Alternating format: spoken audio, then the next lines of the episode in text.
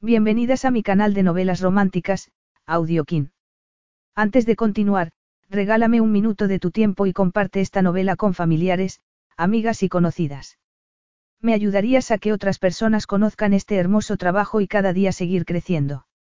Estaré infinitamente agradecida por tu apoyo y deseando que una lluvia de bendiciones caigan sobre ti. Comencemos con la narración de la novela cuyo título es Su joya más preciada. Argumento. Podría haber algo de verdad en la leyenda de la antigua joya. El valioso diamante conocido como el corazón del valor decía garantizar amor eterno para todos los descendientes de la familia de Kazem Khan, el emir de Kabuyadir. Pero el jeque Zahir rechazaba tal leyenda. Después de las tragedias sufridas por su familia había decidido que el amor y el matrimonio eran dos cosas separadas y ordenó que se vendiera la joya. La historiadora Gina Collins sería la encargada de estudiar y tasar aquel valioso tesoro, pero cuando volvió al reino de Cabulladir se quedó asombrada al descubrir que su misterioso cliente era el hombre con el que había pasado una noche de ensueño tres años atrás, el hombre que le robó el corazón para siempre. Capítulo 1. ¿Quién ha amado que no haya amado a primera vista? El reino de Cabulladir, la brisa parecía llevar el sonido de un llanto. Al principio, Zair creyó haberlo imaginado, pero volvió a escucharlo cuando salió al patio de mosaicos, el extraño sonido distrayéndolo de su decisión de marcharse de la fiesta que tanto lo aburría y volver a casa. Había decidido dejar atrás las insustanciales conversaciones para buscar un momento de soledad y pronto buscaría a su anfitrión para despedirse. Y, sabiendo lo que pasaba en su casa, Amir lo entendería perfectamente. Adoptando un aire distante y frío que desanimaba hasta al más valiente, Zair salió al patio y miró alrededor buscando, ¿qué? No lo sabía. Era el llanto de un niño lo que oía. O tal vez la queja de un animal herido. O era simplemente el producto de una mente cansada y un corazón dolorido. El ruido del agua que salía de la boca de una sirena en la magnífica fuente en el centro del patio acalló el llanto por un momento. Por el rabillo del ojo, Zair vio algo rosado y giró la cabeza para mirar un asiento de piedra medio oculto entre las oscuras hojas de una planta de jazmín bajo el que asomaban unos bonitos pies descalzos. Intrigado, dio un paso adelante. ¿Quién está ahí? Lo había preguntado en voz baja, pero con el tono autoritario al que estaba acostumbrado. Escuchó entonces un sollozo y, conteniendo el aliento, alargó una mano para apartar las hojas, soy yo, Gina Collins. La extraña tenía los ojos azules más embrujadores que Zair había visto nunca. Unos ojos cuya luminosidad podría rivalizar con la luz de la luna. Gina Collins. Ese nombre no significaba nada para él, pero la belleza rubia que emergió de su escondite con un vestido rosa hasta los tobillos lo afectó como no lo había afectado nunca una mujer. Era bellísima, alguien a quien ningún hombre podría olvidar. Ella se secó las lágrimas con el dorso de la mano. Sí. No sé quién eres, dijo Zair, enarcando una ceja. Soy la ayudante del profesor Moyle. Hemos venido a catalogar los libros y las antigüedades de la señora Hussein.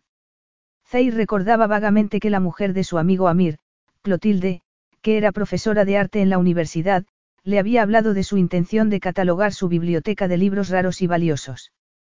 Pero no se habían visto desde la muerte de su madre y, francamente, él tenía cosas más importantes de las que ocuparse. El trabajo es tan terrible que te obliga a esconderte. Bromeó Zair. Ella lo miró con sus enormes ojos azules. No, en absoluto. El trabajo es maravilloso. Entonces, me gustaría conocer la razón para tus lágrimas. La joven permaneció en silencio y a Zair no le importó esperar. ¿Por qué iba a impacientarse cuando se sentía feliz mirando a aquella criatura exquisita, con unas facciones que parecían esculpidas por un artista? En particular, sus temblorosos labios. Ella suspiró suavemente. Hoy he recibido la noticia de que mi madre está ingresada en el hospital. Mi jefe ha conseguido un billete de avión para mí y mañana a primera hora volveré a Reino Unido. Zair sintió una oleada de compasión. Él sabía muy bien lo que era tener una madre enferma, ver cómo se deterioraba día tras día y sentirse incapaz de hacer nada al respecto. Pero le sorprendía cuánto lo perturbaba que aquella bella joven estuviera a punto de marcharse cuando acababa de encontrarla. Lo siento mucho, pero debo confesar que lamento que debas volver a casa sin que hayamos tenido la oportunidad de conocernos. Ella frunció el ceño. Aunque mi madre está enferma, me gustaría no tener que marcharme de Cabulladir. ¿Cree que hago mal? Preferiría quedarme aquí, la verdad. Hay algo mágico en este país, algo que me tiene hechizada. Su respuesta fue tan sorprendente que, por un momento, Zair no supo qué decir. Si te gusta este país, debes volver lo antes posible, Gina. Tal vez cuando tu madre se haya recuperado, sugirió por fin, con una sonrisa amable. Me encantaría volver. No puedo explicarlo, pero siento que este sitio empieza a ser mi hogar, más que mi propio país. Su mirada se iluminó de repente y Zair decidió que no tenía la menor prisa por marcharse. Debes creerme muy grosera por estar aquí, apartada de todos, pero la graduación del sobrino del señor Hussein debería ser una ocasión feliz y no quería entristecer a nadie. No podía contener mis sentimientos y es difícil ser simpática cuando no te sientes bien. Todo el mundo entenderá que hayas querido estar sola un rato, pero está bien que hayas acudido a la fiesta. La costumbre aquí es invitar a todos los parientes, amigos y conocidos cuando hay algo que celebrar. Eso es lo que me gusta tanto de esta gente. La familia es muy importante para ellos. Y en tu país no lo es. Ella lo miró con expresión contrita. Para algunos tal vez, pero no para todo el mundo. He vuelto a entristecerte, lo siento. No, no. Estoy triste por la enfermedad de mi madre, pero la verdad es que nuestra relación no es, en fin, no es todo lo afectuosa que a mí me gustaría. Mis padres son académicos y lidian con hechos, no con sentimientos. Para ellos, los sentimientos son un estorbo, Gina suspiró. Pero no quiero aburrirte con mis problemas. Me alegro de haberte conocido, pero creo que debería volver a la fiesta. No hay prisa. Tal vez podrías quedarte un rato aquí conmigo. Hace una noche preciosa, ¿verdad? Zair la tomó del brazo y el roce de la satinada piel lo mareó de deseo. Era como si un ardiente viento del desierto recorriera sus venas. No podía apartar los ojos de ella. Tal vez podría quedarme un rato más. Tiene razón, hace una noche preciosa, Gina dio un paso atrás, como si se hubiera dado cuenta de que estaban demasiado cerca. ¿Eres pariente de la familia Hussein? Le preguntó. No estamos emparentados, pero Amir y yo somos amigos desde hace mucho tiempo y siempre lo he considerado como un hermano. Mi nombre es Zair, se presentó, haciendo una leve inclinación de cabeza. Ella puso cara de sorpresa. Por la inclinación o porque solo le había dicho su nombre de pila. En Occidente resultaría normal, pero no era así como hacían las cosas en Kabuyadir, especialmente cuando uno estaba destinado a heredar un reino. Zair, Gina repitió su nombre en voz baja, como si fuera algo precioso. Incluso los nombres aquí tienen un aire de misterio, de magia. Ven, vamos a dar un paseo. Sería una pena desperdiciar la luna llena en un jardín solitario, ¿no te parece? No te echarán de menos en la fiesta. Si a nuestro anfitrión le preocupa mi ausencia, será lo bastante educado como para no decirlo. Además, no tengo que darle explicaciones a nadie, Zair miró sus bonitos pies descalzos, las uñas pintadas del mismo tono rosa que su vestido. Pero deberías ponerte unos zapatos. Están ahí, en el banco. Gina se acercó al asiento de piedra medio escondido entre las hojas y tomó sus sandalias. Cuando un mechón de pelo rubio cayó sobre su frente ella lo apartó, sonriendo. La sonrisa de una mujer nunca lo había afectado de ese modo. Nunca lo había dejado sin palabras, pero así era. Zair le ofreció su mano y cuando ella la aceptó perdió la noción del tiempo y el espacio. El dolor y la angustia que sentía desde la muerte de su madre desapareció de repente, estudiando el rostro de facciones marcadas, los penetrantes ojos oscuros y el largo pelo negro, Gina se sintió cautivada. Con un ancho cinturón de cuero sujetando la chilaba oscura, podría ser un califa, un soldado, un guardaespaldas tal vez. Era un hombre alto y fuerte que parecía acostumbrado a cuidar de sí mismo y de los demás. Tal vez era peligroso confiar en un desconocido, pero como Gina nunca había sentido lo que sentía en ese momento, tenía que creer que era Kismet, como solían llamarlo en aquella parte del mundo. En aquel momento necesitaba la presencia de una figura fuerte, alguien en quien apoyarse. Algo le decía que Zair la entendía y pensar eso era embriagador. Mientras paseaban por el jardín, enclaustrado entre altos muros de piedra, con la luz de la luna iluminando el camino, se preguntó cómo iba a soportar su regreso a casa. Cuando su madre se recuperase, volvería a hacer lo mismo de siempre, pero Gina no podía negar su anhelo de conectar con algo más profundo y más real, su anhelo de vivir. Se había engañado a sí misma pensando que estudiar viejos tomos y catalogar objetos antiguos era suficiente y desde que llegó a Cabulladir había empezado a preguntarse si eso era lo único que quería de la vida. Le encantaba su trabajo, pero viajar al otro lado del mundo y descubrir el sensual paraíso de sonidos y aromas que solo conocía por las páginas de los libros de historia la había hecho experimentar una inquietud que ya no podía contener.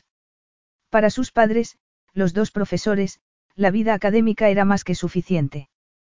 Su matrimonio estaba basado en intereses comunes y admiración profesional, pero nunca expresaban sentimientos más profundos el uno hacia el otro. Ni hacia ella. La habían criado como si fuera una responsabilidad, empujándola para que se interesase en la historia del arte y rara vez le habían dicho que la querían, pero su madre estaba enferma y sabía que su padre lidiaría con su enfermedad encerrándose en los libros en lugar de expresar emociones. Y ella se sentiría incómoda en el hospital, sin saber qué decir, naturalmente, le apenaba que su madre estuviera enferma, pero debería haberse rebelado mucho tiempo atrás contra el camino que habían trazado para ella. A los 26 años, no sabía nada de la vida. Sabía mucho sobre libros y objetos antiguos, pero ni siquiera había aprendido a cocinar, algo heredado de sus siempre ocupados padres. Y nunca había tenido una relación amorosa. Sus amigas desdeñaban las relaciones porque serían una pérdida de tiempo y las distraerían de su trabajo, pero desde que llegó a Cabulladir, la idea de tener una relación se había convertido en una obsesión para ella.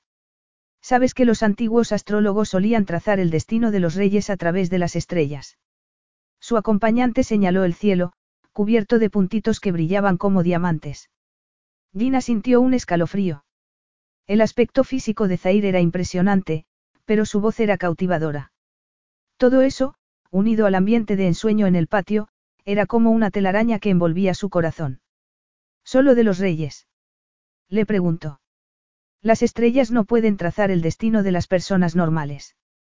Cuando Zair capturó su mano izquierda para examinarla, el corazón de Gina se detuvo durante una décima de segundo. Un golpe de viento movió su pelo entonces, apartándolo de su cara, liberándola, como si quisiera también liberar su alma. No creo que tú seas una persona normal en ningún sentido. Tu destino será hermoso, Roy. ¿Cómo podría ser de otra manera? Eres muy amable, pero no me conoces. Aparte de venir aquí, a mí nunca me ha pasado nada extraordinario. Me duele que no sepas lo que vales, Gina. Eres absolutamente encantadora. Nadie me lo había dicho nunca. Entonces, la gente a la que conoces está ciega. Cuando inclinó la cabeza, Gina ni siquiera pensó en apartarse. Su tristeza y su frustración con la vida reemplazadas por un anhelo desconocido mientras la tomaba por las caderas, el íntimo contacto quemándola a través del vestido. Los labios de Zair rozaron los suyos, suaves y eróticos, su barba bien recortada más suave de lo que había imaginado. La acariciaba como si fuera un pajarito al que no quisiera asustar con su fuerza y supo que nunca lo olvidaría. El calor y el aroma del cuerpo masculino invadían su sangre y sintió que le temblaban las rodillas. Pero quería más, mucho más de aquella potente magia. ¿Tienes frío? Le preguntó él. No, no tengo frío, tiemblo porque estoy nerviosa. Te he asustado. Cuando Zair iba a apartarse, Gina puso una mano sobre su corazón, el fino algodón de la chilaba tan sensual como el roce del más lujoso terciopelo. Bajo su mano notaba unos músculos que irradiaban masculina energía y la fuerza de un guerrero, Zair la atrajo hacia él y, al entrar en contacto con la dura realidad masculina, Gina contuvo el aliento. Como algo que nunca había experimentado antes de repente le parecía tan esencial como respirar. Si la soltaba, tendría que suplicarle que siguiera abrazándola. La mezcla de perfumes, jazmín, rosa, azar, del jardín aumentaba la magia de un momento que estaría grabado en su memoria para siempre. Y cuando la besó, con una ansia cruda y elemental, tuvo que agarrarse a él para no perder el equilibrio. Zair se apartó unos segundos después, jadeando. Te vas mañana y yo, empezó a decir, sacudiendo la cabeza. No quiero dejarte ir. Tampoco yo quiero marcharme, pero debo hacerlo. Debemos separarnos así. Jamás había sentido esto con otra mujer. Es como si, como si fueras una parte de mí que no sabía hubiera perdido hasta que te he encontrado. La devoraba con los ojos y Gina sintió que su corazón se encogía de angustia al pensar en separarse de él. La gente la juzgaría como una mala hija porque prefería quedarse con Zair en lugar de ir a casa para cuidar de su madre enferma, pero en aquel momento no le importaba. ¿Cómo iba a importarle si le había faltado cariño y calor humano durante tanto tiempo? ¿Por qué iba a sentirse culpable cuando su apasionada confesión era lo más maravilloso que le había pasado nunca? Imagino que te alojarás en una de las casas de la finca, Zair la llevó hacia un grueso árbol, mirando hacia atrás para ver si estaban siendo observados. Pero, salvo el canto de los grillos y el tintineo del agua de la fuente, el fragante jardín estaba en silencio. Gina se mordió los labios. Así es. Podemos ir allí. Zair acariciaba su muñeca con el pulgar y la tensión era como un arco estirado al límite, a punto de partirse en dos. Sí. Fueron en silencio hacia un emparrado que llevaba a otra zona del jardín en la que estaba la casita de adobe que ocupaba Gina, con una entrada en forma de arco de herradura y las tradicionales ventanas estrechas para evitar el calor. Como en las montañas llovía a menudo, todo estaba verde, perfumado y lleno de flores. La temperatura allí no era tan alta como en el desierto y ocasionalmente eran bendecidos por una fresca brisa. A unos 100 metros, medio escondida entre dos magníficas palmeras, había otra casa ocupada por el jefe de Gina, Peter Moyle. Pero Peter seguía en la fiesta de Amir Hussein, de modo que Zair y ella pudieron entrar en la suya sin ser vistos. Se sentía atrevida y un poco asustada.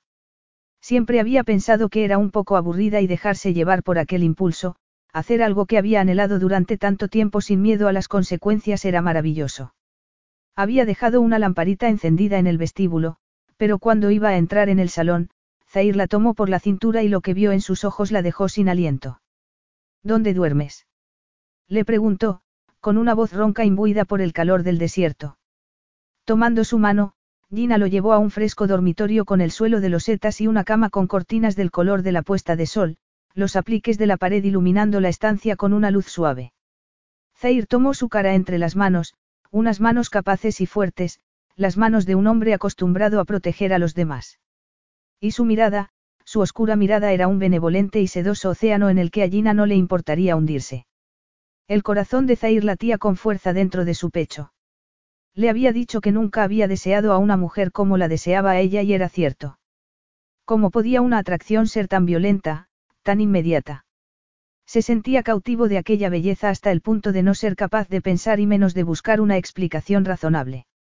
En contraste con su pelo dorado, las cejas de Gina eran oscuras y arqueadas, enmarcando unos ojos como dos topacios.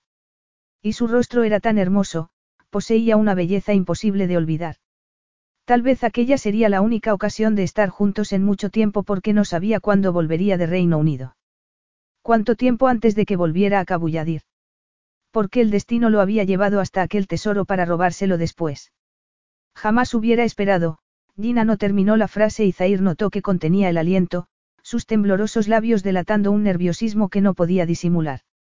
¿Cómo podía decirle sin palabras, porque las palabras serían inadecuadas, que él nunca le haría daño? Eran las mismas razones que lo habían hecho mirar hacia atrás por si estaban siendo observados.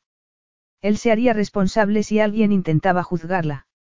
Tampoco yo, Roy, Zair pasó la yema del pulgar por sus generosos labios. Y, si lo único que nos depara el destino es estar juntos esta noche, entonces, te prometo que será una noche que no olvidaremos nunca. Tres años después, papá, estás ahí. Soy yo, lo llamó Gina, mientras tomaba el correo que se había acumulado en el felpudo de la entrada. Con el ceño fruncido, recorrió el oscuro pasillo que llevaba al estudio y encontró a su padre inclinado sobre el escritorio, mirando lo que parecía un legajo antiguo. Con su despeinado cabello gris y los delgados hombros bajo una camisa azul sin planchar, no parecía solo aislado, sino triste y abandonado también.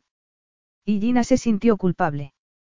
Trabajaba mucho en la prestigiosa casa de subastas y, aunque lo llamaba por teléfono todos los días, no había ido a verlo en una semana. ¿Cómo estás, papá? Le preguntó, inclinándose para darle un beso en la mejilla. Su padre la miró con gesto de sorpresa, como si estuviera viendo un fantasma. Pensé que eras Charlotte. Cada día te pareces más a tu madre, Gina. Ah, sí. exclamó ella, sorprendida. La muerte de su madre tres años antes había sido un golpe más duro de lo que Gina había pensado y su padre nunca la mencionaba. ¿Te pareces mucho? Jeremy dejó sobre el escritorio el documento que estaba estudiando. ¿Qué tal tu trabajo?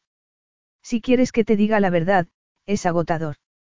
Cuando pienso que lo tengo controlado descubro algo nuevo, tengo mucho que aprender. Eso significa que estás ganando sensatez y prudencia. Eso espero. Por muchos títulos que tenga, me siento como una novata en este oficio. Lo entiendo, hija, pero no tengas tanta prisa.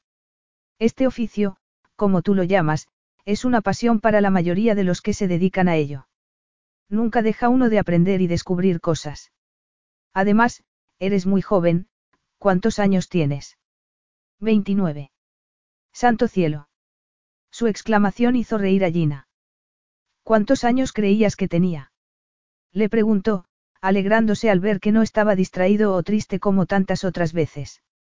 Yo siempre te veo como una niña de cinco años, alargando las manitas hacia los papeles de mi escritorio. Incluso entonces tenías interés por la historia, Yeye. Ella lo miró, perpleja. Yeye. Así era como te llamaba entonces. ¿No te acuerdas? A tu madre le parecía muy gracioso que a un distinguido profesor de historia antigua se le hubiera ocurrido algo tan frívolo. Toma, dijo Gina, con un nudo en la garganta. ¿Qué es esto? El correo, papá. Se había ido acumulando en la puerta, ¿por qué no te lo ha traído la señora Babbage? La señora Babbage se despidió la semana pasada. Su marido está en el hospital, así que tengo que encontrar otra ama de llaves. Gina puso una mano en su hombro y se quedó sorprendida al ver lo delgado que estaba. Es la tercera ama de llaves que pierdes en un año. Lo sé, asintió él. Debe de ser mi encantadora personalidad. Ella lo miró, muy seria. ¿Qué has comido durante esta semana? Nada, por lo que veo. He comido lo que tenía en la nevera. ¿Por qué no me habías dicho nada? Por un momento, la expresión de su padre le recordó a un niño al que su profesora estuviera regañando y eso la conmovió. No quería preocuparte, hija. No es culpa tuya, es culpa mía por no haber aprendido a cocinar. Siempre con la cabeza en los libros, desde que tu madre murió no puedo concentrarme en nada. La gente pensó que era una persona fría cuando no lloré en el funeral, pero te aseguro que lloraba por dentro, su voz se rompió entonces. Lloro por dentro todos los días, Gina no sabía qué decir. Era como si estuviese hablando con un extraño, no con su remoto, serio y reservado padre. El hombre que ella había pensado no tenía sentimientos. Sin saber qué hacer, le dio una palmadita en el hombro para consolarlo. ¿Por qué no te preparo una taza de té? Lo tomaremos en el cuarto de estar y luego iré al supermercado para comprarte algo de comida. ¿Tienes prisa, hija? Le preguntó su padre, mirándola con un inusual brillo de afecto en los ojos. No, no tengo prisa. ¿Por qué? ¿Te importaría quedarte un rato? Podríamos charlar, podrías contarme un poco más sobre tu trabajo en la casa de subastas.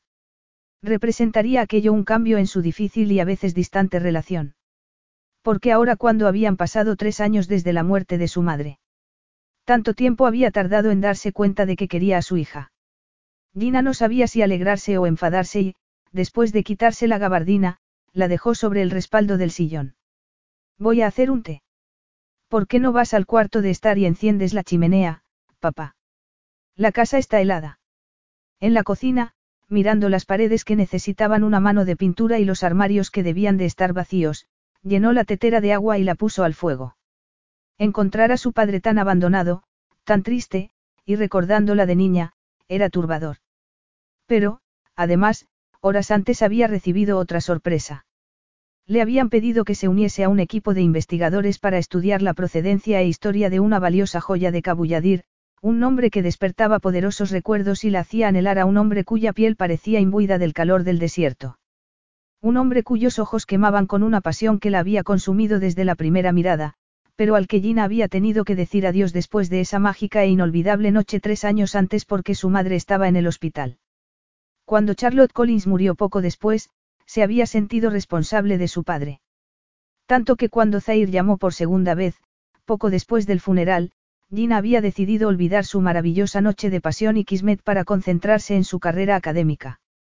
Su padre insistía en decir que de ese modo honraría la memoria de su madre, con los ojos empañados, y un nudo en la garganta del tamaño de Gibraltar, Gina había rechazado volver a Cabulladir, diciendo que debía proseguir con su carrera y que sería una tonta si lo dejase todo por una simple aventura amorosa. Pero mientras lo decía, sentía como si una extraña se hubiese apoderado de su mente, una extraña que no creía en el amor a primera vista o en los finales felices. A medida que pasara el tiempo, le dijo, él mismo se daría cuenta de que era lo mejor. Sin embargo, las últimas palabras de Zair le habían roto el corazón, ¿cómo puedes hacerme esto, Gina? ¿Cómo puedes hacernos esto a los dos? Capítulo 2. Zair entró en el sereno jardín, donde el aire estaba cargado de perfumes, y vio a su hermana sentada en un banco de madera frente al estanque, tan triste como siempre, en un mundo al que él no podía llegar. Siempre habían tenido una relación muy estrecha, pero desde que perdió a su marido, Azar, seis meses antes, Farida se había vuelto reservada y poco comunicativa. La alegría había desaparecido de sus ojos almendrados. ¿Volvería a verla reír algún día? se preguntó. No quería ni pensar que no fuera así. Daría cualquier cosa por verla feliz. Con sus padres muertos, solo se tenían el uno al otro, Farida. Ella levantó la mirada durante un segundo, antes de volver a mirar el estanque. Voy a la ciudad y he pensado que tal vez te gustaría ir conmigo. Podríamos cenar en tu restaurante favorito. Si no te importa, prefiero quedarme aquí. No me apetece ver a nadie. Zair dejó escapar un suspiro. Desde que heredó el gobierno de Kabuyadir tras la muerte de su padre, todos lo veían como un líder, la persona que los guiaba e impartía sabiduría. Aparentemente, su hermana no pensaba lo mismo. ¿Y qué vas a hacer sola todo el día? Ella sacudió la cabeza, sin mirarlo. Haré lo que hago siempre, quedarme aquí sentada, recordando lo feliz que era con Azar y sabiendo que nunca más volveré a serlo. Deberías haber hecho un matrimonio concertado, como es la costumbre, dijo Zair, irritado. Entonces no habría sido un golpe tan duro perder a tu marido. Casarse por amor es un error. Farida lo miró entonces, perpleja. ¿Cómo puedes decir eso? El matrimonio de nuestros padres no fue concertado. Has olvidado lo felices que eran. Papá me contó una vez que amar a mamá era la razón de su vida, que nada podía darle mayor felicidad. Zair cruzó los brazos sobre el pecho, mirándola con el ceño fruncido. Y cuando ella murió, se convirtió en un hombre roto. ¿Has olvidado eso? Has cambiado, Zair, y me preocupa, dijo Farida, sin poder disimular su tristeza. Gobiernas Cabulladir de manera ejemplar, pero también gobiernas tu corazón con mano de hierro y te has vuelto frío y amargado. ¿Recuerdas la profecía del corazón del valor, que lleva en nuestra familia tantas generaciones? Según ella, todos los hijos de la casa de Kazem Khan se casarán por amor, no por estrategia o para buscar alianzas. Sabiendo que ya había puesto en marcha el plan de vender la joya, Zair hizo una mueca. Sí, lo sé, pero no lo creo. De hecho, hoy mismo voy a reunirme con el emir de Kajistán para pedir la mano de su hija en matrimonio. Acaba de cumplir 18 años y es un buen partido, vas a casarte con esa aburrida. Te volverá loco en un par de horas. Será un matrimonio de conveniencia, de modo que no tendremos que estar juntos todo el día. Ella tendrá sus intereses y yo los míos. ¿Y qué intereses serán esos? Visitar el salón de belleza a todas horas con la esperanza de que encuentren algún elixir mágico que la haga bella. Yo creo en la magia, hermano, pero no creo que exista una tan poderosa como para eso. Sería como intentar convertir a un camello en princesa. Farida. Zair intentó mostrar su desaprobación por unas palabras tan poco amables, pero tuvo que girar la cabeza para que no lo viera sonreír. ¿De verdad no quieres ir conmigo a la ciudad? Cuando termine mi reunión con el Emir, me gustaría disfrutar de tu compañía. Lo siento, prefiero estar sola. Pero rezaré para que recuperes el sentido común y olvides ese matrimonio absurdo. Nunca has querido enamorarte como nuestros padres, como nuestros antepasados, cobalto molibdeno yo. El recuerdo de unos incandescentes ojos azules instigó un anhelo tan profundo dentro de él que tuvo que disimular volviendo a la fría realidad de su vida. La razón le decía que incluso pensar en ella era un camino amargo que solo llevaba a la desilusión. Gina había desoído sus ruegos de que volviese a Cabulladir y nunca más volvería a confiar en una mujer. Yo no soy masoquista, no quiero sufrir como he sufrido hasta ahora, respondió. ¿Puedo traerte algo de la ciudad? No, gracias. Ve con cuidado y vuelve pronto a casa, respondió su hermana, antes de volverse para mirar de nuevo hacia el estanque. Gina se había esforzado mucho por ser una de las investigadoras elegidas para ir a Cabulladir a examinar la histórica joya que sus colegas y ella habían estado estudiando durante las últimas semanas y había ganado la batalla. Pero volver al sitio donde había experimentado la mayor felicidad, sabiendo que había perdido para siempre la posibilidad de estar con el hombre al que amaba, era una espada de doble filo. Mientras su colega, Jack Rivers, los llevaba al aeropuerto, miraba por la ventanilla del coche en silencio, pensando en el sitio en el que había perdido su corazón ante un apuesto y enigmático extraño, un extraño con el que había soñado casi cada noche durante los últimos tres años. Zair, murmuró, preguntándose dónde estaría y qué estaría haciendo. Se habría casado con alguna mujer de su país. Habría tenido hijos con los que jugaría y de los que se sentiría orgulloso. Pensaría en ella alguna vez o la habría apartado de sus pensamientos, como si hubiera sido un simple momento de locura, cuando desoyó sus ruegos de que volviese a Cabulladir. Gina se mordió los labios. Había querido que su padre se sintiera orgulloso de ella y respetar el recuerdo de su madre, pero al hacerlo había sacrificado su única posibilidad de encontrar la felicidad. No había vuelto a ver a Zair desde esa noche y pensar que él pudiese odiarla le encogía el corazón. ¿Qué has dicho? Al darse cuenta de que había pronunciado el nombre de Zair en voz alta, Gina intentó sonreír. Nada, estaba pensando en voz alta. No puedo creer que hayas estado en Cabulladir. ¿Cómo es? Le preguntó que. Cerrando los ojos un momento, Gina recordó el aroma del jazmín y el incienso, el sonido de ese idioma tan diferente al suyo, los vibrantes colores de los mercados, los fragantes perfumes en el jardín de los Hussein, pero sobre todo recordaba a Zair, sus ojos de color chocolate que, con una sola mirada, habían sido capaces de robarle el corazón para siempre, no podría describirlo, no le haría justicia. Ya lo verás por ti mismo. Ya que sonrió. Muy bien. Por cierto, ¿cómo está el profesor Collins? ¿En qué está trabajando en este momento? El tono admirativo de Jack al hablar de su padre la hizo sonreír. Era inevitable que su ambicioso colega sintiera curiosidad. De hecho, le había confesado desde el principio su admiración por la distinguida carrera de Jeremy Collins. No sé en qué está trabajando, pero últimamente no se encuentra bien. Por suerte, hemos contratado una ama de llaves que parece muy cariñosa, así que espero que se recupere poco a poco. De repente, su padre se mostraba olvidadizo y frágil y le dolía imaginarlo esforzándose por hacer las tareas diarias, tan sencillas para la mayoría de la gente. Por eso se alegraba tanto de haber encontrado a Litsia Elrich, que parecía perfecta para él. Litsia era una mujer en la cuarentena, madre de un chico de 11 años, con los pies en la tierra y tremendamente práctica además de amable. Su padre y ella parecían llevarse bien, de modo que estaba en buenas manos, pensó mientras salía del coche arrastrando su maleta hacia la entrada del aeropuerto. Estoy deseando ver la joya en carne y hueso, como si dijéramos, bromeó que. El diamante central es increíble. El propietario debe de tener mucho dinero, así que no entiendo por qué quiere venderla. No creo que sea asunto nuestro, respondió Gina, arqueando una ceja.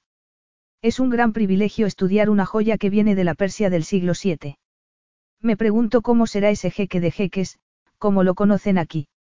Puedes creer que vayamos a alojarnos en su palacio en lugar de ir a un hotel lleno de moscas. Espero que no digas esas cosas cuando lleguemos a Cabulladir. Podrían tomárselo como un insulto, que lo es. Siempre has sido tan buenecita. Bajo los cristales de sus gafas, los ojos pardos de su colega tenían un brillo especulativo. Nunca te has soltado el pelo. Gina se ruborizó, a su pesar. Se había soltado el pelo una vez en Cabulladir, pero entonces no le había parecido que estuviese haciendo algo malo. De hecho, le había parecido lo más natural del mundo porque era instintivo. Aunque otros pudieran verlo como un momento de locura, a ella no se lo parecía. Y nunca había dejado de pensar en Zair. No soy perfecta, ya que. Tengo mis defectos, como todo el mundo. Dejémoslo ahí. Algunos momentos dejaban una impronta en el corazón que no se borraría nunca y estar frente al palacio del jeque Khan fue uno de ellos. Poniéndose la mano sobre los ojos a modo de pantalla para evitar un sol que hacía que las torres pareciesen de oro, Gina miró a Yaque, que parecía tan maravillado como ella.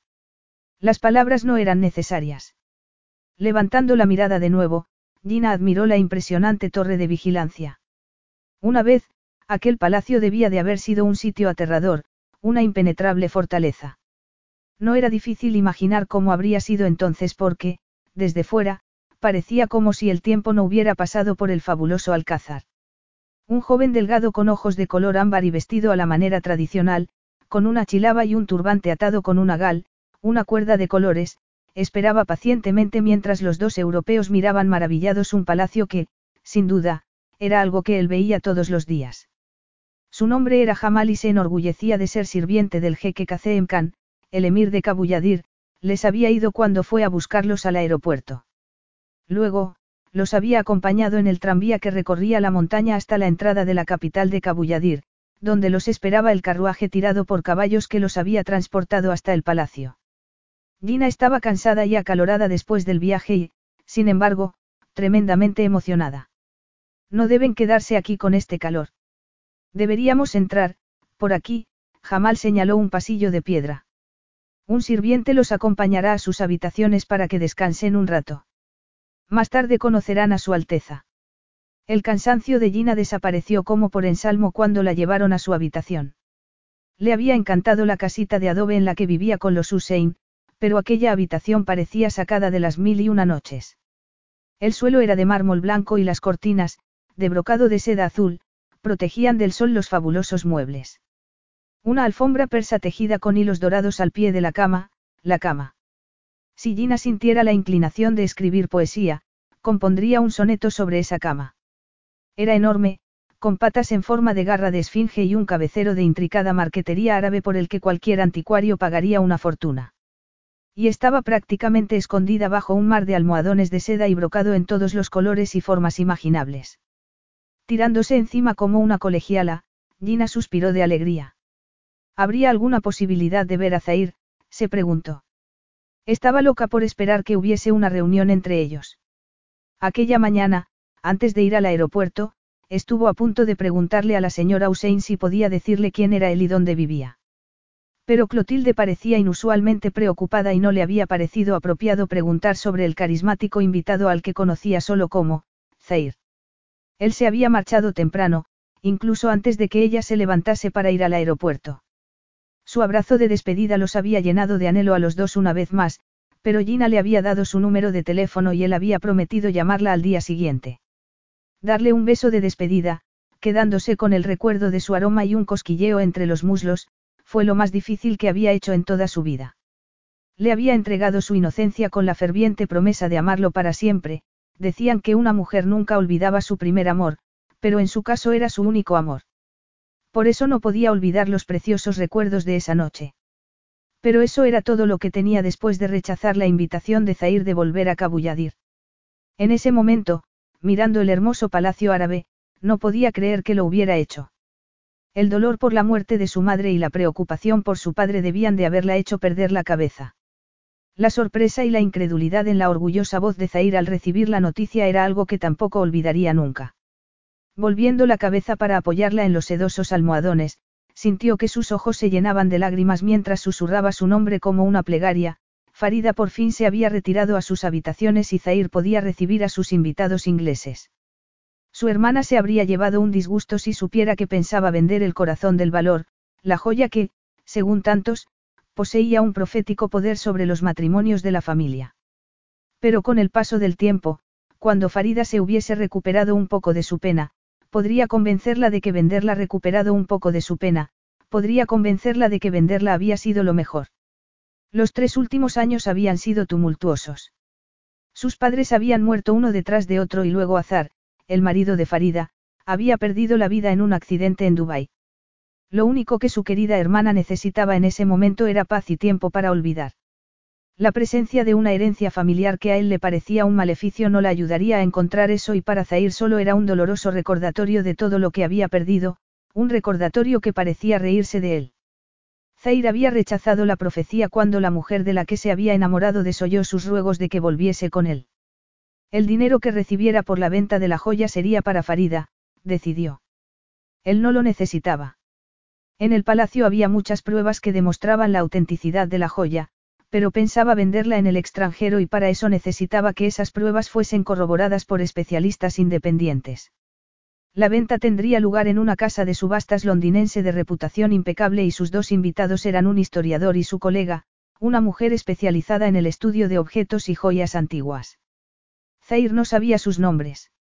Había dejado esos detalles a su ayudante y amigo personal, Masoud, que en aquel momento estaba enfermo, pero en la casa de subastas le habían asegurado que eran dos de sus mejores expertos.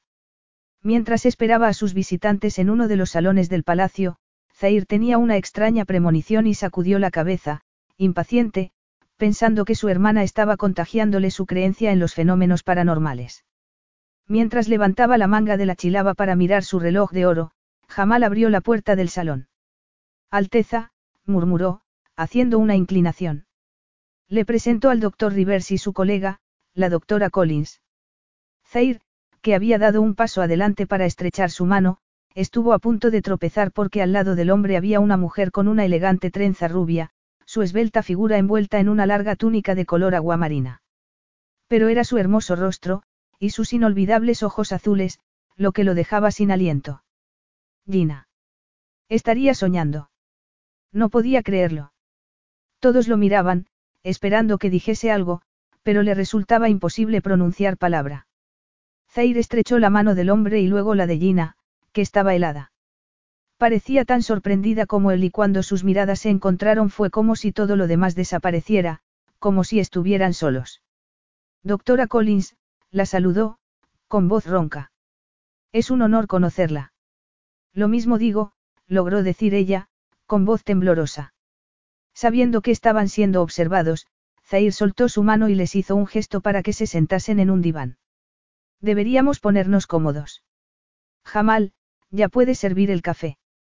Ahora mismo, Alteza, el sirviente hizo una nueva inclinación antes de salir. Les han gustado sus habitaciones. Zair se dejó caer sobre uno de los divanes, haciéndoles un gesto con la mano para que hiciesen lo propio e intentando disimular que el corazón parecía a punto de salirse de su pecho. Tendría que hacer uso de sus habilidades diplomáticas para lidiar con aquella situación, pero desearía estar a solas con ella para preguntarle cuál había sido la verdadera razón de su rechazo. Habría otro hombre esperándola en Inglaterra. ¿Cuántas veces se había torturado a sí mismo pensando eso? Demasiadas. Pero una cosa estaba clara, antes de que se marchase lo sabría todo. El palacio es asombroso y nuestras habitaciones mucho más que cómodas, gracias, respondió Jack Rivers. ¿Cuántos años tendría? se preguntó Zair. Había pensando que alguien experto en historia antigua sería mayor y más distinguido. Aunque Farida le diría que veía demasiadas películas donde los profesores ingleses eran siempre una caricatura de la realidad. Me alegro mucho. El palacio fue construido alrededor del siglo IX, durante la guerra entre Persia y el Imperio bizantino. Para la gente de esta región siempre ha sido un símbolo de fuerza. Nos han ayudado a conservarlo y se enorgullecen de su belleza. Sin poder evitarlo, los ojos de Zair se clavaron en Gina. ¿En qué estaría pensando? se preguntó. Estaría sorprendida al descubrir su verdadera identidad. Se habría arrepentido de haberlo rechazado. Se agarraría a un clavo ardiendo para salvar su orgullo herido. Usted es la experta en objetos antiguos, ¿verdad, doctora Collins? La vio contener el aliento mientras ponía las manos sobre su regazo, como intentando recuperar la compostura. Antigüedades, joyas y artefactos antiguos, sí. Mi colega, el doctor Rivers, es el historiador, Alteza. Pero ella sabe de historia tanto como yo, se apresuró a decir Rivers, mirando a Gina con una sonrisa de complicidad.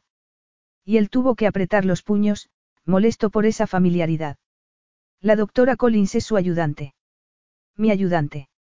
No, no, en absoluto. Ella es demasiado independiente como para ser ayudante de nadie. Ah, sí. Zair se inclinó hacia adelante, clavando sus ojos en los ojos azules de Gina. Qué interesante. Muy, muy interesante. Capítulo 3. Si hubieran estado con alguien que no fuera el jeque de Cabulladir, Gina le habría dado a Yaque un codazo en las costillas. Era un historiador brillante, pero no tenía mucho tacto. Aunque no era ya que quien la interesaba. ¿Cómo iba a serlo? Era asombroso descubrir que Zair era el apuesto jeque de Cabulladir y el propietario de la histórica joya llamada el corazón del valor. Nunca, ni en sueños hubiera imaginado que era él. ¿Por qué no le había dicho la verdad la noche que estuvieron juntos? O después, cuando volvió a Inglaterra. Había tenido oportunidad de decírselo cuando la llamó por teléfono. Habría temido que estuviera más interesada en su posición y su dinero. El doctor Rivers y yo formamos un equipo, Alteza, Gina se puso colorada al llamarlo por su título porque le parecía tan irreal. No podía dejar de mirar su rostro bronceado y el pelo negro como el ébano que le llegaba hasta los hombros. Iba vestido a la manera tradicional, aunque el material de su chilaba era sin duda mucho mejor que el que usaba la gente normal.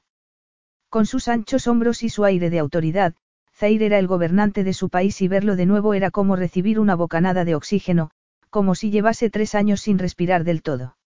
Y esperamos que combinar nuestra experiencia sea útil en la investigación, terminó, con una sonrisa forzada. Zaire seguía mirándola sin decir nada y Gina rezó para que no pudiera ver el anhelo, el remordimiento y las esperanzas rotas reflejadas en sus ojos. Afortunadamente, en ese momento Jamal volvió con una bandeja de bronce y el aire se llenó del aroma a café con cardamomo, una delicia gastronómica que Gina había disfrutado la primera vez que estuvo en Cabulladir. Al lado de las tacitas con cenefa dorada y la cafetera conocida como Daya había un plato con dulces hechos de nueces y miel. Tenemos muchas cosas que decirle sobre el corazón del valor, Alteza, dijo ya que cuando Jamal los dejó solos. Cosas positivas, espero. Sin la menor duda. No todos los días tiene un historiador la oportunidad y el privilegio de estudiar una joya del imperio persa.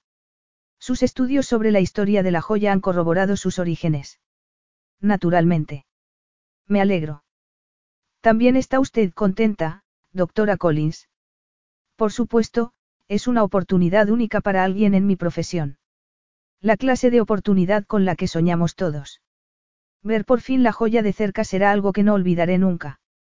No vamos a verla ahora mismo. Han hecho un viaje muy largo y me gustaría que se relajasen y disfrutasen de la hospitalidad de mi palacio. Espero que el viaje no haya sido demasiado agotador.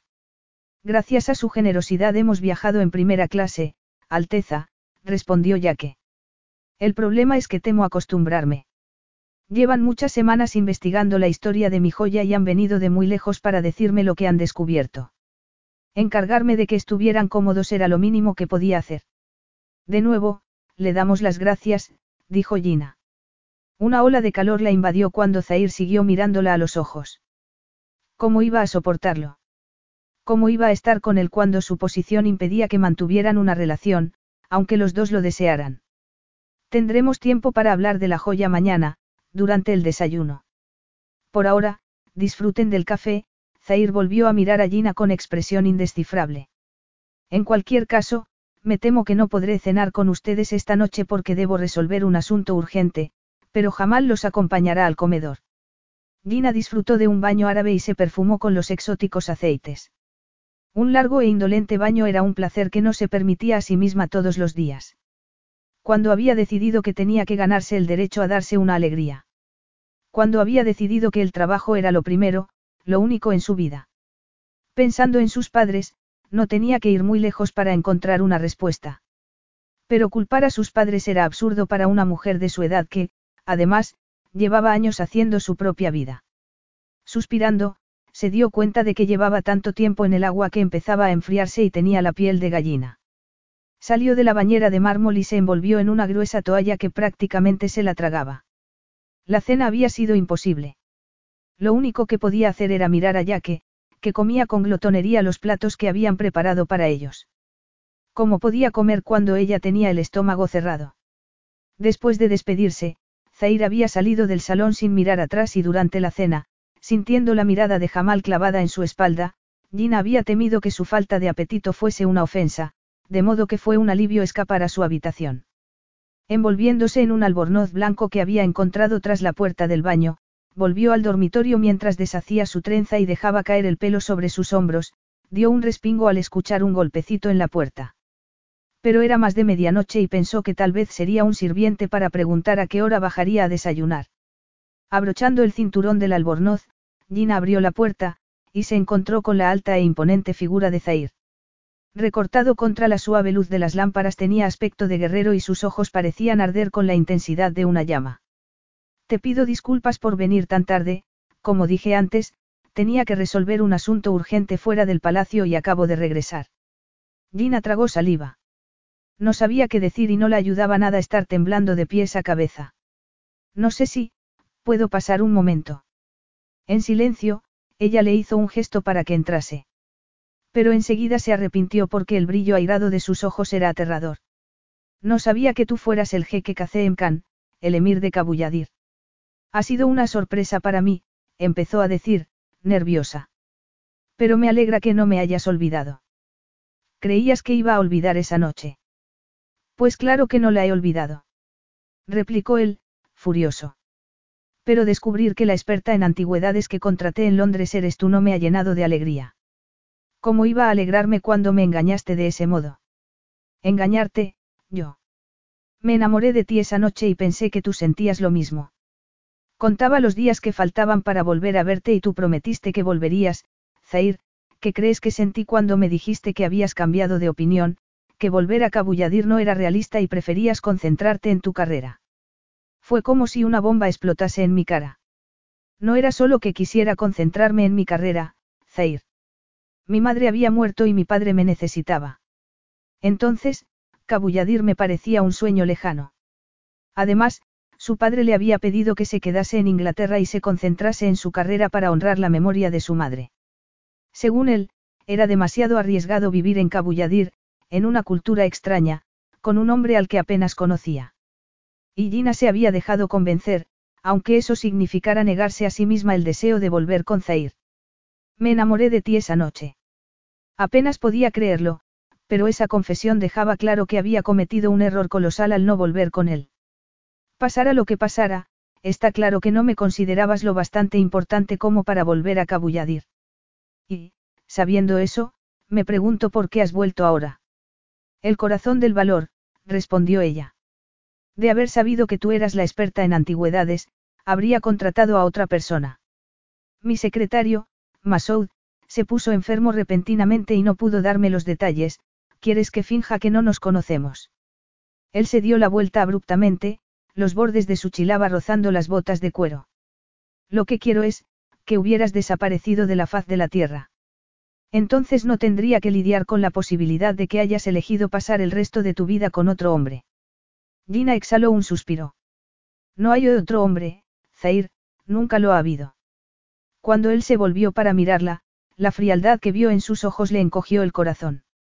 Ya no importa. Es demasiado tarde. Angustiada, Gina se abrazó a sí misma. ¿Por qué no me dijiste quién eras? ¿Tienes idea de lo extraño que es volver a verte y descubrir que eres algo parecido a un rey? No gobernaba Cabulladir cuando nos conocimos. Sabía que algún día heredaría el trono de mi padre porque fui entrenado para ello desde niño, pero entonces era solo Zair. Y esa noche, en casa de los Hussein, también yo tenía el corazón roto. Mi madre había muerto un mes antes, pero al conocerte, al sentir lo que sentí empecé a creer que la vida podría volver a ser alegre y gozosa para mí. Zair, pero tú decidiste no volver conmigo, siguió él. Unos días después de hablar contigo, la salud de mi padre se deterioró y murió poco después. Y a partir de ese momento, cualquier esperanza de felicidad murió para mí. A partir de entonces era el jeque de Cabulladir y nada volvería a ser lo mismo. El corazón de Gina se encogió de pena. Entonces llevas tres años gobernando tu país. Sí. ¿Te has casado? Esa pregunta le dejó un amargo sabor de boca, pero necesitaba saber la respuesta. Había mantenido la promesa que le hizo a su padre y durante los últimos tres años se había dedicado por completo al trabajo. No había habido otro hombre en su vida desde esa noche con Zaire e incluso había adquirido la reputación de frígida entre sus colegas. Y, por eso, pensar que él podría haberse casado, que amaba a otra mujer, le dolía en el alma. Todavía no. ¿Por qué no? Él cruzó los brazos sobre su impresionante torso. Un hombre en mi posición tiene el deber de buscar un matrimonio estratégico que sirva para formar alianzas. Y, lo creas o no, los reinos vecinos no están llenos de jóvenes solteras y disponibles, Por eso aún no me he casado. ¿Y la profecía? Según ella, todos los miembros de tu familia están destinados a casarse por amor. Cuando descubrió la romántica historia, Gina imaginó que también el último propietario del famoso diamante se habría casado con la mujer de sus sueños. Pero sabiendo que el propietario era Zair y que él no creía en la profecía, esa joya es una condena. Durante generaciones, mi familia ha caído bajo el hechizo de esa leyenda, por eso quiero librarme de ella. ¿Quieres venderla porque crees que es una condena? Mis padres se casaron por amor y murieron demasiado jóvenes. El marido de mi hermana falleció en un accidente hace unos meses, ahora Farida pasea por el palacio como un alma en pena, sin comer o dormir, sin hablar con nadie más que conmigo o con los sirvientes. ¿De verdad crees que querría conservar la joya después de eso? Lo siento mucho, pero tú sabes que esa joya no tiene precio, vas a privar a tus hijos, y a los de tu hermana si volviera a casarse, de una herencia familiar tan importante. Zair hizo un gesto de desdén. Te he contratado como experta en joyas antiguas, no para que me des tu opinión sobre lo que debería hacer con ella. Después de decir eso se dirigió a la puerta, temblando de rabia. Si esa rabia pudiera ser transformada en materia, Gina estaba segura de que saltarían chispas por la habitación. Pero se daba cuenta de que, en realidad, estaba dolido. Dolido por la muerte de sus padres y por la pena de su hermana, además de la sorpresa de volver a verla después de que lo hubiera rechazado. Siento mucho haberte hecho daño. Podrás perdonarme algún día. Zair se detuvo cuando iba a abrir la puerta. Sus ojos se habían oscurecido aún más, pero Gina vio una chispa dorada en ellos. No es fácil perdonar lo que me hiciste, respondió. Ah, por cierto, te ruego que no menciones la joya cuando conozcas a mi hermana. Se disgustaría mucho si supiera que pienso venderla. Pero ¿qué le diré si me pregunta qué hago aquí? El palacio está lleno de libros y objetos antiguos. Puedes decirle que tu colega y tú estáis haciendo inventario. Lo haré porque tú me lo pides, pero no me gusta mentir. Zair se acercó a ella entonces, el aroma de su colonia de sándalo y agar, un aceite particularmente apreciado en la región, invadiendo turbadoramente su espacio. Cuando te vi por primera vez pensé que eras una joven inocente, incapaz de mentir o engañar. Lamentablemente, desde entonces he descubierto que eso no es cierto. Aparte de tu indudable belleza, no hay nada en ti que pudiera volver a interesarme, de modo que puedes decirme si ha habido algún otro hombre en tu vida. Ya te he dicho que no. No ha habido ningún otro, respondió ella, irguiendo los hombros. Prefiero dedicar el tiempo a mi trabajo. A veces el resultado no es el que yo esperaba, pero al contrario que la mayoría de los hombres nunca me decepciona. Cuando te decepcioné yo. Cuando te llevé a la cama. Tengo una memoria fotográfica, Roy, y recuerdo muy bien cuánto disfrutaste entre mis brazos esa noche aunque nunca antes te había tocado un hombre. Creías que no me había dado cuenta. Dime, ¿ha habido otro hombre en tu vida que te haya dado más placer que yo, que te haya hecho el amor con más pasión? Gina sintió que le ardía la cara. Había dicho que ya no le interesaba, pero su tono furioso y posesivo le decía que no era cierto. Y su pulso se aceleró al pensar que aún había una oportunidad de hacer las paces con él. No ha habido otro hombre ni antes ni después de ti, de modo que nadie me ha hecho sentir lo que sentí contigo esa noche. Zair dio un paso atrás. Por ahora, aunque me resulta difícil, tendré que aceptar tu palabra. Buenas noches, doctora Collins. Nos veremos por la mañana. Cuando salió de la habitación, Gina se quedó inmóvil, deseando que existiera algún hechizo para que Zair la mirase de nuevo con cariño, Zair suspiró, irritado. Le dolían los ojos por falta de sueño y sentía el corazón pesado.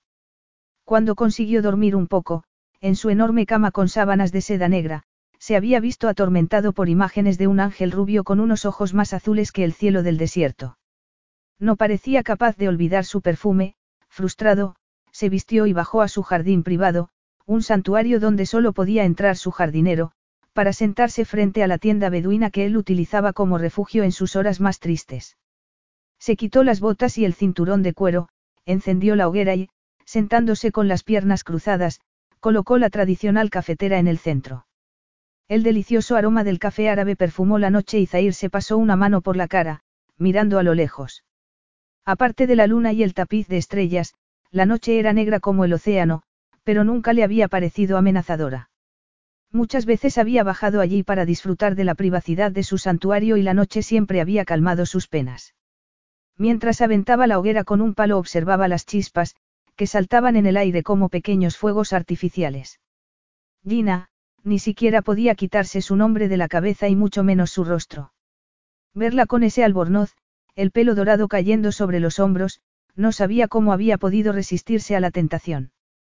Ardía de deseos de tenerla en sus brazos de nuevo, tanto que su cuerpo vibraba solo por estar cerca de ella. Durante los últimos tres años se había atormentado pensando que estaba con otro hombre. Habría pensado que era un tonto por confiar en ella. Por creer que podría amarlo para siempre. Aquella noche, Gina le había entregado su inocencia y él había pensado que una parte de ella siempre sería suya, sabía que era virgen y eso había hecho que su encuentro fuera más sagrado y especial para él. Lamentablemente, solo para él. En su caso, la profecía del corazón del valor no era cierta, pensó Zair amargamente.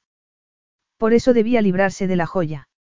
No quería dejarse embaucar por la leyenda como su hermana.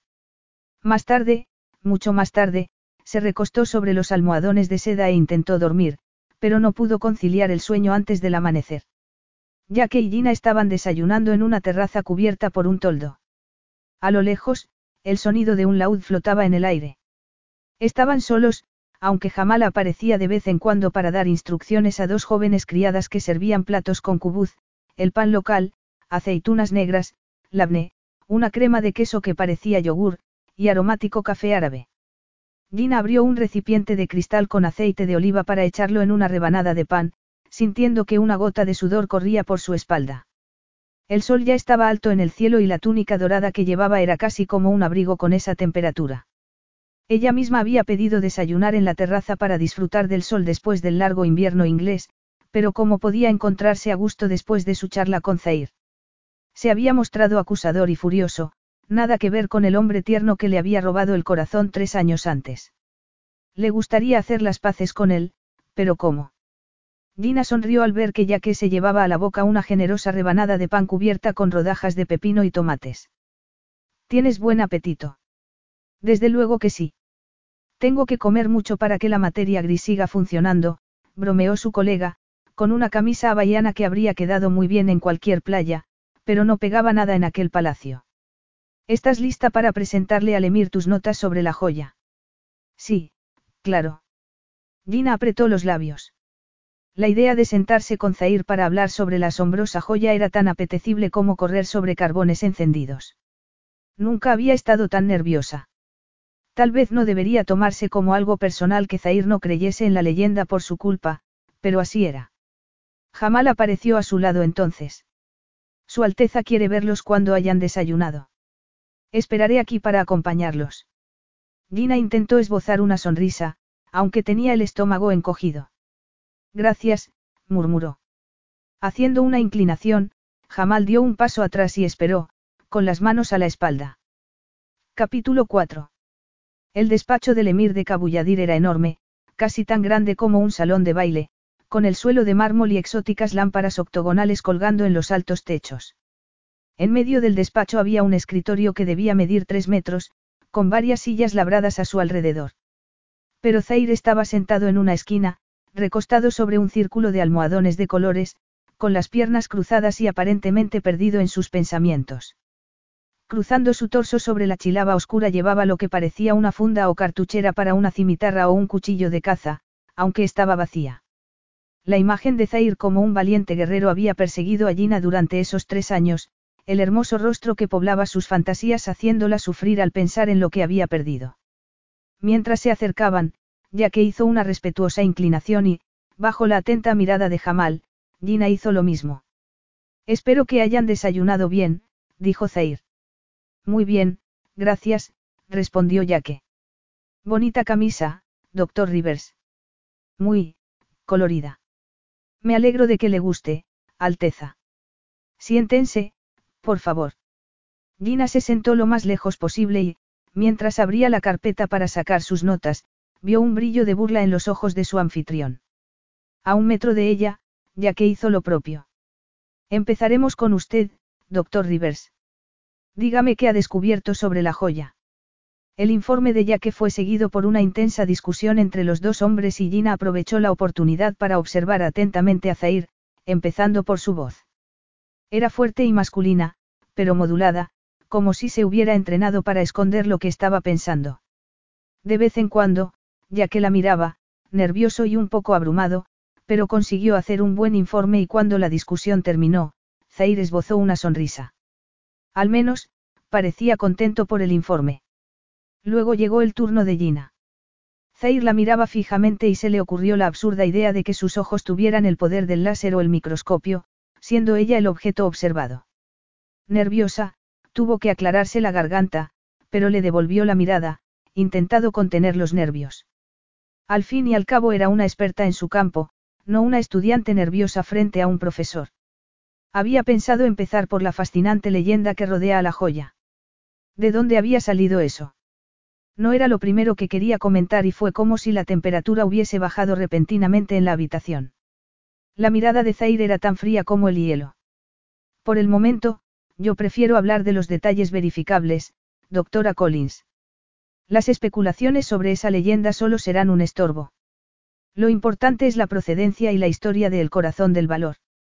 Como quiera, Alteza, consiguió decir ella, tan agitada que sus papeles resbalaron de la carpeta y tuvo que recogerlos a toda prisa.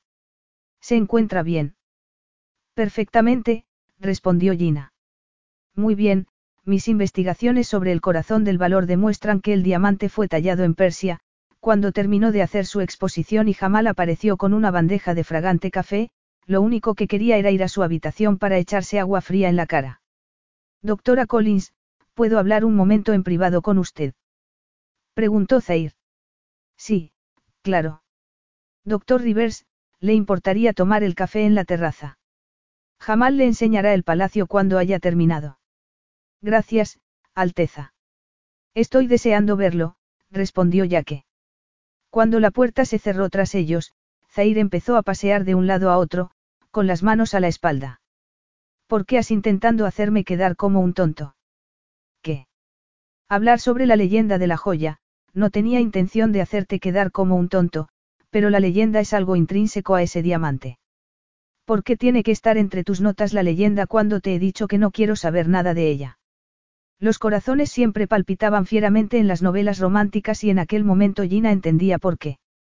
En mi investigación para verificar la autenticidad de la joya no podía pasar por alto algo que aparecía en todos los documentos, por irrelevante o inconveniente que pueda parecerle al cliente. Mi padre me enseñó a examinarlo todo al detalle y eso es lo que hago. Zair suspiró pesadamente. ¿Tu padre? Mi padre es un conocido profesor de historia antigua. Ah, sí, el hombre por el que no volviste conmigo. Mi madre había muerto y él necesitaba mi apoyo. El enfado de Zair desapareció tan abruptamente como algunas tormentas en el desierto. ¿Cómo podía un hombre de sangre caliente ignorar la tentadora visión que tenía delante? Especialmente cuando esa visión tenía unos ojos azules como los de Gina y unos labios en forma de arco que harían perder la cabeza a cualquiera. Cuando se trata del trabajo, mi padre no deja una piedra por remover, siguió ella. Es muy exhaustivo. Ah, sí. Zair dio un paso adelante. Antes de que Gina pudiera responder, él se apoderó de su boca. Su desesperación de volver a besarla hizo que el beso fuera torpe y duro al principio, pero después la apretó contra su torso para sentir las curvas femeninas y la besó seductoramente hasta que el calor de su cuerpo se convirtió en un tormento, hasta que deseó tener el poder de hacer que el resto del mundo desapareciera, olvidar los asuntos de Estado y la amenazadora insurgencia en las montañas para llevarla a su cama. Y cuando la tuviera en su cama la acariciaría hasta tenerla temblando de placer, hasta que llorase y jurase amarlo solo a él. Cuando por fin se apartó para mirarla, jadeando, tuvo que sonreír al ver que a ella le pasaba lo mismo. Sabes mejor que nunca, musito. No había imaginado que nuestra primera reunión terminaría así, pero supongo que después de lo que ocurrió entre nosotros era inevitable. Suéltame, Zair. No debemos, no hay nada que temer, este es mi palacio. Yo soy el gobernante de Kabuyadir y no es un deshonor que te vean conmigo. No me preocupa lo que piensen los demás, sino mi propia conducta. He venido aquí con un propósito profesional, para presentar los resultados de una investigación, no como una amiga personal. Además, estoy aquí con un colega. Te preocupa el doctor Rivers, con sus ridículas camisas de colores. Puede que ya que no tenga tu buen gusto, pero es un colega y podría disgustarse si supiera que nos conocemos. Zair murmuró una vociferación, o algo que sonaba como una vociferación en su idioma. ¿Por qué iba a disgustarse? Estás diciendo que tienes una aventura con él. Ya que y yo. No, claro que no. Entonces, ¿por qué te preocupa tanto lo que piense? Por respeto. Él la miró, desdeñoso, antes de acercarse al escritorio para abrir un cajón del que sacó un pequeño cuchillo con el mango labrado que colocó en la funda de su cinturón. Debo irme, de modo que tendremos que dejar esto por ahora. ¿Dónde vas? ¿Y por qué necesitas llevar un cuchillo? Una banda de rebeldes está causando problemas en las montañas. Les hemos advertido muchas veces, pero siguen haciendo incursiones en los pueblos cercanos y he decidido hablar con ellos personalmente. Y no es peligroso. Exclamó Gina. ¿Vas a ir solo? Zair esbozó una sonrisa al verla tan preocupada. No soy el zorro. Por supuesto que no iré solo. De todas formas, por favor, ten cuidado. Hay demasiado en juego como para arriesgarme de manera innecesaria. Mi querida hermana, para empezar, replicó él, mostrándose distante y frío cuando sentía todo lo contrario. Cada vez que estaba cerca de ella sentía que iba a explotar. Por supuesto, asintió Gina. Más tarde, cuando vuelva, hay otro tema del que me gustaría hablar contigo. Aunque sea tarde, espero que me recibas. Ella irguió la barbilla, orgullosa y desafiante. Es una orden. Su rebeldía sorprendió a Zair y también lo excitó. Deseaba tocarla, tomarla en sus brazos y llevarla a sus aposentos. Sabiendo que no podía hacerlo porque había un destacamento de soldados esperándolo en el patio, se prometió a sí mismo que la vería más tarde, sí, respondió, antes de pasar a su lado. Lo es. Inquieta al pensar que Zair podría estar en peligro y ella no podía hacer nada, Gina hizo un esfuerzo por comer, pero no era capaz de probar bocado. A ese paso, volvería a Inglaterra como un saco de huesos. Pero ¿cómo iba a comer cuando el miedo de no volver a verlo hacía que se le cerrase el estómago? El incendiario beso que habían compartido unas horas antes le había recordado por qué era el único hombre en el mundo al que podría amar. La cálida presión de sus labios, la fiera invasión de su lengua, habían dejado una impronta imborrable en su corazón y deseaba que volviese a besarla. Lo deseaba con toda su alma. Decidida a distraerse, le preguntó a Jamal si podía explorar los jardines del palacio y el joven se ofreció inmediatamente a escoltarla, pero Gina persistió en su deseo de ir sola. A regañadientes, Jamal asintió por fin. Había varios caminos, todos a la sombra de altos árboles, en los fabulosos jardines del palacio de Cabulladir. Gina percibió el aroma a jazmín, a azahar y heliotropo, entre otros, mientras escuchaba el canto de los pájaros. Mirase donde mirase había fuentes y estatuas de piedra, presumiblemente antepasados de la ilustre familia Khan. Si no estuviera tan preocupada por Zair, las habría investigado un poco más, pero en esas circunstancias era imposible. Tan entusiasmada estaba por lo que veía que estuvo a punto de chocar con alguien, una mujer vestida con una túnica oscura, sentada en un banco frente al estanque del jardín. Era una chica joven de preciosos ojos castaños, con la expresión más triste que Gina había visto nunca. ¿Quién eres? Le preguntó la joven, primero en su idioma y, al ver que no la entendía, en el suyo. Siento mucho haberte molestado. Soy la doctora Gina Collins y he venido para, hacer un inventario de los objetos del palacio, Gina se mordió los labios después de decirlo porque no tenía costumbre de mentir. Mi hermano no me ha dicho que tuviese intención de hacer inventario. Tu hermano. Soy Farida, la hermana del emir de Kabuyadir, aunque últimamente se porta como si fuera un extraño, después de decirlo, la joven dejó escapar un suspiro. Me alegra ver a otra mujer en el palacio. ¿Eres inglesa? Sí, lo soy. Zair y yo estudiamos allí, ¿lo sabías? Gina negó con la cabeza. No, no lo sabía. ¿Dónde estudiasteis? En Oxford. Él estudió política y economía en Pembroke College y yo literatura e idiomas modernos en Lady Margaret Hall. Ah, entonces debéis de ser muy inteligentes. Mis notas no alcanzaban para estudiar en Oxford, dijo Gina. Zaire es muy inteligente, yo hago lo que puedo, bromeó Farida. ¿Os gustó vivir allí? Es un sitio fascinante, con una historia y una arquitectura maravillosas. Lo que más me gustaba eran las bibliotecas y siempre podías encontrarme en alguna, pero todo eso cambió cuando conocí a Azar, de repente, Farida parecía estar muy lejos y Gina recordó que, según le había contado Zair, había perdido a su marido en un accidente. Era tan joven, demasiado joven para ser viuda. Sin pensar, se dejó caer sobre el banco, a su lado. Azar era tu marido. Ella asintió con la cabeza. Era el amor de mi vida y desde que murió estoy perdida, no sé qué hacer. No creo que tenga nada más que ofrecer, ni siquiera a mi hermano. Todo me parece inútil. Mi padre me contó que él había sentido lo mismo tras la muerte de mi madre. Su forma de soportar la tristeza era encerrarse en casa y enterrarse en el trabajo, aunque yo no sabía que la quisiera tanto hasta hace poco.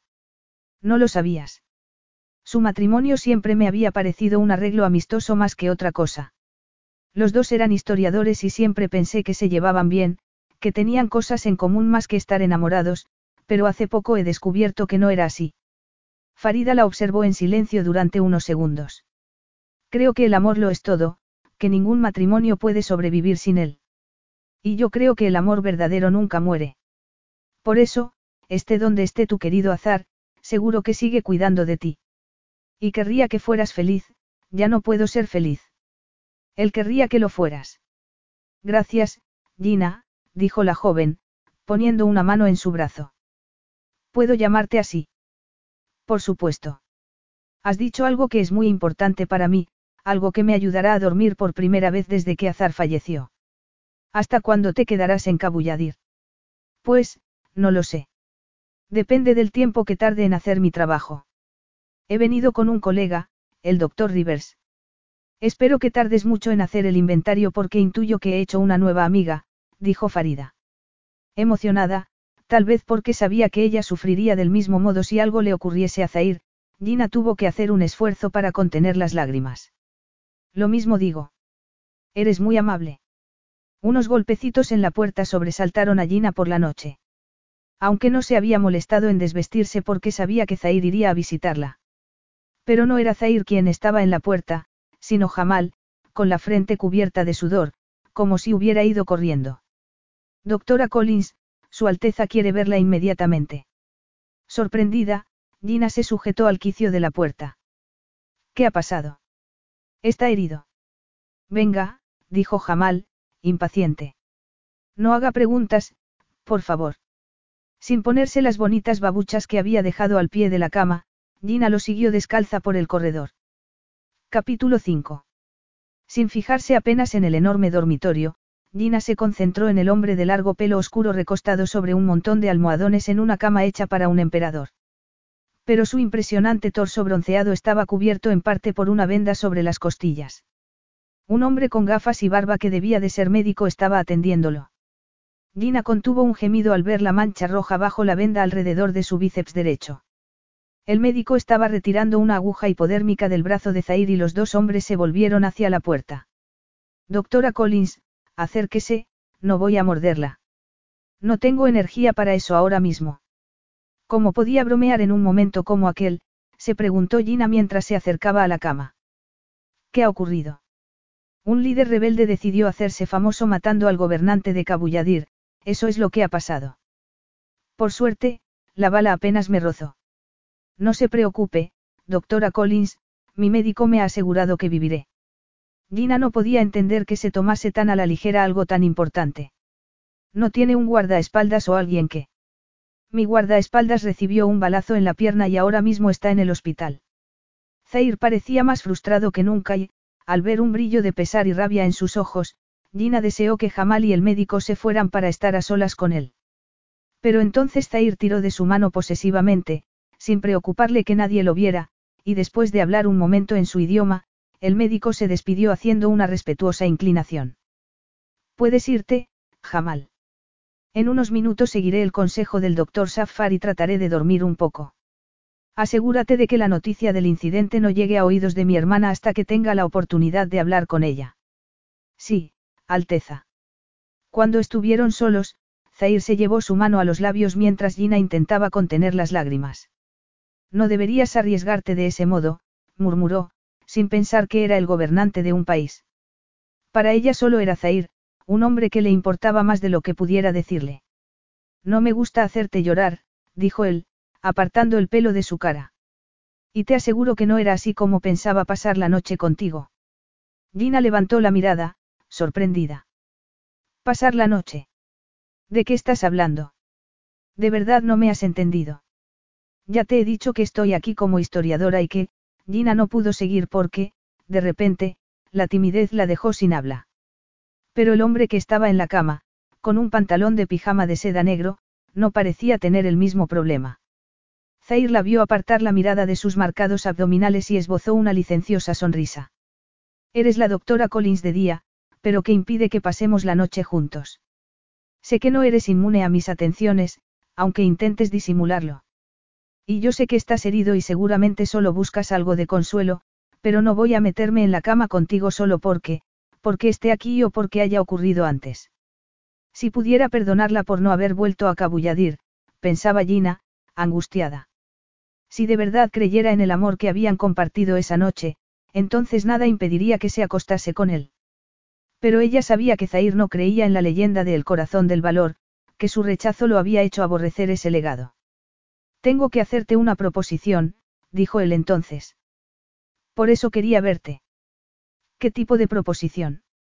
No voy a perder el tiempo fingiendo que no te deseo, así que iré directamente al grano, muchos hombres en mi posición tienen amantes.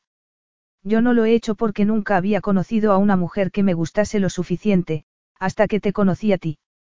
Me gustaría que te quedases en Cabulladir, Gina. Si te quedases, no te faltaría nada, nunca. Cualquier cosa que quisieras y que yo pudiese darte sería tuya. Gina no sabía si reír o llorar.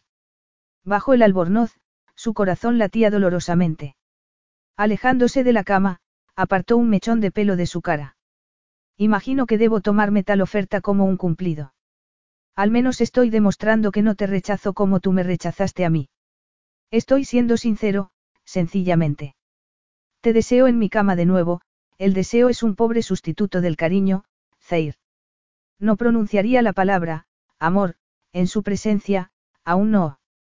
¿Para qué iba a hacerlo cuando era evidente que quería vengarse por no haber vuelto a Cabulladir tres años antes? El deseo no te parece suficiente.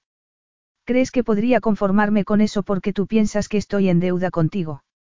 Además, no puedo quedarme aquí indefinidamente. Cuando te haya dado toda la información que tengo sobre la joya, y la haya visto por mí misma, tendré que volver a Inglaterra. ¿Por qué? Tengo un trabajo, Zair. Uno que he perseguido durante muchos años. Y también tengo un padre que no se encuentra bien y que está muy solo, respondió ella. Me temo que tendrás que buscarte otra amante para el todopoderoso Emir, le espetó, dirigiéndose a la puerta. Gina. El grito de Zair la detuvo y cuando se volvió, alarmada, vio que estaba intentando levantarse de la cama. ¿Se puede saber qué haces? exclamó, ayudándolo a tumbarse de nuevo. Por favor, vuelve a la cama antes de que te hagas daño. ¿Qué te importa a ti? replicó él, dejando que lo ayudase a tumbarse de nuevo. Te marcharás en cuanto puedas, sin importarte si vivo o muero. Eso no es verdad. Claro que me importa. Tú sabes el tormento que es para mí tenerte tan cerca, respirar tu perfume y no poder tocarte. Es una doble agonía que esto me haya ocurrido hoy. No solo estoy sexualmente frustrado, sino herido por una bala. Esta noche me hará falta algo más que una pastilla para dormir. Gina apartó el pelo de su frente. ¿Por qué has tenido que ir tú personalmente? Podrías haber enviado a otra persona, al capitán de tu ejército, quizá. Alguien acostumbrado a lidiar con situaciones como esa. ¿Crees que no soy capaz de lidiar con unos rebeldes? Yo no he dicho eso. No estoy cuestionando tu habilidad para combatir, Zair. Desde luego, das miedo, pero me parece demasiado arriesgado hacerlo siendo el gobernante de Kabuyadir. Zair lanzó sobre ella una fiera mirada. ¿Y cómo sabes tú lo que debo hacer? No soy solo una figura de cera que se sienta en el palacio para dar órdenes, soy un político y un diplomático. Y después de muchos meses de rebelión, de incursiones para asustar a los lugareños, tenía que demostrarles de una vez por todas que no voy a aceptarlo. ¿Quién mejor que yo para llevar ese mensaje? No te muevas, vas a reabrir tus heridas. Puedes irte, Gina, dijo él entonces, sin mirarla. ¿Qué? Eres una distracción dolorosa y lo que necesito ahora mismo es paz y tranquilidad para recuperarme. Muy bien, como quieras. Cuando iba a levantarse, Zair tiró de ella para besarla, un beso ardiente y apasionado que casi le hizo daño. Ahora puedes irte. Su mirada oscura hacía que las piernas le pesaran una tonelada y Gina salió de la suntuosa habitación sin saber cómo, decían que un oso era más peligroso cuando estaba herido y debía de ser cierto. A la mañana siguiente, mientras paseaba por su jardín privado pensando en sus heridas y en el rebelde que se las había infligido, Zair tenía que hacer un esfuerzo para contener su furia. Estaba dolorido, airado y capaz de ladrarle al primero que se le acercase. Afortunadamente, Jamal lo conocía bien y sabía cuándo debía alejarse prudentemente. Pero recordar cómo había tratado a Gina la noche anterior, después de recibir una nueva visita del médico, Zair debía acudir a una reunión con el consejo para hablar sobre los rebeldes, pero en aquel momento el asunto que más lo interesaba era Gina Collins. Le había ofrecido ser su amante, algo que muchas otras mujeres hubiesen aceptado, pero ella no. Ella prefería volver a Inglaterra con su padre, otra vez. Aunque debía admirarla por su lealtad filial, no podía evitar sentirse celoso por estar tan abajo en su lista de prioridades. Pero no la dejaría ir tan fácilmente. Tenía que encontrar la manera de hacer que se quedase en Cabulladir. Después de volver a verla cuando creía que había desaparecido de su vida para siempre no era capaz de olvidarla. Zair. Su hermana corría hacia él por el jardín y, cuando se echó en sus brazos, Zair no pudo evitar un gemido de dolor. No podía creerlo, porque nadie me había dicho nada. No soy una niña, soy una mujer adulta y no voy a desmayarme al escuchar una mala noticia. ¿Por qué fuiste al cuartel general de los rebeldes solo con un grupo de guardias? Otra mujer regañándolo por intentar resolver una situación que atemorizaba y hacía sufrir a su gente. Las decisiones de su padre habrían sido cuestionadas de ese modo. No, estaba seguro que no había sido así. Tenía que ir personalmente. Su líder es un ególatra ansioso de poder, al frente de una banda de cretinos que se dedican a robar y asustar a los lugareños. Al ver que intentar razonar con ellos no servía de nada les advertí que irían todos a la cárcel, pero cuando nos dábamos la vuelta el líder sacó una pistola y empezó a disparar. Podría haberte matado. Sí, pero estoy vivo, Zair se pasó una mano por los ojos. Por favor, no temas por mí, hermana. No quiero que te eches a temblar cada vez que salgo del palacio. Pero te han disparado. Al ver la preocupación en los ojos de Farida, Zair intentó sonreír. No ha sido nada, un pequeño inconveniente más que otra cosa. ¿Qué quieres decir? Que seguramente no podré estar tan activo como me gustaría durante unos cuantos días, respondió él, pensando en Gina. ¿Y el hombre que te disparó? ¿Qué ha sido de él? Ahora mismo languidece en prisión, como no podía ser de otra manera. ¿Crees que sus hombres intentarán vengarse? Si se atreven, lo pagarán muy caro. Pero mientras lo decía, Zair tenía dudas. Habría cometido un error al intentar hablar con los rebeldes personalmente. Pero no era el momento de pensar en ello con Farida tan disgustada, decidió, pasándole un brazo por los hombros. Este palacio es una fortaleza que ha aguantado el paso del tiempo. Nadie puede llegar hasta aquí. Estarían locos si lo intentasen, le dijo. Pero dejemos eso, hablemos de cosas más agradables. Muy bien, asintió ella. ¿Qué piensas hacer hoy? Espero pasar un rato con Gina Collins. Zair se detuvo de golpe. ¿Conoces a la doctora Collins? Sí, la conocí ayer. Y dijo algo maravilloso sobre Azar que me consoló mucho. No tengo muchas amigas de mi edad, así que me alegra que Gina vaya a estar en el palacio durante un tiempo. También yo me alegro. Tal vez yo podría ayudarla a hacer el inventario de los objetos antiguos del palacio. ¿Qué te parece? Zair estaba tan sorprendido que tardó unos segundos en entender la pregunta. Era la primera vez que Farida mostraba interés por algo desde que quedó viuda y, si Gina ejercía ese efecto en ella, ¿qué otros milagros podría conseguir con su presencia? Seguro que a ella le gustaría. ¿Sabes dónde está? Iba a buscarla ahora mismo. ¿Por qué no te quedas aquí un rato? Cuando haya hablado de esa sugerencia tuya con la doctora Collins le diré a Jamal que venga a buscarte. Gina es muy guapa, ¿verdad? Más bella que ninguna otra, pensó Zair. Pero no pensaba decirlo. No quería que Farida supiera de su interés por ella.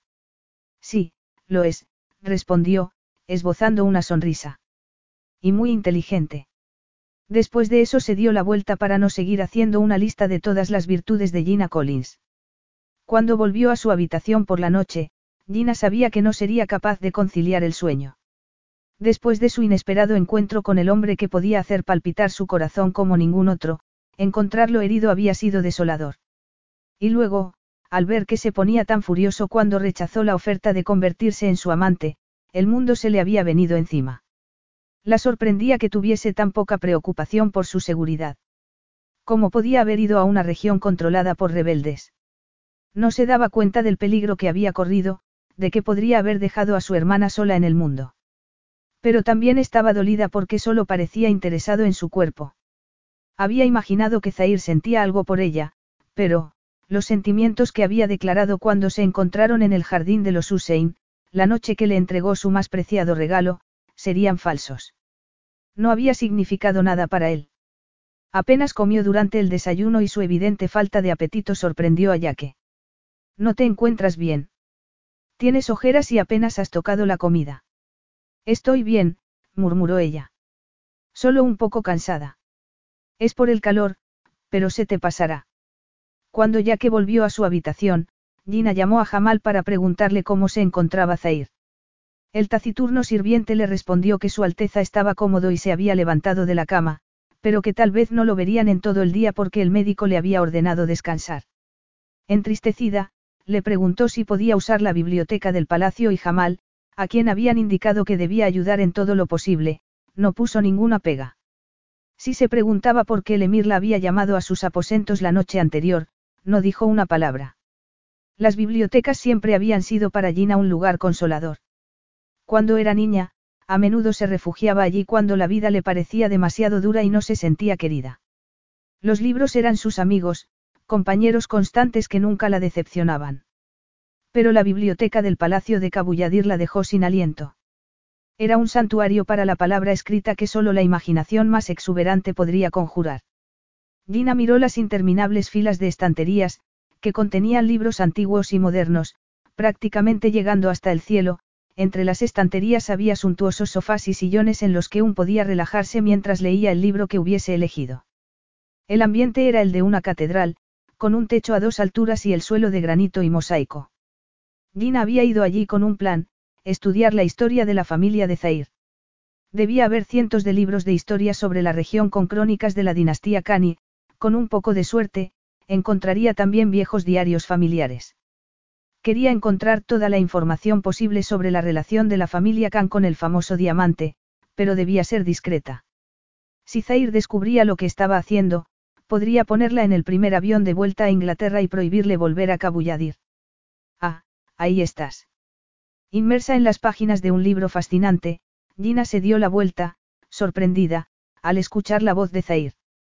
Tan imponente como siempre con su chilaba oscura y su ancho cinturón de cuero, el pelo como una cortina de terciopelo negro cayendo hasta los hombros. Pero enseguida se dio cuenta de que tenía la frente cubierta de sudor, debía de estar sufriendo, pero intentaba disimular. ¿Qué haces levantado? No deberías estar en la cama. Le preguntó, apretando el libro contra su pecho. He estado tomando el aire en el jardín. No puedo estar metido en la cama 24 horas al día solo por un par de heridas sin importancia, respondió él. Jamal me dijo que te encontraría aquí. ¿Qué te parece mi biblioteca? Es magnífica. Una persona podría pasarse aquí una vida entera y no tendría tiempo para leer ni una cuarta parte de los libros que posees. El comentario lo hizo sonreír. Desde luego. ¿Te duele? Le preguntó Gina entonces. La verdad es que me duele el orgullo más que nada. ¿Por qué? ¿Por qué? Zair pareció pensarlo mejor antes de responder. ¿Qué tienes ahí? Es un libro sobre el imperio bizantino, Gina no pudo evitar ponerse colorada. Ah, una lectura ligera, bromeó él. Su corazón se derritió al verlo de tan buen humor, como el Zair al que había conocido tres años atrás. Me alegra que estés más alegre. Siento mucho haberte tratado como lo hice anoche. Mi comportamiento fue imperdonable, dijo él entonces, levantando su barbilla con un dedo. Estabas herido y furioso, así que no te lo tendré en cuenta. Pero ahora mismo deberías estar descansando. Gina contuvo el aliento cuando empezó a acariciar su cara con la yema de los dedos. Podría reprocharme a alguien que te desee tanto. murmuró él. Y su voz, normalmente tan autoritaria, sonaba notablemente intranquila. Capítulo 6. El hechizo era tan profundo, tan intenso, que era como si el resto del mundo hubiese dejado de existir. No había barreras, solo Zair y ella, suspendidos en el tiempo y el espacio, en un maravilloso universo donde los papeles que asumían en la vida, una experta en antigüedades y un emir, habían dejado de importar. Lo único que quedaba eran dos almas reconociéndose la una a la otra. Gina cerró los ojos, todas las células de su cuerpo vibrando de anticipación mientras esperaba el beso que estaba a punto de llegar, era como si todo en la vida de Zair hubiera estado al borde del desastre durante mucho tiempo, pero mientras estudiaba las bellas facciones de Gina pensó que había una cosa que lo hacía sentir bien. Y después de hablar con su hermana incluso albergaba esperanzas. Deseaba a aquella mujer más que a ninguna otra y apenas podía pensar en otra cosa que no fuese perderse en ella. Su deseo sobrepasaba todo lo demás, incluso el dolor de sus heridas. Pero entonces vio una ligera abrasión en su labio inferior y de inmediato recordó el beso de la noche anterior, yo te he hecho eso. Murmuró, acariciando el labio con la yema del pulgar. Sé que no era tu intención hacerme daño. No tiene importancia. Quería hacerte pagar por la frustración que sentía y eso no es lo que hace un hombre honorable, replicó él, apartándose.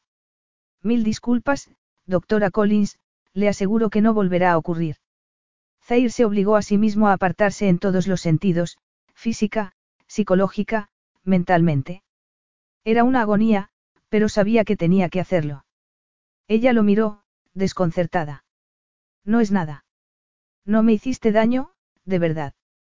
De todas formas, Zair pensaba que no merecía su perdón. Había actuado como un arrogante y un loco.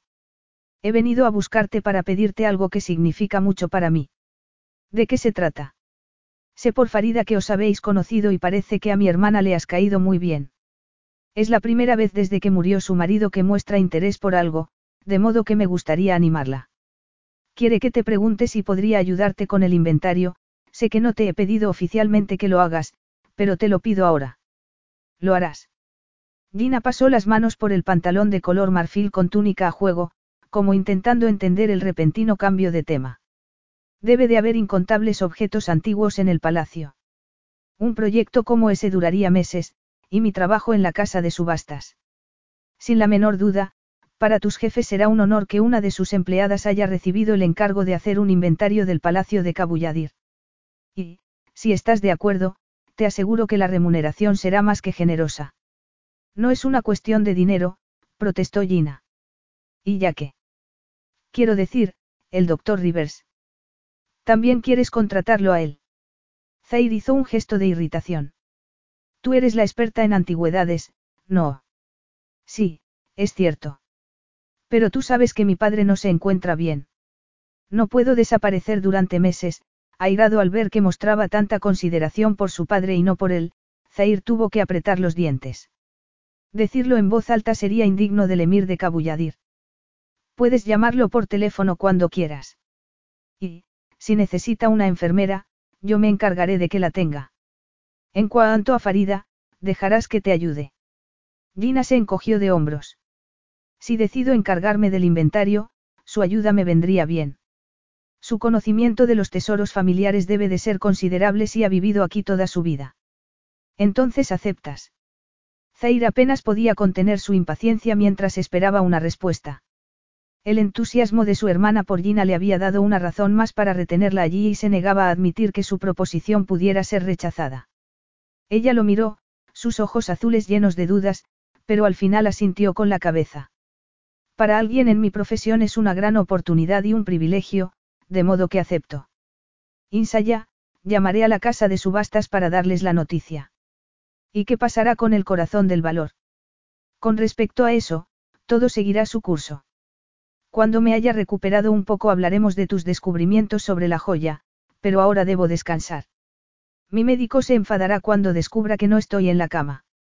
Zair se dio la vuelta bruscamente, haciendo una mueca de dolor al sentir como si clavaran un cuchillo en sus costillas, Gina se animó al ver la sonrisa de Farida Khan. Ser su ayudante le daría un propósito en la vida, le había confesado, y saber que estaba ayudando a su hermano sería doblemente satisfactorio para ella. Las dos mujeres se encontraron en la biblioteca y, después de hablar sobre cómo proceder para hacer el inventario, Farida desapareció para buscar las llaves de los estantes cerrados. Luego la llevó de habitación en habitación, piso por piso, mostrándole algunos de los tesoros más preciados del palacio, posesiones que normalmente solo eran vistas por la familia y los amigos más cercanos. Aquella era una visita preliminar ya que el trabajo de catalogar todos los objetos empezaría al día siguiente, pero Gina estaba tan abrumada por lo que veía que no era capaz de decir una palabra. Ella ya sabía lo opulento que era el interior del palacio, pero cada habitación parecía superar a la anterior. Los tesoros de la cueva de Aladino no podrían compararse con el palacio del emir de Kabuyadir. Zair, Gina no podía dejar de pensar en él y cada vez que recordaba sus heridas hacía una mueca de pesar. Era una tortura imaginarlo sufriendo, había estado a punto de ponerse a llorar cuando Zair no la besó como esperaba, pero la conmovía que se hubiera disculpado por su brusquedad de la noche anterior y la hacía albergar esperanzas. No quería que olvidase la extraordinaria conexión que había habido entre ellos tres años antes, un lazo que era mucho más que deseo físico, cuando Jamal le dijo que ya que había ido a visitar la parte vieja de la ciudad esa noche, Gina cenó con Farida.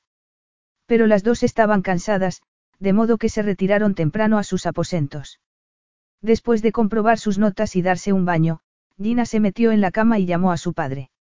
Solo había tres horas de diferencia entre los dos países, de modo que aún estaría levantado, trabajando en su estudio seguramente. Dígame. Papá, soy Gina. Hija, qué sorpresa.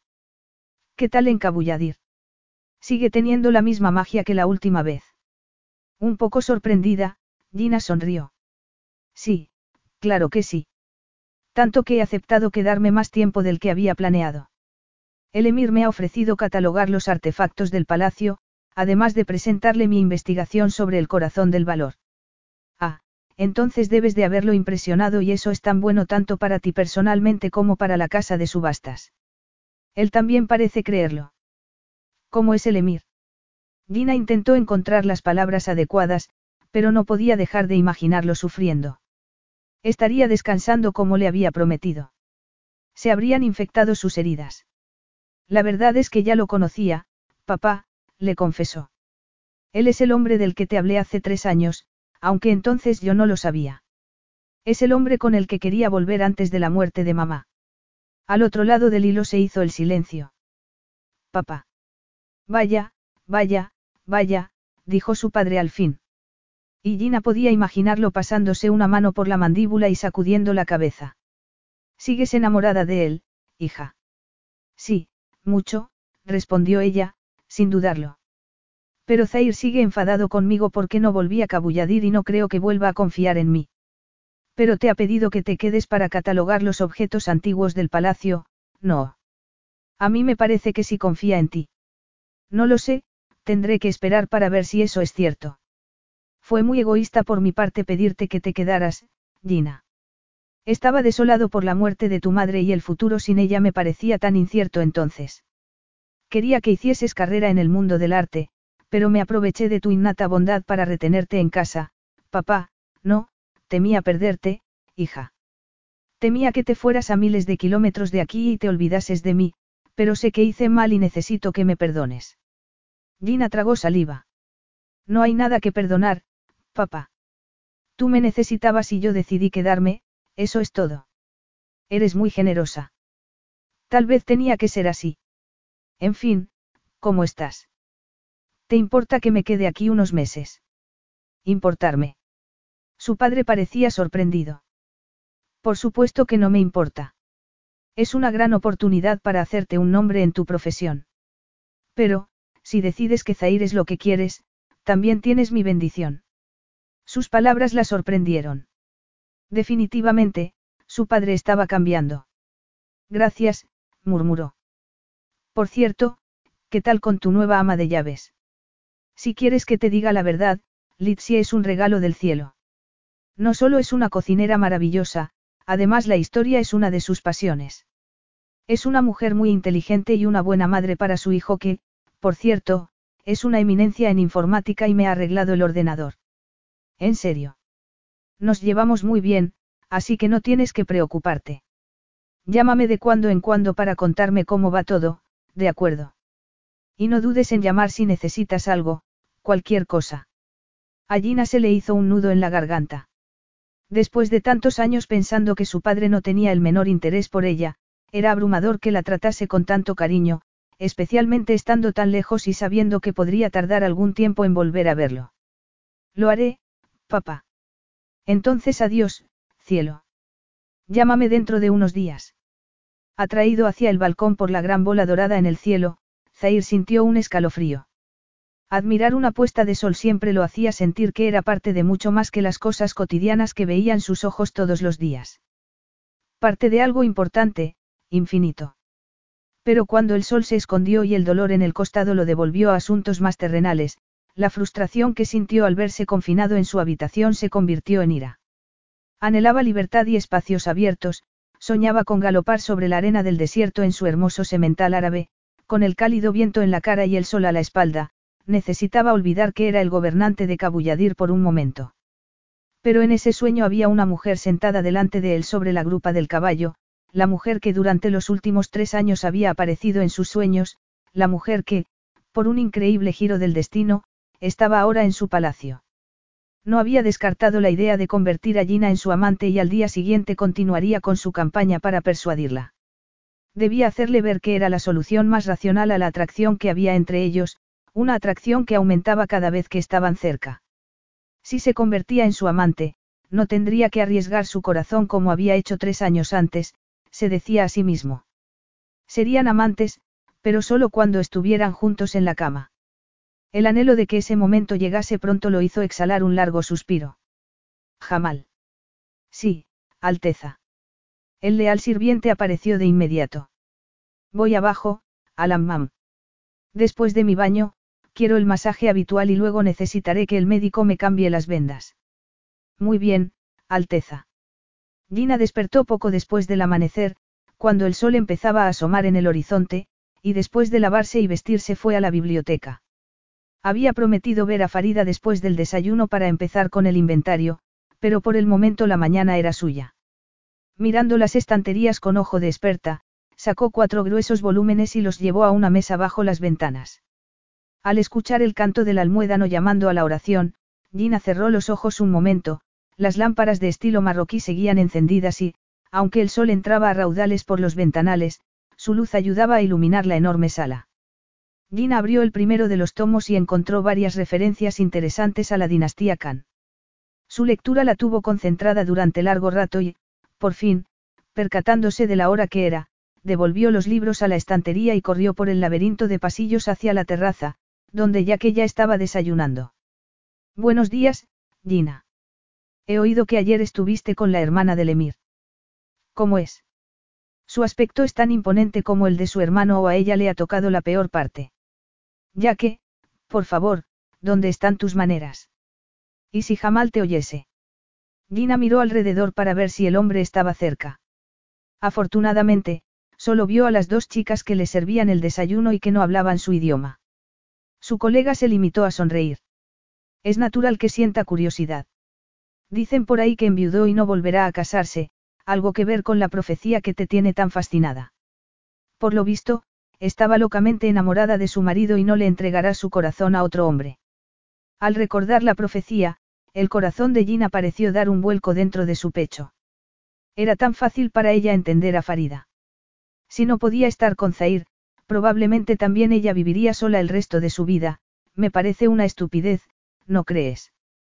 ¿Qué? Creo que este palacio te está hipnotizando, ya que soltó una carcajada. No me escuchas y siempre tienes esa expresión ausente, como si estuvieras a kilómetros de aquí. Gina se sirvió una rebanada de pan con aceite de oliva. Tarde o temprano tendría que decirle que Zair le había ofrecido hacer el inventario del palacio, pero aún no. Quería dejar que completase su investigación sobre el corazón del valor. Cuando estuviese terminado, se lo diría. Ya que era tan ambicioso que podría molestarse al saber que Zair le había pedido a ella que hiciese el inventario y no quería poner en peligro la investigación para la que los habían contratado, estar aquí es como estar en otro mundo, ¿verdad? Desde luego. Por cierto, corre el rumor de que el emir recibió un disparo de unos rebeldes cuando intentaba llegar a un acuerdo pacífico con ellos. No lo mataron, evidentemente, pero resultó herido. Y ayer no lo vi, ¿tú crees que el rumor es cierto? Gina intentó disimular su agitación. No creo que debamos especular sobre ese tipo de rumores. Si son ciertos, espero que el pobre hombre esté recuperándose. Me molestaría no poder terminar con la presentación. Los dos hemos trabajado mucho estos últimos meses y no me gustaría que todo fuese para nada. Por fin, Gina perdió la paciencia y se levantó, fulminando con la mirada al hombre que llevaba otra inapropiada camisa esa mañana. Es que nunca piensas en nadie más que en ti mismo. El emir ha pagado por este viaje, en el palacio nos cuidan como si estuviéramos en un hotel de cinco estrellas y hemos recibido un generoso adelanto por nuestros estudios sobre el corazón del valor. Yo creo que eso es algo más que, nada, ¿no te parece? Tirando la servilleta sobre la mesa, Gina volvió al interior del palacio, dejando a Jaque y a las dos jóvenes sirvientas mirándola como si fuese de otro planeta. A oídos de Zair llegaron unas risas femeninas. Con el ceño fruncido, se acercó a la terraza y vio a dos mujeres sentadas frente a una mesa del jardín, bajo una parra que las protegía del sol. Una llevaba la tradicional túnica negra de las viudas y la otra un traje pantalón de color coral y un incongruente sombrero de paja que lo hizo sonreír. Ver a su hermana riendo con Gina fue una revelación. Rara vez un sonido o una imagen le habían proporcionado tanta felicidad y, sin pensar, se acercó a la mesa. Empezaba a temer que nunca volvería a oírte reír, hermana. Debo darle las gracias a Gina. ¿Ves lo buena que es para mí? No solo es inteligente y amable, también tiene un estupendo sentido del humor. Ah, sí. Zair miró a la mujer que estaba sentada al lado de Farida. Sus ojos azules habían estado llenos de humor unos segundos antes, pero de repente habían vuelto a ser serios. No sabía por qué y le molestaba. Buenas tardes, Alteza, murmuró. Tiene usted buen aspecto, doctora Collins. Como una rosa inglesa plantada en el desierto. Tal rosa probablemente no sobreviviría al calor. Si fuese cuidada por un jardinero experto, no tengo la menor duda de que sobreviviría, sin preocuparle que su hermana estuviera mirando, Zair pareció caer en un trance que solo se rompió cuando Gina recogió unos papeles que había sobre la mesa. En fin, os dejo. Disculpad si os he molestado, murmuró, alejándose abruptamente, sus pasos resonando sobre la gravilla del camino. Farida se volvió hacia ella, con expresión interrogante. Mi hermano no parece el mismo esta mañana. Quizá no haya dormido esta noche por las heridas, sabes que resultó herido en una escaramuza con los rebeldes. Sí, he oído algo. Bajando la mirada, Gina intentó concentrarse en sus notas, pero lo único que veía era el turbador brillo de los ojos de Zair, que la hacía apretar los muslos bajo el vestido. Sin poder evitarlo, recordó la noche que le entregó su virginidad, la erótica electricidad de sus cuerpos tan poderosa que cuando la penetró no sintió dolor alguno. Su unión había sido tan perfecta que casi se convenció de que aquel encuentro estaba escrito en las estrellas. Tu hermano, el emir, se corrigió Gina a sí misma rápidamente, es un hombre muy fuerte y, sin ninguna duda, se recuperará. Farida se encogió de hombros. Eso es lo que me digo a mí misma. Pero, por fuerte que sea, no es infalible y en esta familia ha habido demasiadas muertes últimamente. Necesitamos sangre nueva para tener esperanza, dijo, suspirando. Tal vez sea buena idea que haya decidido casarse. Aunque a mí no me gusta la mujer que ha elegido como esposa. Gina sintió como si el oxígeno no llegase a sus pulmones. El emir va a casarse. Sí, respondió Farida. Con la hija del emir de un país vecino que es gorda, fea y tonta. Gracias a Dios no está buscando compañía interesante, porque no la tendrá con ella. Solo la ha visto un par de veces, así que sería un matrimonio de conveniencia, una forma de unir los dos reinos, pero yo no veo más que dolor y tristeza para él. ¿Y el corazón del valor? No dice la profecía que todos los miembros de vuestra familia se casarán por amor. ¿Conoces la historia de la joya? exclamó Farida. Gina había olvidado que no debía decirle nada al respecto y buscó una explicación a toda prisa. Sé que existe, por supuesto. Y sé que tiene una historia detrás. Yo creo en esa leyenda. Y creo que uno no debe discutir con el destino. En cuanto vi a Azar supe que era el hombre de mi vida, de hecho, nunca dejaré de amarlo aunque ya no esté conmigo. Mi corazón lo mantiene vivo, ¿lo entiendes? Sí, lo entiendo. Pero tu hermano, él no cree en la profecía. No, Zair no cree en ella. Mis padres estaban tan enamorados como yo lo estaba de Azar, así que teme enamorarse y perder a esa persona, Farida suspiró de nuevo. A veces puede ser muy testarudo, especialmente cuando cree tener razón. Entonces prefiere casarse con una mujer a la que apenas conoce. La joven asintió con la cabeza. Eso me temo. Mientras recorría uno de los pasillos más tarde, con las notas apretadas contra su pecho, Gina escuchó una voz masculina, Gina, la llamó Zair desde la puerta de su despacho. No quiere decir, doctora Collins, Alteza.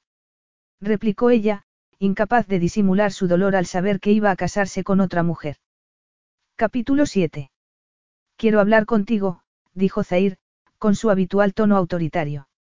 Lo siento, pero ahora mismo no puedo, respondió Gina, el dolor y la rabia que sentía impidiendo que lo mirase a la cara. Tengo mucho trabajo. La fiera mirada que lanzó sobre ella sería suficiente para asustar al propio Genghis Khan y ella no podía negar que le temblaban un poco las piernas. ¿Cómo te atreves a hablarme así? En el futuro, sugiero que lo pienses dos veces antes de hablarme en ese tono. Entra en mi despacho, ahora. Cerrando la puerta tras ellos, Zair le hizo un gesto para que se sentase y Gina se alegró porque no las tenía todas consigo. Dejando los papeles sobre un sofá tapizado en brocado de seda, colocó las manos sobre su regazo y lo miró a los ojos. Le pido disculpas si he sido grosera, Alteza. No volverá a ocurrir. Eso espero. ¿De qué quería hablarme? Con las manos a la espalda, Zair paseaba de un lado a otro del despacho, su perfil hermoso y formidable a la vez. Pero, de repente, se detuvo, en silencio. ¿Qué ocurre? ¿Te duelen las heridas? Le preguntó. Zair se acercó a ella para tomarla entre sus brazos. Estoy herido, sí. Pero no por las heridas de bala, sino porque no puedo disfrutar de tu boca cuando quiero, porque no tengo tu cuerpo desnudo bajo el mío. Puedes entender lo que estoy sufriendo o no te importa. Claro que me importa, Gina no pudo terminar la frase porque Zair se apoderó de su boca. Dejando escapar un gemido, Gina le echó los brazos al cuello, como el tronco de un árbol al que podría agarrarse para salvar su vida si estuviera en peligro de ser arrastrada por un huracán. La lengua de Zair bailaba con la suya mientras deslizaba las manos por su espalda, apretándola contra su torso hasta que no había espacio entre ellos. Levantando una mano, deshizo su trenza y dejó caer el pelo sobre sus hombros, había dicho que no podía soportar vivir sin el sabor de sus labios y sin la intimidad de su cuerpo, Gina no sabía cómo decirle que ella sentía lo mismo. Lo único que podía hacer era demostrárselo devolviéndole el beso, sus manos tan ansiosas por tocarlo como las de Zair. Su cuerpo era duro como el acero bajo la chilaba, su boca esclavizándola para siempre. Respirando agitadamente, Zair se apartó para tomar su cara entre las manos. Debo tenerte en mi cama esta noche. Después de esto, ¿cómo puedes negármelo? Gina no sabía qué decir, pero como la serpiente en el paraíso, un triste pensamiento asomó entonces su peligrosa cabeza. Suéltame. ¿Qué? exclamó Zair, desconcertado. Suéltame. Necesito sentarme un momento. En cuanto la soltó, Gina se dejó caer sobre el sofá de brocado, respirando profundamente antes de hacer una pregunta para la que necesitaba urgente respuesta. Tu hermana me ha contado que tienes intención de casarte. Según ella, sería un matrimonio de conveniencia con la hija del emir de un país vecino. Es cierto, Zair. Él volvió a pasear por el despacho, pero enseguida se detuvo a unos metros de ella, la luz del sol que entraba por la ventana dándole un brillo casi rojizo a su pelo negro. En sus sueños, Gina no podía haber imaginado un hombre tan magnífico, tan inalcanzable. Es cierto, sí. Pero ¿qué tiene eso que ver con nosotros?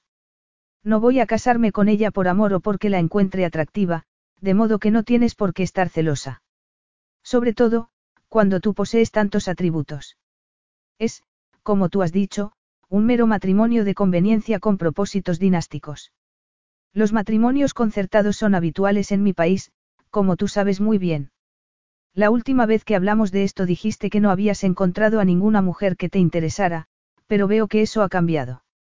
Ese matrimonio no tiene nada que ver contigo, Gina. Absolutamente nada. Es que no te das cuenta. Un gemido escapó de sus labios. Yo no creo en los matrimonios concertados, en los matrimonios de conveniencia o en los matrimonios basados en el sexo, Gina se levantó para dirigirse a la puerta. Si me perdonas, debo seguir con mi trabajo. Prometí volver a reunirme con tu hermana y antes debo poner en orden mis notas, Zair llegó a su lado de una zancada, un millar de emociones en sus ojos. No te he pedido que fueras mi amante porque no me importes. Aunque me hiciste daño con tu falsa promesa de volver hace tres años, no hay ninguna mujer en el mundo a la que desee como te deseo a ti. Te creo, murmuró ella. Tenía que creerlo porque la verdad de sus palabras estaba en sus ojos. Entonces, ¿por qué te vas? Me deseas, pero eso no es suficiente para que comparta tu cama o me convierta en tu amante. No quiero ser tu segunda mujer, aunque tu esposa sea una mera formalidad, una conveniencia. Eso sería traicionar mi propia integridad. Lo siento, pero no puede ser. No voy a traicionarme a mí misma. Dejándolo de pie, atónito y sombrío, Gina salió del despacho y Zair llamó a Jamal a gritos para ordenarle que ensillara a su caballo de inmediato. Unos minutos después, ignorando las súplicas de su leal sirviente, Zair montaba sobre el magnífico semental negro para dirigirse a las colinas.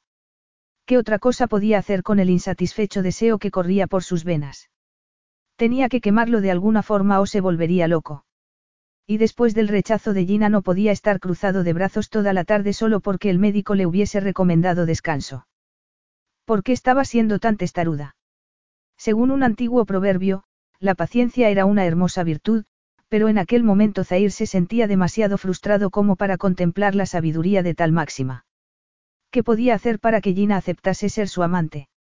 Debía convencerla como fuera. De algún modo tendría que compensar su matrimonio con una aburrida chica de 18 años que prefería pasarlo bien con sus amigas y comer pasteles en lugar de darle placer a un hombre. Cuando miró hacia atrás y vio a un guardia de palacio siguiéndolo, dejó escapar una vociferación. Espoleando a su caballo cuando llegaron a campo abierto, galopó a toda velocidad, date la vuelta, la expresión alegre de Farida mientras Gina se probaba la túnica y el pañuelo que le había prestado para ir al mercado era casi enternecedora. Después de esa escena tan emocional en el despacho de Zair, la inesperada excursión que Farida había sugerido le parecía el antídoto perfecto para su melancolía. Le dolía en el alma ser lo bastante buena como para convertirse en la amante de Zair, pero no en su esposa. Al menos, había declarado su deseo por ella, aunque no pensaba conformarse con eso. Por detrás, pareces nativa de Cabulladir, como cualquier otra mujer que vaya al mercado. Solo cuando vean que eres rubia y tienes los ojos azules sabrán que no eres de aquí. Prefiero el anonimato de esta ropa, dijo Gina, pasando la mano por la túnica de seda. En Inglaterra, los medios de comunicación nos bombardean diariamente con el aspecto que deberíamos tener, la talla que deberíamos usar y la ropa que deberíamos llevar, normalmente muy escotada y llamativa. Es un cambio agradable no tener que preocuparse por eso. Me alegro de que te sientas cómoda, dijo Farida. Lo pasarás bien en el mercado y yo también. Hace tiempo que no salgo, entonces, me alegro mucho de que vayamos al mercado. Si te gusta algo, un pañuelo, una túnica o una tela de brocado para hacerte un vestido, deja que mi sirviente regatee por ti. Así conseguirás un buen precio. El mercado estaba lleno de gente y Gina miraba de un lado a otro, encantada, absorbiendo la magia de aquel sitio lleno de colores y aromas insólitos para una europea. Cuando volviese al Reino Unido y fuese al supermercado todas las semanas o cuando pasara por algún centro comercial para comprar ropa que no necesitaba, añoraría Cabulladir porque los productos del mercado parecían más, auténticos. Farida, que no se separaba de su lado y era la mejor guía que uno pudiera desear, señalaba los puestos de alfombras, sedas, perfumes o babuchas, contándole anécdotas divertidas. Después de una hora abriéndose paso entre cientos de personas con diferentes atavíos y hablando en diferentes idiomas, la hermana de Zair sugirió que tomasen un refresco y Gina aceptó, encantada. Se sentaron en una terraza bajo una palmera y Farida envió a su sirviente, Afiz, al kiosco. ¿Te gustaría llevarte algo a casa? He visto un puesto de aceites perfumados, me gustaría llevarme aceite de agar a casa, respondió Gina. El aroma es maravilloso y siempre me recordará a Cabulladir. Y a Zair, pensó. Iremos en cuanto hayamos tomado un refresco. Pero solo te dejaré que compres el aceite si es el mejor. Te estás portando muy bien conmigo y quiero que sepas que te lo agradezco mucho. Tonterías, soy yo quien está agradecida, dijo Farida. Tú eres como un soplo de aire fresco para mí. Sé que en este momento no soy buena compañía precisamente. Pues claro que lo eres. Ojalá tuviese una amiga como tú en Inglaterra, le aseguró Gina. Espero que vayas a visitarme cuando haya vuelto a casa. No hables de irte de Cabulladir todavía, por favor. No tengo prisa por marcharme, te lo aseguro. Gina no pudo terminar la frase porque un brazo de hierro la agarró por el cuello, levantándola violentamente de la silla mientras Farida gritaba llamando a Afiz. No sabía lo que estaba pasando, pero la adrenalina, y un innato instinto de supervivencia, hizo que clavase los dientes en el antebrazo del extraño, que la soltó de inmediato dejando escapar un grito de dolor. Para entonces, Afiz había llegado con un grupo de gente y entre todos sujetaron al asaltante. Gina. ¿Estás bien? Farida parecía tan asustada como ella y, aunque Gina intentó fingir que no tenía importancia, estaba temblando. Resultaba difícil creer que alguien hubiera intentado asaltarla en la calle y a plena luz del día. ¿Por qué querría alguien hacerle daño? Estoy bien, creo. Pero necesito sentarme un momento. El dueño del kiosco se abrió paso entre la gente con una botella de agua mineral en la mano. Beba, por favor. Alguien había llamado a las fuerzas de seguridad y, como por arte de magia, varios soldados rodearon al hombre. Era joven, pero Gina tragó saliva al ver el afilado cuchillo que sacaron de entre los pliegues de su chilaba. ¿Quién es? preguntó. ¿Por qué quería atacarme? No lo sé, pero mi hermano averiguará quién es y quién lo ha enviado. Afiz volvió con ellas pero, frustrado al no poder comunicarse con Gina, se volvió hacia Farida.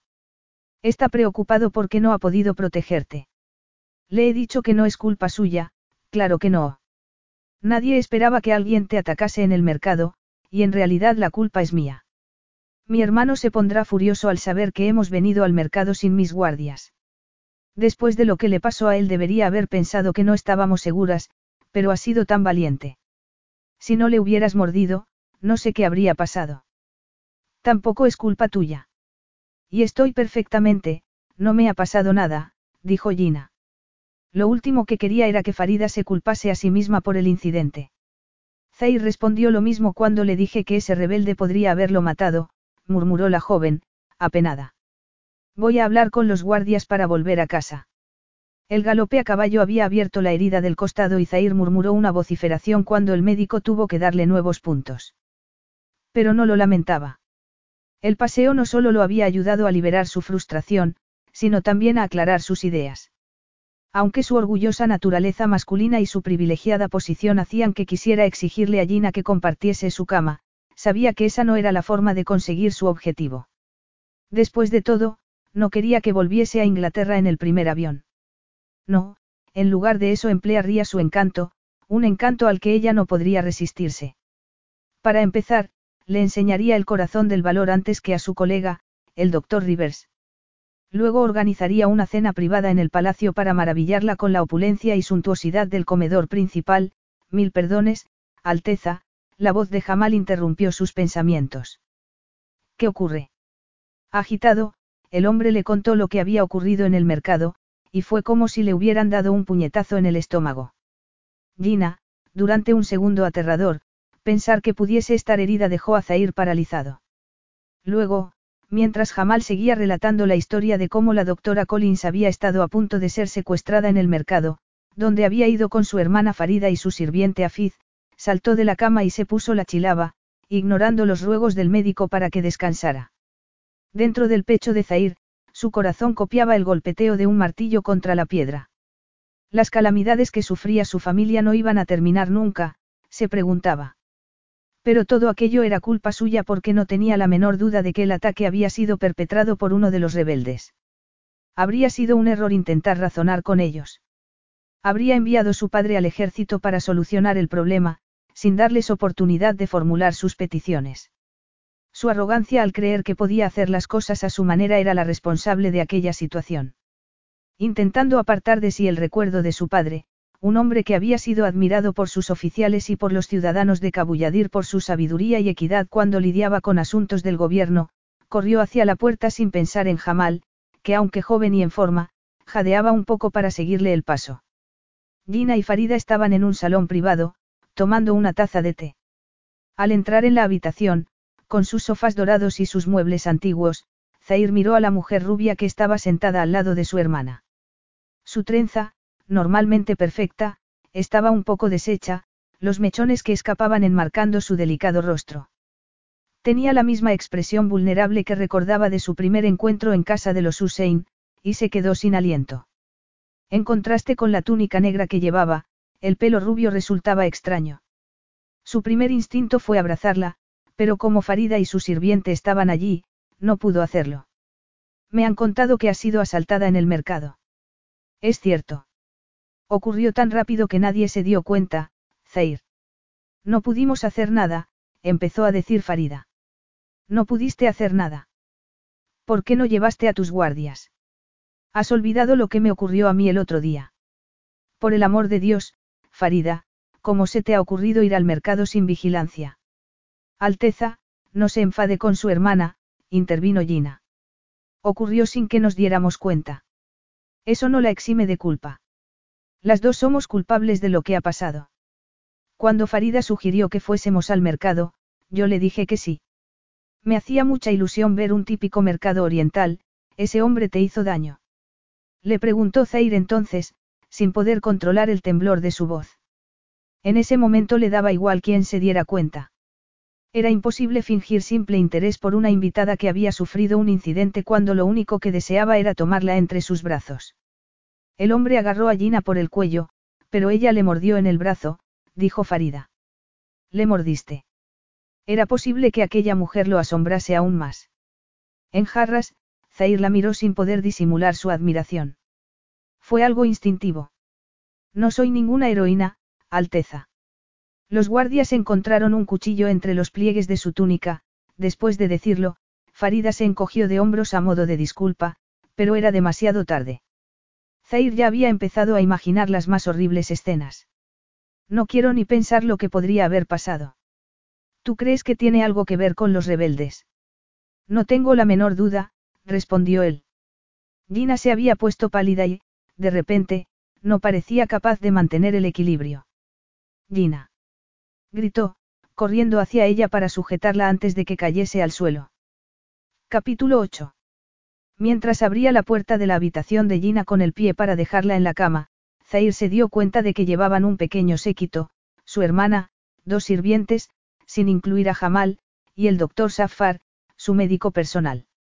Dejando su preciosa carga sobre el edredón de seda, le quitó los zapatos y se sentó a su lado, apretando una mano que parecía helada. Desde el otro lado de la cama, el médico intentaba despertar a Gina dándole a oler unas sales. Percatándose de que estaba siendo observado, Zair hizo un gesto con la mano. Marchaos. Dejadnos solos. ¿Puedo quedarme yo? Preguntó Farida. Sí, claro, murmuró él, con tono de disculpa por el exabrupto. Cuando se volvió, el médico tenía la cara de Gina entre las manos y ella empezaba a abrir sus ojos de color topacio. ¿Qué ha pasado? murmuró. Se ha desmayado, querida. El cariñoso tono del médico sorprendió a Zair. La única persona a la que se dirigía de ese modo era su hermana. Me he desmayado. Puede ocurrir después de un susto como el que se ha llevado, es normal.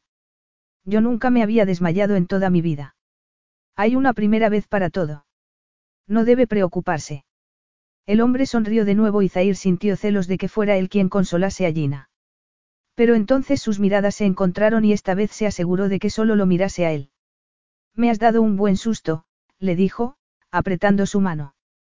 Lo sé, murmuró ella, conmovida por su preocupación. Me temo que tendrá que dejarnos solos un momento, Alteza. Tengo que examinar a la doctora Collins, el médico abrió su maletín, mirándolo por encima de sus gafas. Puede quedarse y ayudarme, Alteza, añadió, dirigiéndose a Farida. En el pasillo, Zair cruzó los brazos sobre el pecho con el ceño fruncido. Fuera se había levantado un viento que movía las lámparas de bronce, haciéndolas sonar como campanillas.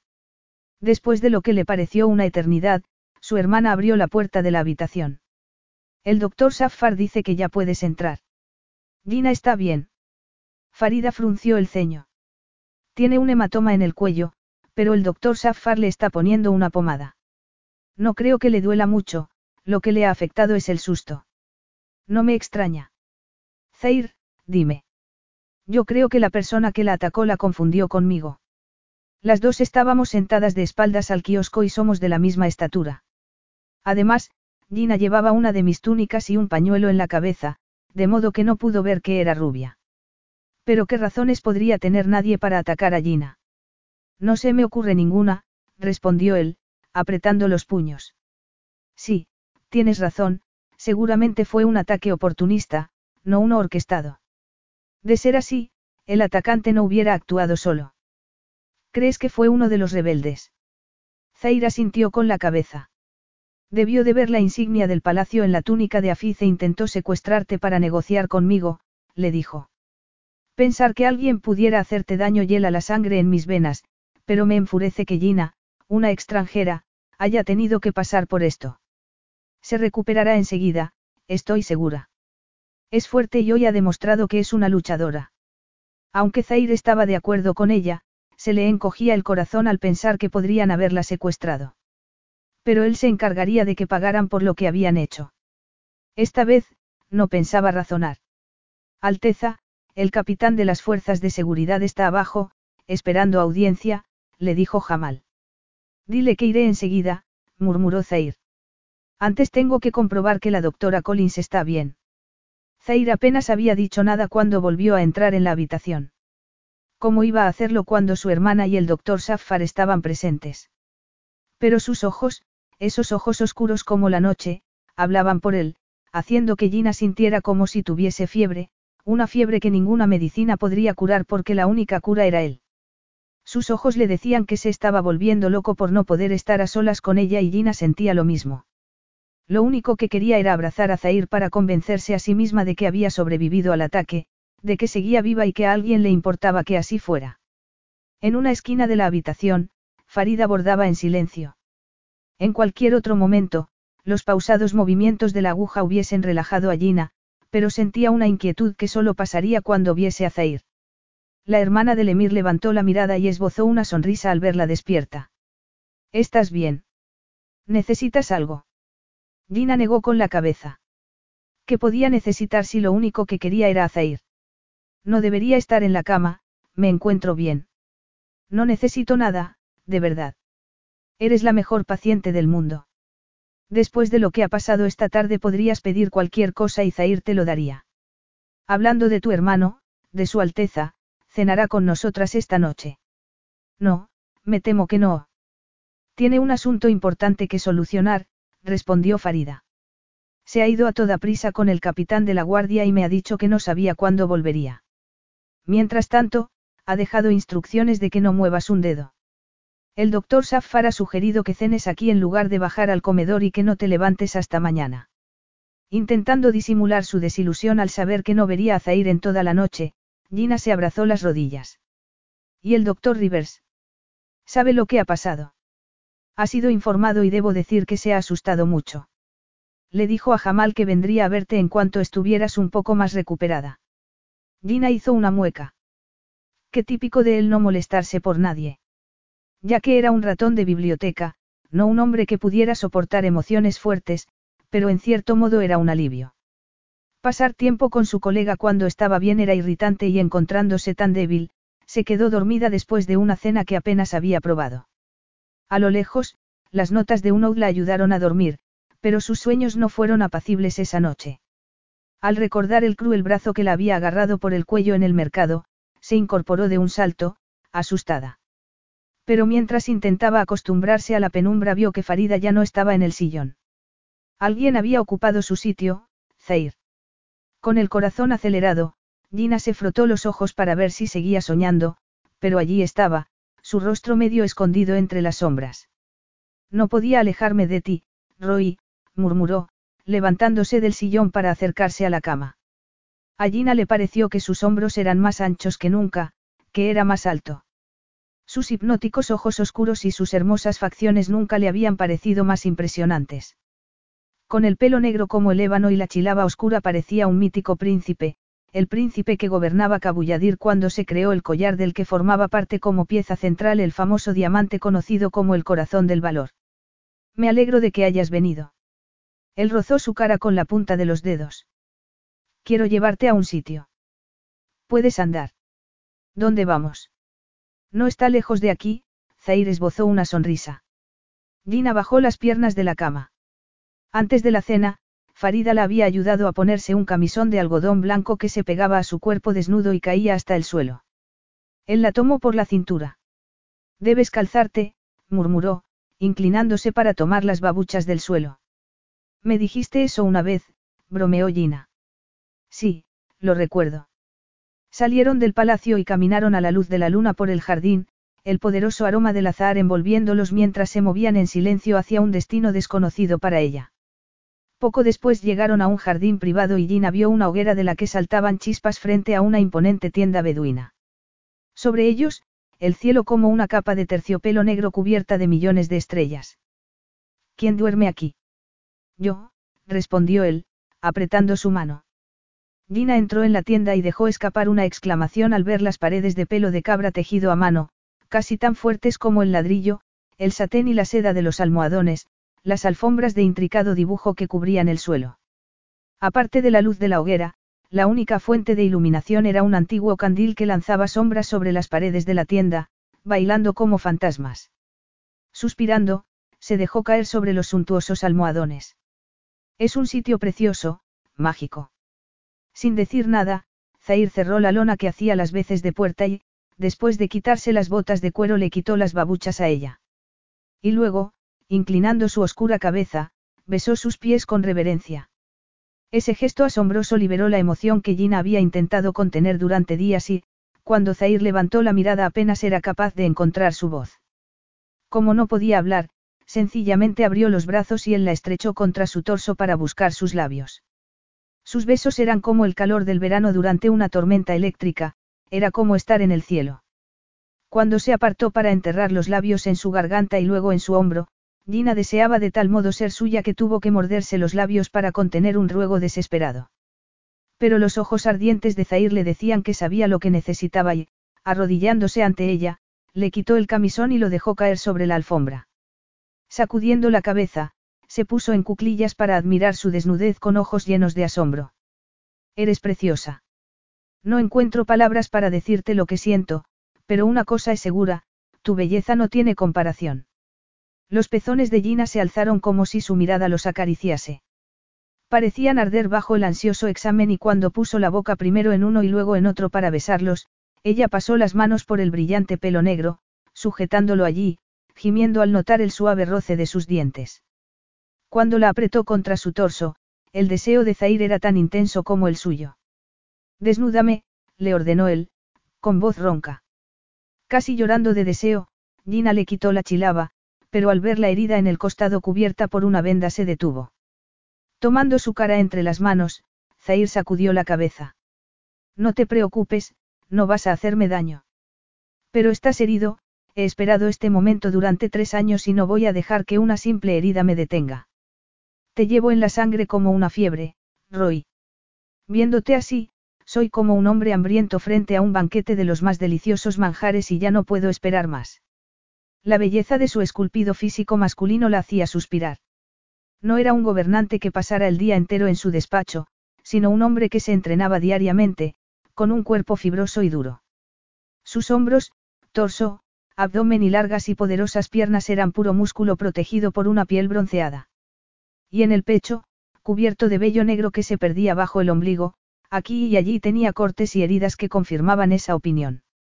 Zair era un hombre que disfrutaba del trabajo físico y el ejercicio, fuese montando a caballo por el desierto, como Farida le había contado, subiendo a las montañas para enfrentarse valerosamente con una banda de rebeldes o practicando el arte de la espada con sus guardias. Pero todos sus pensamientos se esfumaron cuando Zair la tumbó sobre los almohadones para besarla apasionadamente en los labios. La caricia tuvo un efecto incendiario, explotando dentro de ella. Mientras intentaba recuperarse del impacto, un río de ardiente lava parecía recorrer sus venas. No podía estar separada de él ni un segundo más. Gina deslizó las manos sobre sus firmes flancos hasta llegar al miembro masculino que casi rozaba su vientre. Cuando lo agarró, Zair no pudo contener un gemido, mirándola con una sonrisa tan lasciva como sabia. Para devolverle el favor, separó sus muslos e introdujo los dedos en su sexo, Gina se quedó un momento sin respiración, pero cuando la besó, la combinación del voraz beso con la rítmica exploración de sus dedos hizo que estuviese a punto de perder la cabeza. El violento clímax hizo que cayese sobre él, temblando, las emociones envolviéndola como una ola gigante.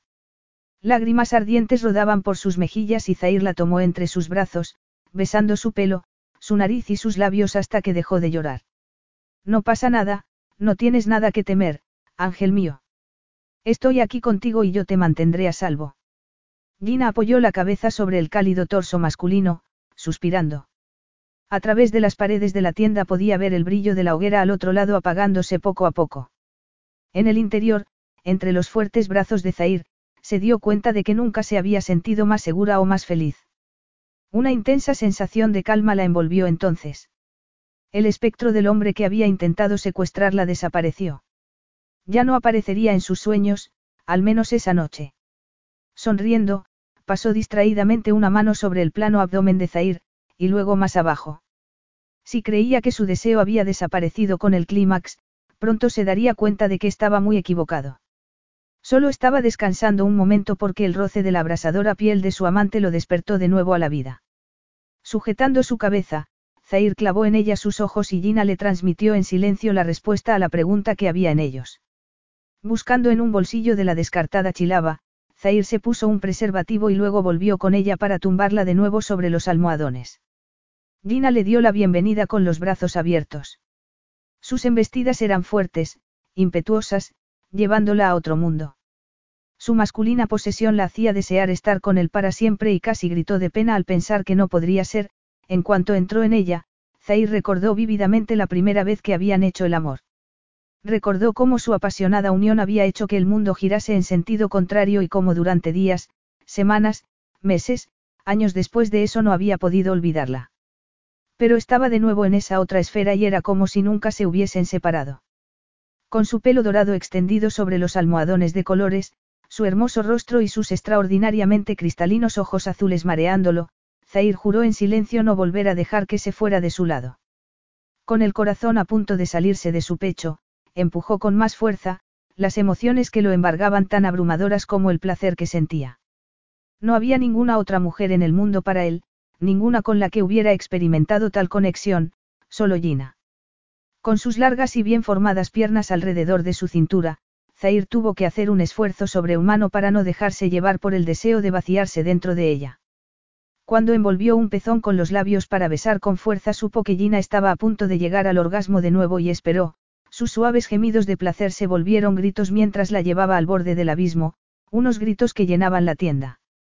Entonces, y solo entonces, Zair se derramó dentro de ella, Gina, el sensual susurro en su oído, seguido de un cálido beso en el cuello, la despertó de un delicioso sueño. Era maravilloso despertar al lado de Zair, viendo aquella sonrisa con la que había soñado durante tres años. Buenos días.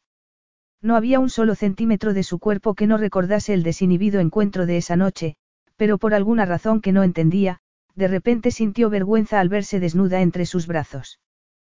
¿Te has puesto colorada? No, no, ¿por qué dices eso? Su rostro arrebolado desmentía tal negativa, pero Zair miraba su garganta como hipnotizado. La luz del amanecer que se colaba por las paredes de la tienda iluminaba su expresión compungida. Ese desgraciado te hizo daño, susurró. Gina acarició su cara. No hablemos de eso ahora. Afortunadamente, ya está entre rejas, con su hermano. Para ellos ya no existe el confort y el cariño de familiares y amigos. En lugar de eso tendrán que acostumbrarse a una prisión de alta seguridad porque allí es donde van a estar durante mucho tiempo. No entiendo, Zair, ¿quién es el hermano de ese hombre? Gina se sentó, cubriéndose con la manta de lana bajo la que habían dormido. La expresión de Zair era formidable.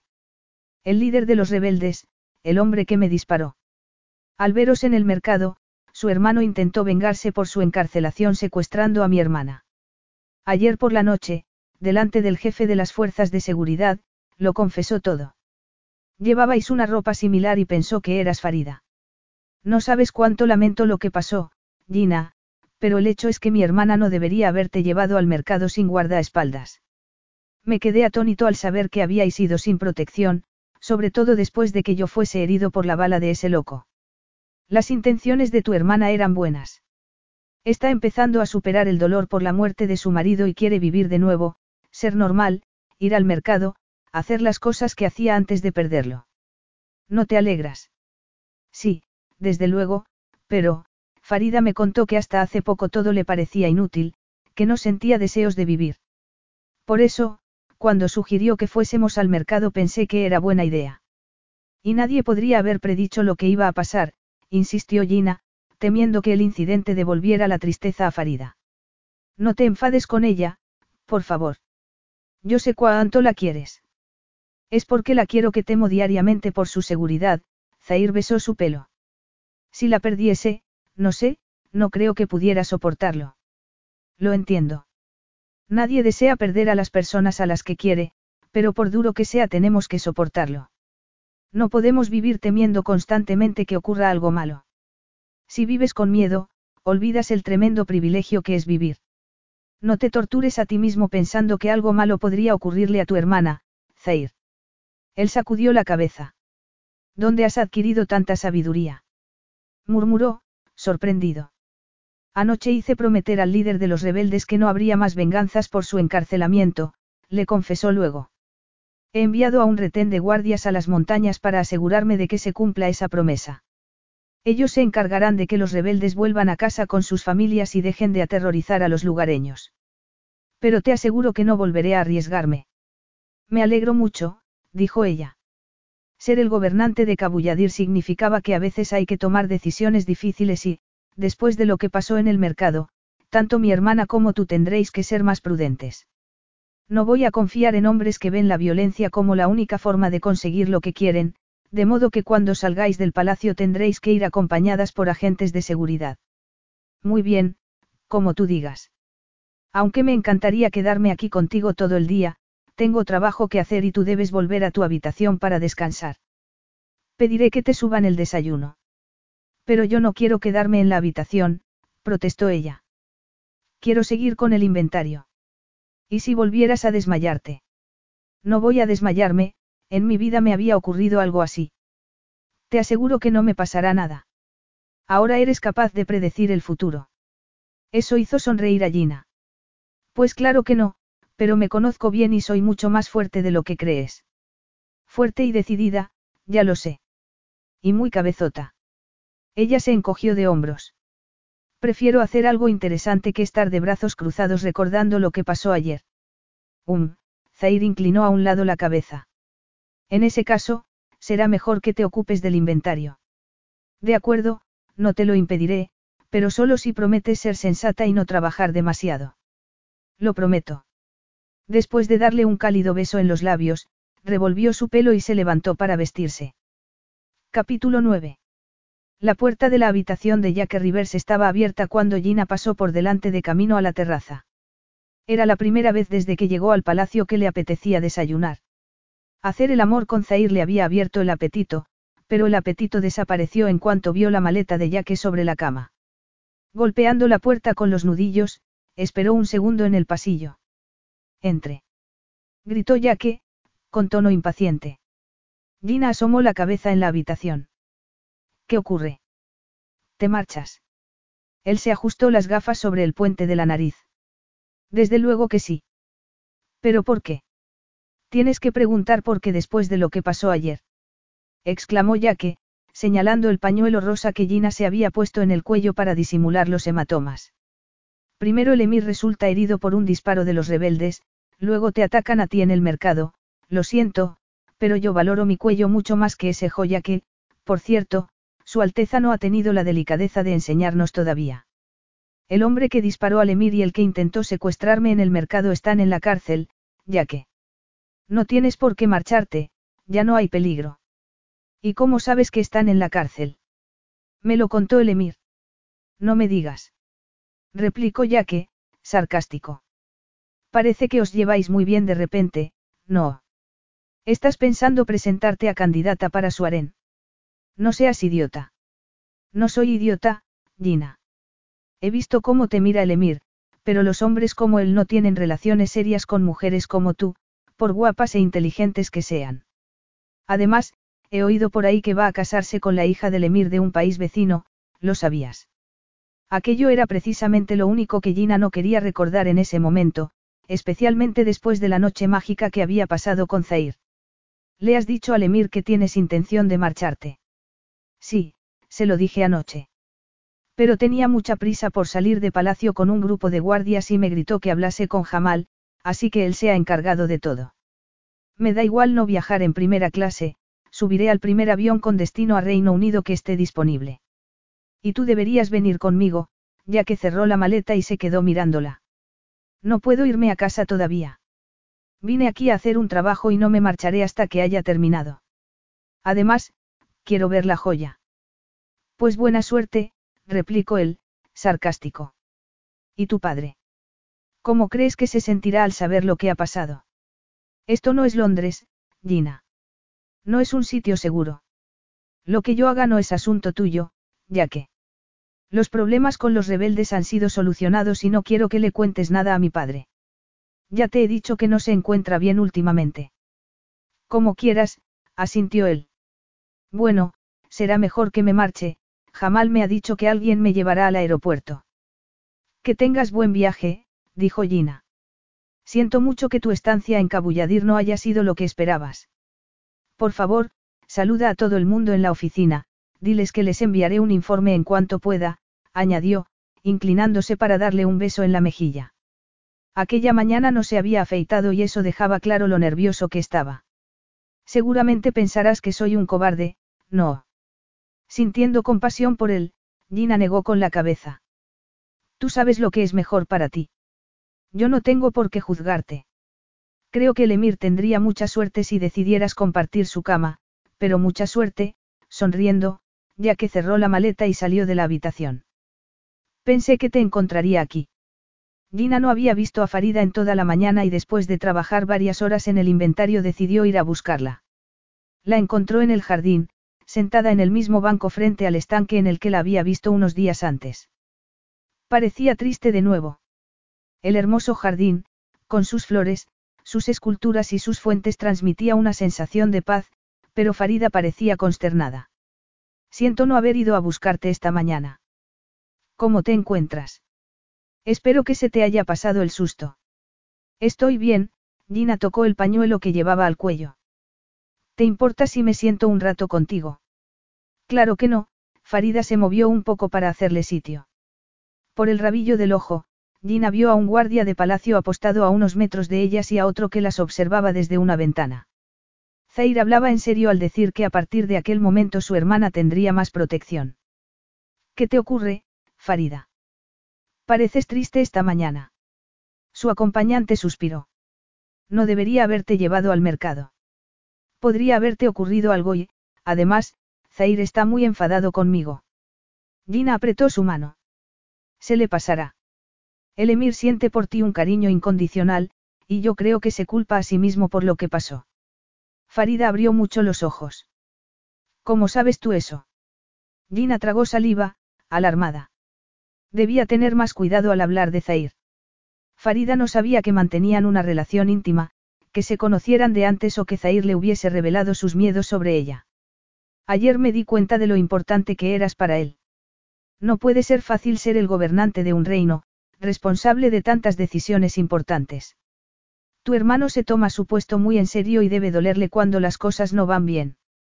Sí, es cierto, Farida la miraba de forma diferente aquella mañana, como si estuviera examinándola. Espero no ofenderte al decir esto, pero ayer me pareció que mi hermano se mostraba particularmente interesado por ti, no solo como alguien a quien ha contratado para hacer un trabajo. Parecía tan agitado al saber lo que pasó en el mercado, nunca lo había visto así. Me equivoco al pensar que podría haber algo entre vosotros. Gina no sabía qué decir. Aunque debería ser discreta y diplomática, la hermana de Zair se había convertido en una amiga y quería ser tan sincera como lo era ella. Nerviosa, tragó saliva, sintiendo que una gota de sudor caía por su espalda. Conocí a su Alteza, a tu hermano hace tres años, la primera vez que vine a Cabulladir, cuando la familia Hussein me contrató para hacer el inventario de su biblioteca, empezó a decir. Acababa de saber que habían tenido que llevar a mi madre al hospital y al día siguiente volvía a casa. Los Hussein habían organizado una fiesta de graduación para su sobrino y conocí a tu hermano en el jardín de su casa. Yo estaba disgustada y él fue muy amable conmigo. Pero entonces no sabía quién era, siguió, mirando alrededor por si Zair aparecía de repente. Entre nosotros hubo, una conexión instantánea, esa clase de atracción que ocurre una vez en la vida. Nunca había sentido nada así, Gina se puso colorada al ver que los ojos de Farida empezaban a brillar, ilusionados. Me fui a casa al día siguiente, prometiendo volver cuando mi madre se recuperase y sin dejar de pensar en él. Pero mi madre murió y mi padre pareció envejecer de la mañana a la noche. Entonces supe que me necesitaba y él mismo insistió en que me quedase en Inglaterra para afianzar mi carrera. Además, le preocupaba que quisiera volver con un hombre que vivía tan lejos y del que no sabía nada y sus argumentos fueron tan convincentes que empecé a cuestionar mis razones para volver a Cabulladir. Entonces este sitio me parecía un sueño, algo lejano e inalcanzable. Cuando tu hermano llamó por teléfono para pedirme que volviera y yo le dije que no podía hacerlo porque mi padre me necesitaba, fue una conversación terrible para mí. Mientras lo decía se me rompía el corazón al pensar que no volvería a verlo nunca. ¿Y cómo se tomó mi hermano la noticia? Se disgustó mucho, respondió Gina. Nuestros padres murieron también hace tres años de forma inesperada. Zair se convirtió en el emir de Kabuyadir y desde entonces se volvió muy reservado. Yo pensé que era porque echaba de menos a mis padres, pero ahora me doy cuenta de que había otra razón, Farida la miró entonces con gesto de perplejidad. ¿Y cómo es que has vuelto ahora para hacer el inventario de palacio? Alguien se puso en contacto con la casa de subastas para la que trabajo, Gina recordó a tiempo que no debía mencionar el corazón del valor. Necesitaban a alguien para hacer inventario de los objetos antiguos. Fue una gran sorpresa para mí descubrir que Zair era el emir de Kabuyadir, te lo aseguro, de repente, una ola de emociones contenidas la envolvió y, sin saber qué hacer, se puso en pie. Farida hizo lo mismo, mirándola con expresión preocupada. ¿Y ahora? Le preguntó. ¿Qué quieres decir? Zair y tú habéis retomado vuestra relación. Gina no sabía qué decir. ¿Por qué tenía que ser todo tan difícil? ¿Cómo iba a contarle a Farida que Zair solo la quería como amante?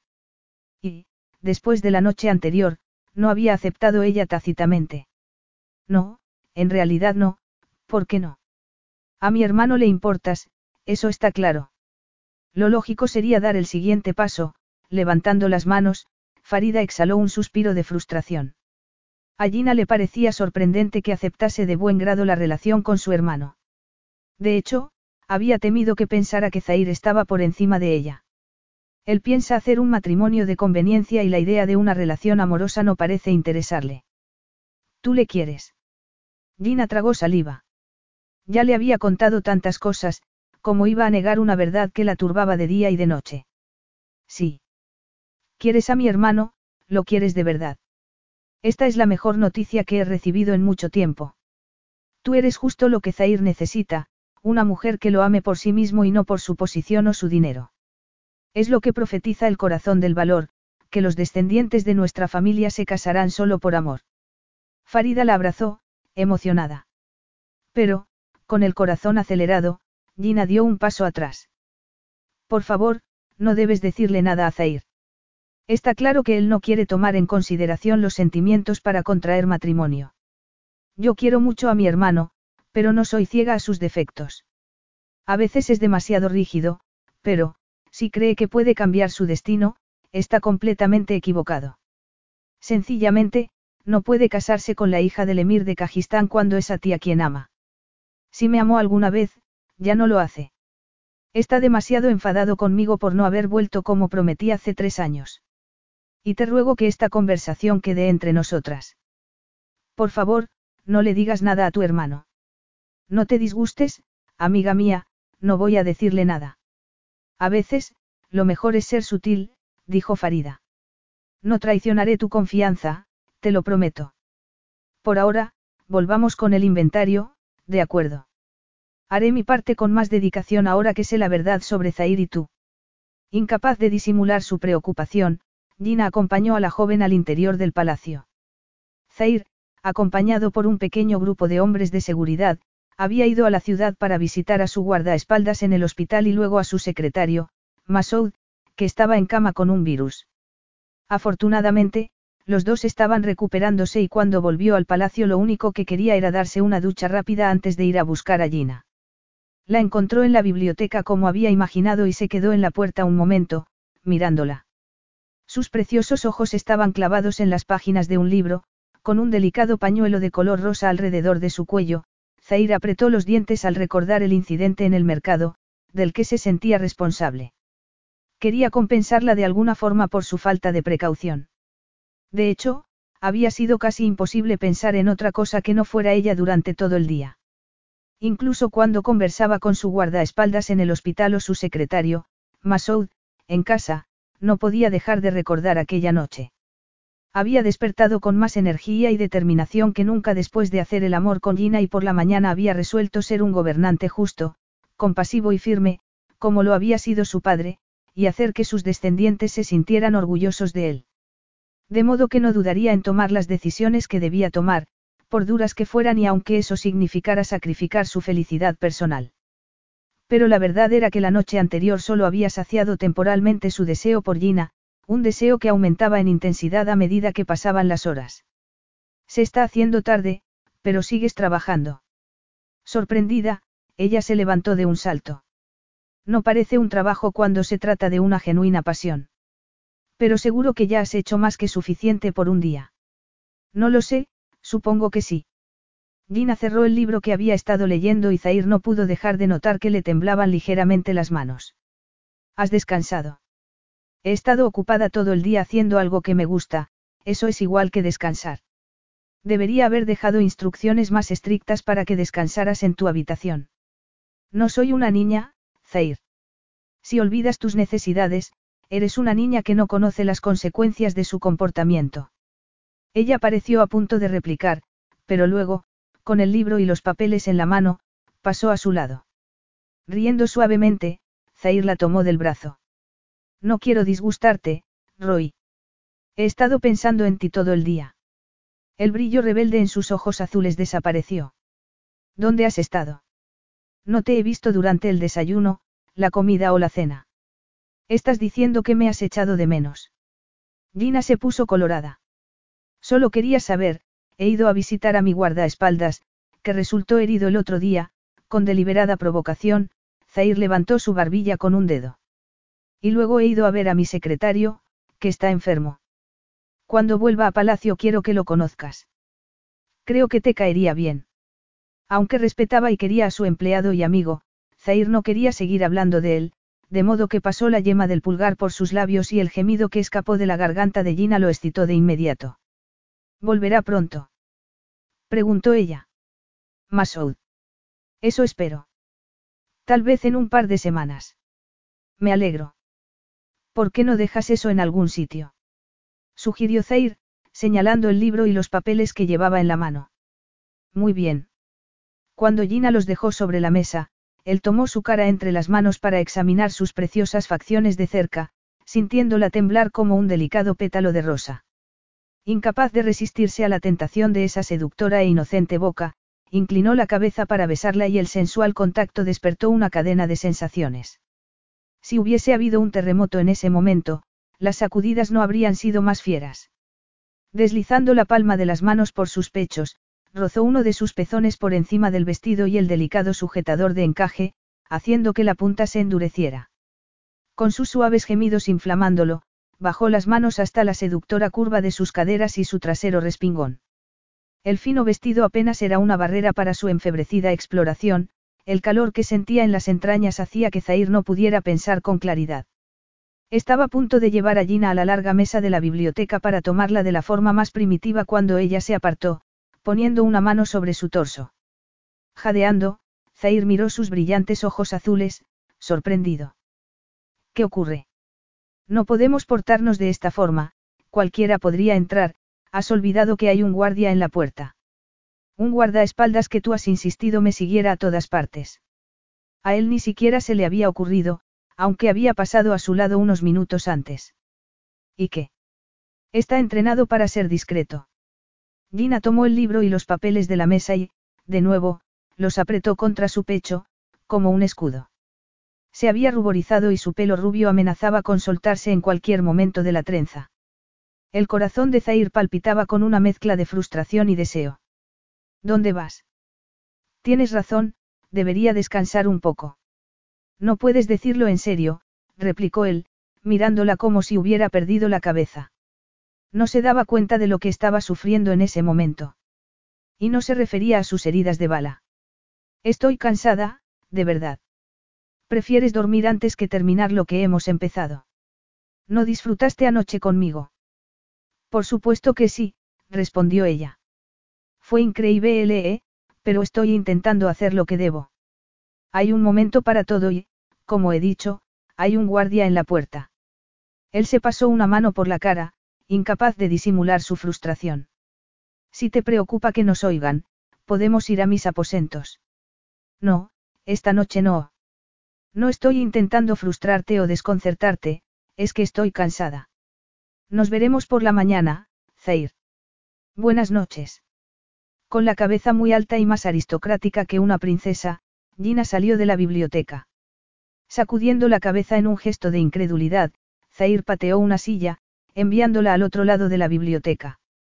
Y luego masculló una vociferación al escuchar los pasos del alarmado guardia. Capítulo 10. En lugar de buscar la relajación del hammam, seguido del consiguiente masaje, Zair volvió a sus aposentos y se dio la ducha fría más larga de su vida. Después, dio vueltas y vueltas en la cama como si tuviera fiebre, incapaz de conciliar el sueño. El inesperado rechazo de Gina lo había dejado sorprendido, enfadado, y dolorido. ¿Cómo se atrevía a rechazarlo de ese modo?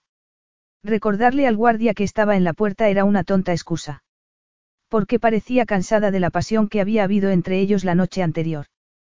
Gina era una mujer joven y vibrante, con los mismos deseos que cualquier otra mujer, y él era un hombre joven y lleno de vida, con una potente libido. ¿Por qué no podían aprovechar la oportunidad de estar juntos y disfrutar? Tenía miedo de que la utilizara y olvidase el respeto por ella. Furioso, y sin querer aceptar que sus sentimientos podrían ser más profundos de lo que estaba dispuesto a admitir, Zair se levantó temprano por la mañana para ir con un pequeño séquito al vecino reino de Kajistán, donde estaría al menos tres días. Tres días para que Gina pensara en el error que estaba cometiendo al rechazarlo. Al menos, eso esperaba. Iba a Kajistán porque, después de los desagradables incidentes con los rebeldes, publicados en todos los periódicos, Kabuyadir tenía que hacer una demostración de estabilidad. Y qué mejor manera de hacerlo que casándose con la hija del emir de Kajistán y uniendo las dinastías de los dos reinos. Su boda sería una causa de celebración para todos y ayudaría a tranquilizar esa zona del mundo. De modo que había decidido visitar a la hija del emir de Kajistán. Perdida en los libros como siempre, Gina había ido a la biblioteca para encontrar un poco de paz después de una noche en la que no había podido conciliar el sueño. Pero levantó la cabeza al ver que Farida entraba con expresión angustiada. ¿Qué ocurre? Le preguntó, rezando para que no le hubiera pasado nada a Zair. Había visto su gesto de frustración por la noche, cuando declinó su oferta de irse a la cama con él, pero no quería que pensara que iba a estar a su disposición a cualquier hora y en cualquier momento. Tal vez los dos necesitaban un poco de espacio para reflexionar sobre la situación, Zair se ha ido a Kajistán. Kajistán. ¿Recuerdas que te hablé de la hija del emir? Farida se dejó caer sobre un sillón, sin aliento. Zair ha ido a consolidar sus planes de matrimonio. Gina tuvo que tragar saliva, intentando disimular su angustia y fracasando miserablemente. Se ha ido. Repitió, desolada. No podemos dejar que destroce su vida, Gina. Cuando vuelva, debes decirle lo que sientes por él. No, no puedo hacer eso. Tu hermano ha tomado una decisión y está claro que no es conmigo con quien quiere casarse. Si fortalecer los lazos con Kajistán casándose con la hija del emir es tan importante para él, has perdido la cabeza. La interrumpió Farida. No vas a luchar por el hombre al que amas. No voy a luchar por un hombre que no me ama. ¿Para qué? Gina se encogió de hombros. Podría retenerlo durante un tiempo, pero ¿qué ocurrirá cuando encuentre a otra mujer que le interese más que yo? Si Zair no cree en el amor, yo no puedo convencerlo. Entonces prefieres dejar que se case con la aburrida hija del emir de Kajistán. No he dicho que lo prefiera, pero, has olvidado la profecía del corazón del valor. La leyenda dice que todos los descendientes de la casa de Kazeem Khan se casarán por amor. Los preciosos ojos almendrados de Farida estaban llenos de lágrimas y, conmovida, Gina decidió que debía ser sincera, aunque Zair le hubiese pedido que guardase el secreto. No he venido aquí solo para hacer el inventario de los objetos antiguos del palacio. Tu hermano se puso en contacto con la casa de subastas para la que trabajo con objeto de corroborar la procedencia de la joya porque piensa venderla. ¿Qué? Zair cree que la leyenda es una condena para vuestra familia. ¿Lo dices en serio? Me temo que sí. Le he oído hablar de un maleficio, pero no sabía qué pensar a venderla. No me lo puedo creer, esa joya ha pertenecido a mi familia desde siempre. Siento mucho darte tan mala noticia. Tus padres murieron tan jóvenes y luego tu marido, Gina sacudió la cabeza. Zair cree que casarse por amor es una condena y no la bendición de la que habla la leyenda. Pues entonces mi hermano debe de haberse vuelto loco, murmuró Farida, pálida. ¿Cómo puede querer vender algo tan importante para nuestra familia, para todo el país? La verdad es que tampoco yo lo entiendo. Tiene miedo, dijo Farida entonces. Eso es lo que pasa. Mi hermano tiene miedo de que una tragedia le robe el amor de su vida. Siempre había pensado que Zair era uno de los hombres más valientes que había conocido nunca, pero ahora me doy cuenta de que es un cobarde. Gina no sabía qué decir. Las palabras parecían inadecuadas en ese momento, pero creía entender por qué Zair prefería un matrimonio de conveniencia. Sin pensar, pasó un par de páginas del diario que estaba leyendo antes de que Farida entrase en la biblioteca. Yo me quedé transfigurada por la leyenda de la joya en cuanto supe de ella. Y tal vez aquí encontremos ayuda, le dijo, señalando el libro. ¿Qué estás leyendo? Es un viejo diario de tu familia, debe de tener más de 200 años. El único problema es que mi conocimiento del idioma no es tan bueno como para traducirlo adecuadamente. Puedo entender algunas palabras, incluso algunas frases completas, pero nada más. ¿Por qué no dejas que te ayude? La hermana de Zair se levantó de un salto para sentarse a su lado. Nunca había visto este diario, murmuró, acariciando la tapa de piel repujada. ¿Dónde lo has encontrado? Gina se puso colorada. Estaba medio escondido en una de las estanterías de arriba. Me pareció un diario y, si quieres que te diga la verdad, he estado buscando información sobre los matrimonios de tu familia en los que se cumplió la profecía y siguieron siendo felices hasta el final. Después de leer unos párrafos, Farida la miró con un brillo de emoción en los ojos. Es el diario de mi tatarabuela y en ella menciona el corazón del valor. Seguro que aquí hablará sobre su matrimonio y si fue feliz o no con su marido. Intentando mantener viva una llamita de esperanza, Gina sonrió, satisfecha al contar con la inestimable ayuda de Farida. Durante tres años, Gina se había visto privada de la presencia de Zair, pero después de volver a verlo, y sabiendo sin la menor duda que seguía amándolo, esos tres días de ausencia eran una tortura para ella. Pasaba el día trabajando en el inventario y Farida era la compañera más amable y encantadora que uno pudiera desear, pero no dejaba de pensar en Zair, añorándolo y deseando volver a verlo para hablarle de sus sentimientos. Pensar que podría volver con la noticia de su próximo matrimonio con la hija del emir de Kajistán era aterrador, pero se había prometido a sí misma no irse de Cabulladir sin decirle la verdad.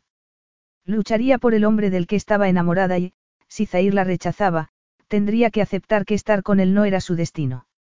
Zair se alegraba de estar por fin de vuelta en su palacio. Al ver las torres bajo el último sol de la tarde, su corazón se llenó de orgullo y alegría. Era tan agradable volver a casa. Había pasado gran parte del viaje consumido por el temor de que Gina y su hermana hubieran vuelto a ponerse en peligro. A pesar de haber dado instrucciones a los guardias de seguridad para que estuvieran especialmente vigilantes, seguía sintiéndose un poco inquieto. La insurgencia rebelde había cesado con la detención de su líder, pero después del incidente de Gina en el mercado sabía que no podían tener demasiada precaución. Tan inquieto estaba cuando iba hacia Kajistán que había estado a punto de dar la vuelta por temor a que ocurriese algo, pero se dijo a sí mismo que el gobernante de Kabuyadir no podía vivir encerrado en su palacio. Zair. exclamó Farida, corriendo hacia él para abrazarlo. Cuánto me alegro de que hayas vuelto. ¿Va todo bien? Sí, todo va bien, maravillosamente bien. ¿Qué tal el viaje? El viaje ha ido bien, respondió él. El emir de Kajistán ha sido tan hospitalario como siempre. ¿Y su hija? Ella, Zair se lo pensó un momento antes de seguir. Está bien. De repente, eran como dos extraños intentando pasar de puntillas sobre algo de lo que ninguno de los dos quería hablar. Zair lo lamentaba, pero habría tiempo para solucionarlo. Por el momento, lo único que deseaba era darse una ducha, pero había algo que debía preguntar antes de nada. ¿Cómo está Gina? Farida sonrió de oreja a oreja. Muy bien, respondió. Hemos avanzado mucho en el inventario. Está arriba, en una de las galerías, rodeada de libros y legajos, estudiando la historia de un par de urnas persas. Era de esperar. Le encanta su trabajo y es estupendo estar con ella, siguió su hermana, entusiasmada. Estoy aprendiendo mucho con ella, Zair. No tengo la menor duda. Por cierto, esta noche he organizado una cena especial para celebrar tu regreso. Es un detalle por tu parte, pero ahora mismo solo quiero darme una ducha y cambiarme de ropa. Nos vemos esta noche en la cena, Zair besó a su hermana en la mejilla antes de dirigirse a sus aposentos. Mordiendo un lápiz, pensativa mientras estudiaba unas urnas persas para intentar descifrar de qué siglo eran, Gina no oyó los pasos sobre la alfombra. Veo que el inventario la tiene muy ocupada, doctora Collins. Me temo que trabaja demasiado. Ella se volvió, sorprendida, al escuchar la voz de Zair. Allí estaba, tras ella, con una chilaba oscura, el pelo negro brillando bajo la lámpara y un brillo burlón en los ojos oscuros que aceleraba el ritmo de su corazón. Había vuelto a casa, pensó. Gina sonrió de oreja a oreja porque, de repente, era como si lo viese por primera vez. Como ya te he dicho otras veces, no es trabajo cuando se trata de una genuina pasión. ¿Qué tal tu viaje a Kajistán? Aunque no quería que respondiera, muy bien, porque eso significaría que había formalizado su compromiso con la hija del emir. Si lo que quieres saber es si el viaje ha sido agradable, la respuesta es sí. En cuanto a la hospitalidad del emir, no me he llevado una desilusión, Zair se colocó frente a ella, sus botas de cuero pulidas hasta parecer un espejo. Pero cuando Gina iba a levantar la cabeza, él se puso en cuclillas para mirarla a los ojos. Y Gina tuvo que hacer un esfuerzo para mantener las manos sobre el regazo porque, como por decisión propia, querían tocarlo. Me alegro de que hayas vuelto sano y salvo. Te confieso que también yo me alegro de estar de vuelta. Tienes una mancha de carboncillo en el labio. Es una costumbre mía morder los lápices, dijo ella. Una mala costumbre. Esas urnas eran las piezas favoritas de mi padre, comentó Zair. Sí. Pues entonces tenía un gusto impecable. Estaba interesado en la historia. Sí, mucho. ¿Cómo no iba a estarlo si vivía entre tantos tesoros históricos? ¿Cómo era? Le preguntó Gina.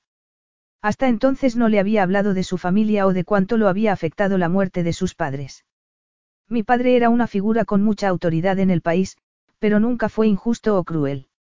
Nos quería mucho y lo demostraba cada día, pero también quería mucho a sus súbditos y, a cambio, era querido por ellos. Te aseguro que no es fácil seguir sus pasos, Zair hizo una mueca. No, imagino que no. Me quedé desolado cuando murió poco después de que falleciese mi madre. A veces, aún me parece escuchar su risa por los pasillos o su voz dándole órdenes a los guardias. En fin, la vida es así. Veo que lo echas de menos. Todos los días, respondió Zair, intentando esconder su emoción. Pero he venido no solo para saludarte, sino para decirte que mi hermana ha organizado la cena. Tal vez deberías dejar lo que estás haciendo. Farida me ha dicho que es una cena especial para celebrar mi regreso. Sí, lo sé. Se me había pasado el tiempo sin que me diera cuenta, como de costumbre, Gina se levantó y Zair apretó sus brazos durante unos segundos, mirándola a los ojos. No sabía que tres días lejos de la gente que me importa pudieran ser como una eternidad, pero así ha sido. Aunque Gina estaba deseando preguntarle qué quería decir con, la gente que me importa, permaneció en silencio. ¿Estaría ella incluida en esa lista? Y, Si era así, que había sido de su compromiso con la hija del emir de Kajistán. Era tan frustrante no saber cuál era su decisión. Será mejor que vaya a arreglarme para la cena. Sé que Farida se ha ocupado con gran cuidado de organizar el menú. ¿Tienes algo más de este color? Le preguntó Zair, señalando el caftán de color aguamarina. Si es así, me gustaría que te lo pusieras. Hace juego con tus ojos y me recuerda al mar, me gusta mucho. Gina hizo un rápido repaso mental por su armario, pero intentó disimular. Creo que tengo algo de este color, sí. Muy bien, entonces nos veremos en la cena. Zair se dio la vuelta, su larga chilaba rozando las botas de cuero antes de que Gina pudiese decir nada más. Estaban cenando en un comedor que Gina no había visto antes, pero una vez visto era imposible de olvidar. Sobre la mesa, una bóveda circular hecha de cristales de colores, como una vidriera occidental, pero de intricado diseño árabe. En las paredes, murales de escenas de un imperio arcaico y un tema arabesco en el suelo de mármol. El espacio estaba iluminado por velas colocadas en apliques en la pared y sobre la mesa. Con el aroma de las especias y el incienso flotando en el aire, era como una mágica escena del magnífico pasado del país. Después de lavarse las manos con agua caliente en un cuenco, se sentaron en silencio mientras los sirvientes colocaban sobre la mesa varias bandejas con aromáticas viandas. Gina intentaba relajarse, pero no era fácil con Zair sentado frente a ella, la hipnótica mirada oscura haciendo que su corazón palpitase como loco. De los tres, era Farida quien parecía más cómoda. Esa noche, sus ojos brillaban de alegría al tener a su hermano en casa de nuevo. Cuando los sirvientes los dejaron solos, incluido Jamal, la joven levantó su copa de zumo para hacer un brindis. Por Zair, en honor de su regreso de Kajistán después de un momento difícil para nosotros y por su interés en dirigir este reino de manera justa. Nuestro padre no podría estar más orgulloso. Él pareció sorprendido por el brindis. Solo quiero honrar su memoria y su fe en mí, murmuró. Por Zair, dijo Gina. Pero inmediatamente se ruborizó. Debería haber dicho, Su Alteza.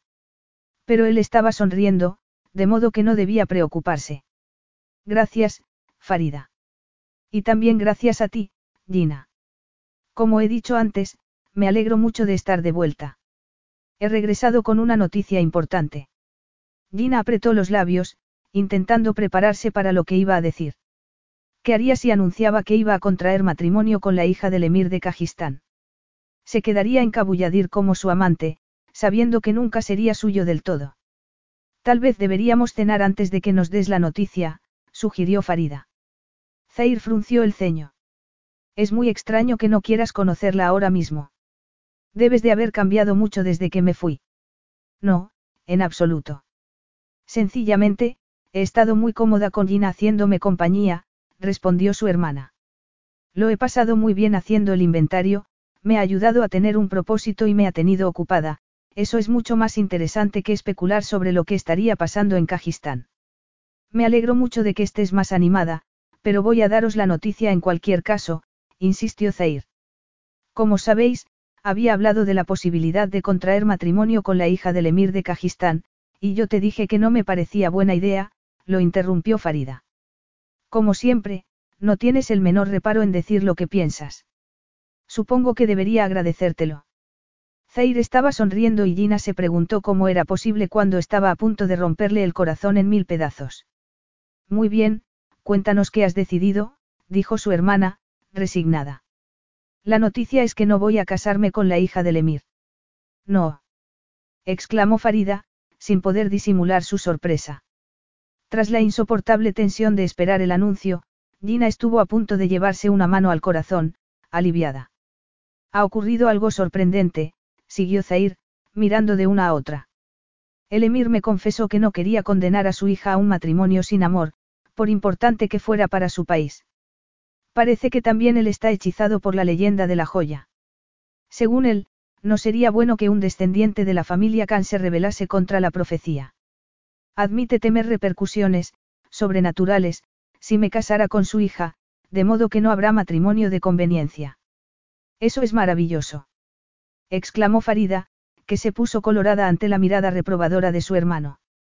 Bueno, quiero decir que es estupendo que el emir desee lo mejor para su hija. Bajo ese aburrido exterior, Es una chica simpática y merece casarse por amor. ¿Te alegras por ella? ¿Y qué pasa con tu pobre hermano? Tal vez ahora revisarás tu opinión sobre la leyenda y abrirás tu mente a otras posibilidades. No creo que sea tan difícil que una mujer encantadora se enamore de ti y tú de ella. Zair se encogió de hombros. Tal vez, murmuró, esbozando una sonrisa. De hecho, admito que no me importaría casarme con una mujer de la que esté locamente enamorado. Cuando terminó la frase, sus ojos de color chocolate estaban clavados en Gina y los de ella se llenaron de lágrimas. Hemos encontrado el diario de nuestra tatarabuela y en él menciona el corazón del valor, dijo Farida entonces. Afirma creer en la profecía porque todos nuestros antepasados fueron felices en su matrimonio y la mayoría de ellos murieron por causas naturales, la joven respiró profundamente. Para mí fue un golpe terrible perder a Azar, pero no voy a rebelarme contra el cielo por ello, creo que eso sería muy arrogante. Tienes razón, admitió su hermano. Pero que me pasara a mí no significa que vaya a pasarte a ti, Zair. No puedes vivir toda tu vida temiendo que eso ocurra. En cuanto a nuestros padres, siempre supimos que papá tenía el corazón delicado y, sencillamente, le falló tras la muerte de mamá, Zair se inclinó para apretar su mano. Eres muy valiente, Farida, y es una bendición tenerte como hermana. Sé que Azar fue el amor de tu vida, pero tal vez, con el tiempo, puedas abrirle tu corazón a otro hombre. Eres muy joven y tienes mucho que ofrecer. Después de decir eso se volvió hacia Gina con una radiante sonrisa que lo convertía en el hombre más apuesto que había visto nunca. Y en el rostro más querido. Vamos a disfrutar de la cena que ha organizado mi querida hermana. Seguiremos charlando más tarde. Perdone, Alteza, la puerta del comedor se abrió abruptamente y Jamal se acercó a la mesa. ¿Qué ocurre? Una llamada de Masoud, Jamal siguió hablando en su idioma y Gina no pudo entender lo que decía, pero tanto ella como Farida esperaron, en silencio, hasta que el emir se levantó, tirando la servilleta sobre la mesa. Tengo que irme, la salud de mi secretario ha empeorado repentinamente. Por favor, disfrutad de la cena, nos veremos más tarde, Zair puso una mano sobre el hombro de Jamal. Cuida bien de mi hermana y mi invitada. Cuando iba hacia la puerta con gesto decidido, Gina se levantó de la silla y corrió hacia él. Zair. ¿Qué ocurre? Deja que vaya contigo. No, imposible. Por favor, sé que aprecias mucho a Masoud y he pensado, he pensado que podría ayudar. Ayudar. ¿Cómo? Lo que necesito ahora mismo es un médico, no una experta en antigüedades.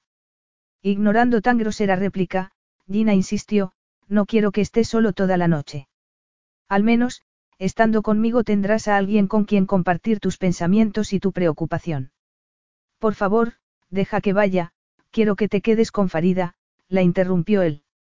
Como he dicho antes, nos veremos cuando vuelva. Y después de decir eso salió del comedor sin mirar atrás. Capítulo 11.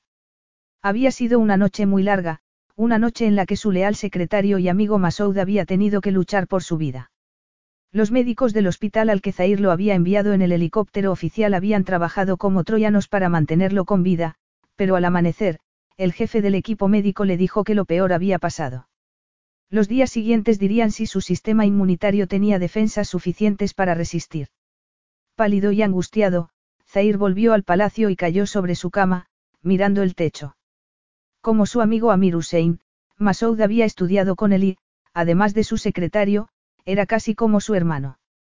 Verlo en la cama del hospital, inerte y enganchado a tubos y máquinas, lo había asustado. Iba a perder a otra persona importante en su vida, se preguntaba.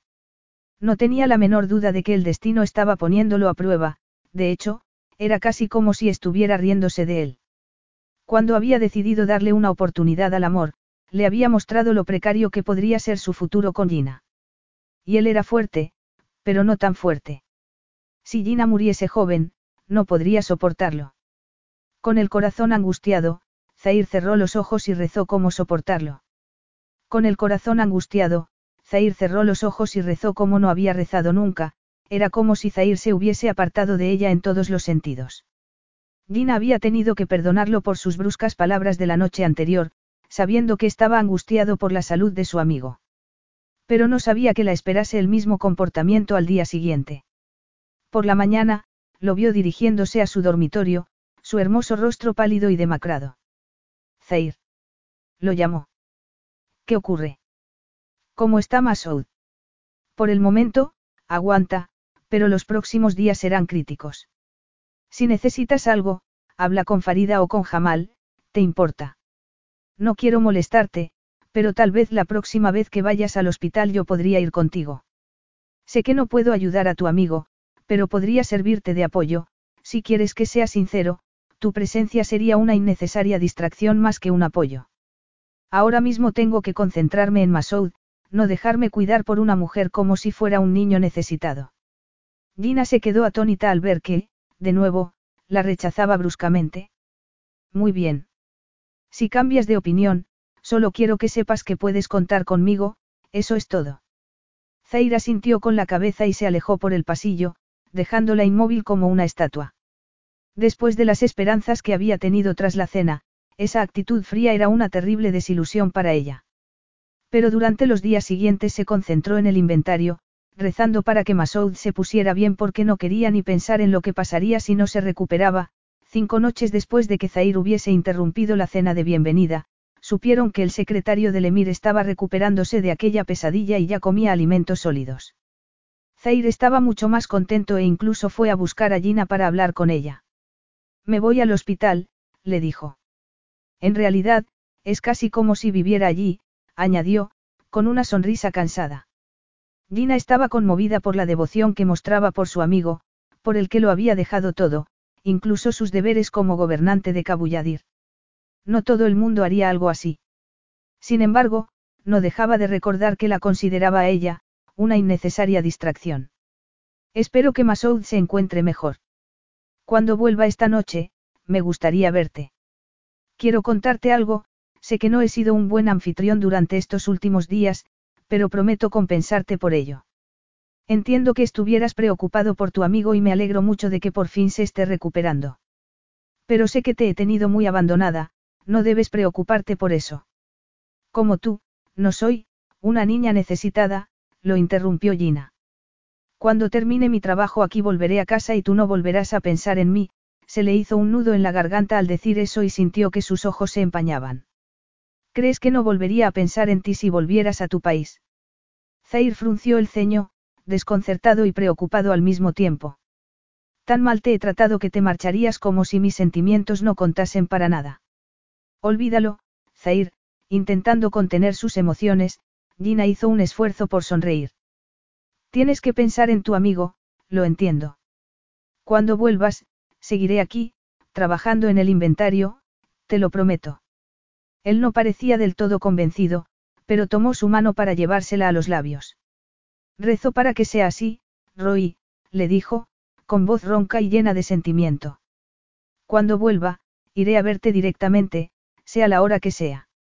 Zair no podía saber el alivio y la esperanza que habían creado sus palabras. Cuando se marchó, Gina se tomó unas horas libres y, en lugar de seguir con el inventario, sencillamente fue a su habitación para intentar calmarse un poco. ¿Sigues levantada? Esperaba que lo estuvieras. Farida se había ido a la cama horas antes y, por fin, Zair tenía la oportunidad de estar con Gina a solas. Sí seguía despierta. Había llamado a la puerta de su habitación después de medianoche, esperando que estuviera profundamente dormida, pero ella respondió inmediatamente, con una sonrisa insegura. Estaba esperándote. Dijiste que querías hablar conmigo. Sí, es cierto. ¿Cómo está Masoud?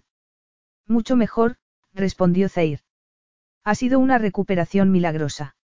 Dos o tres días más en el hospital para recuperarse del todo y volverá a casa. Me alegro mucho. Por él y por ti. ¿Quieres venir conmigo? Le preguntó Zair entonces. ¿Dónde vamos? No muy lejos de aquí. Muy bien. La llevó por un pasillo que poca gente conocía, los dos en silencio.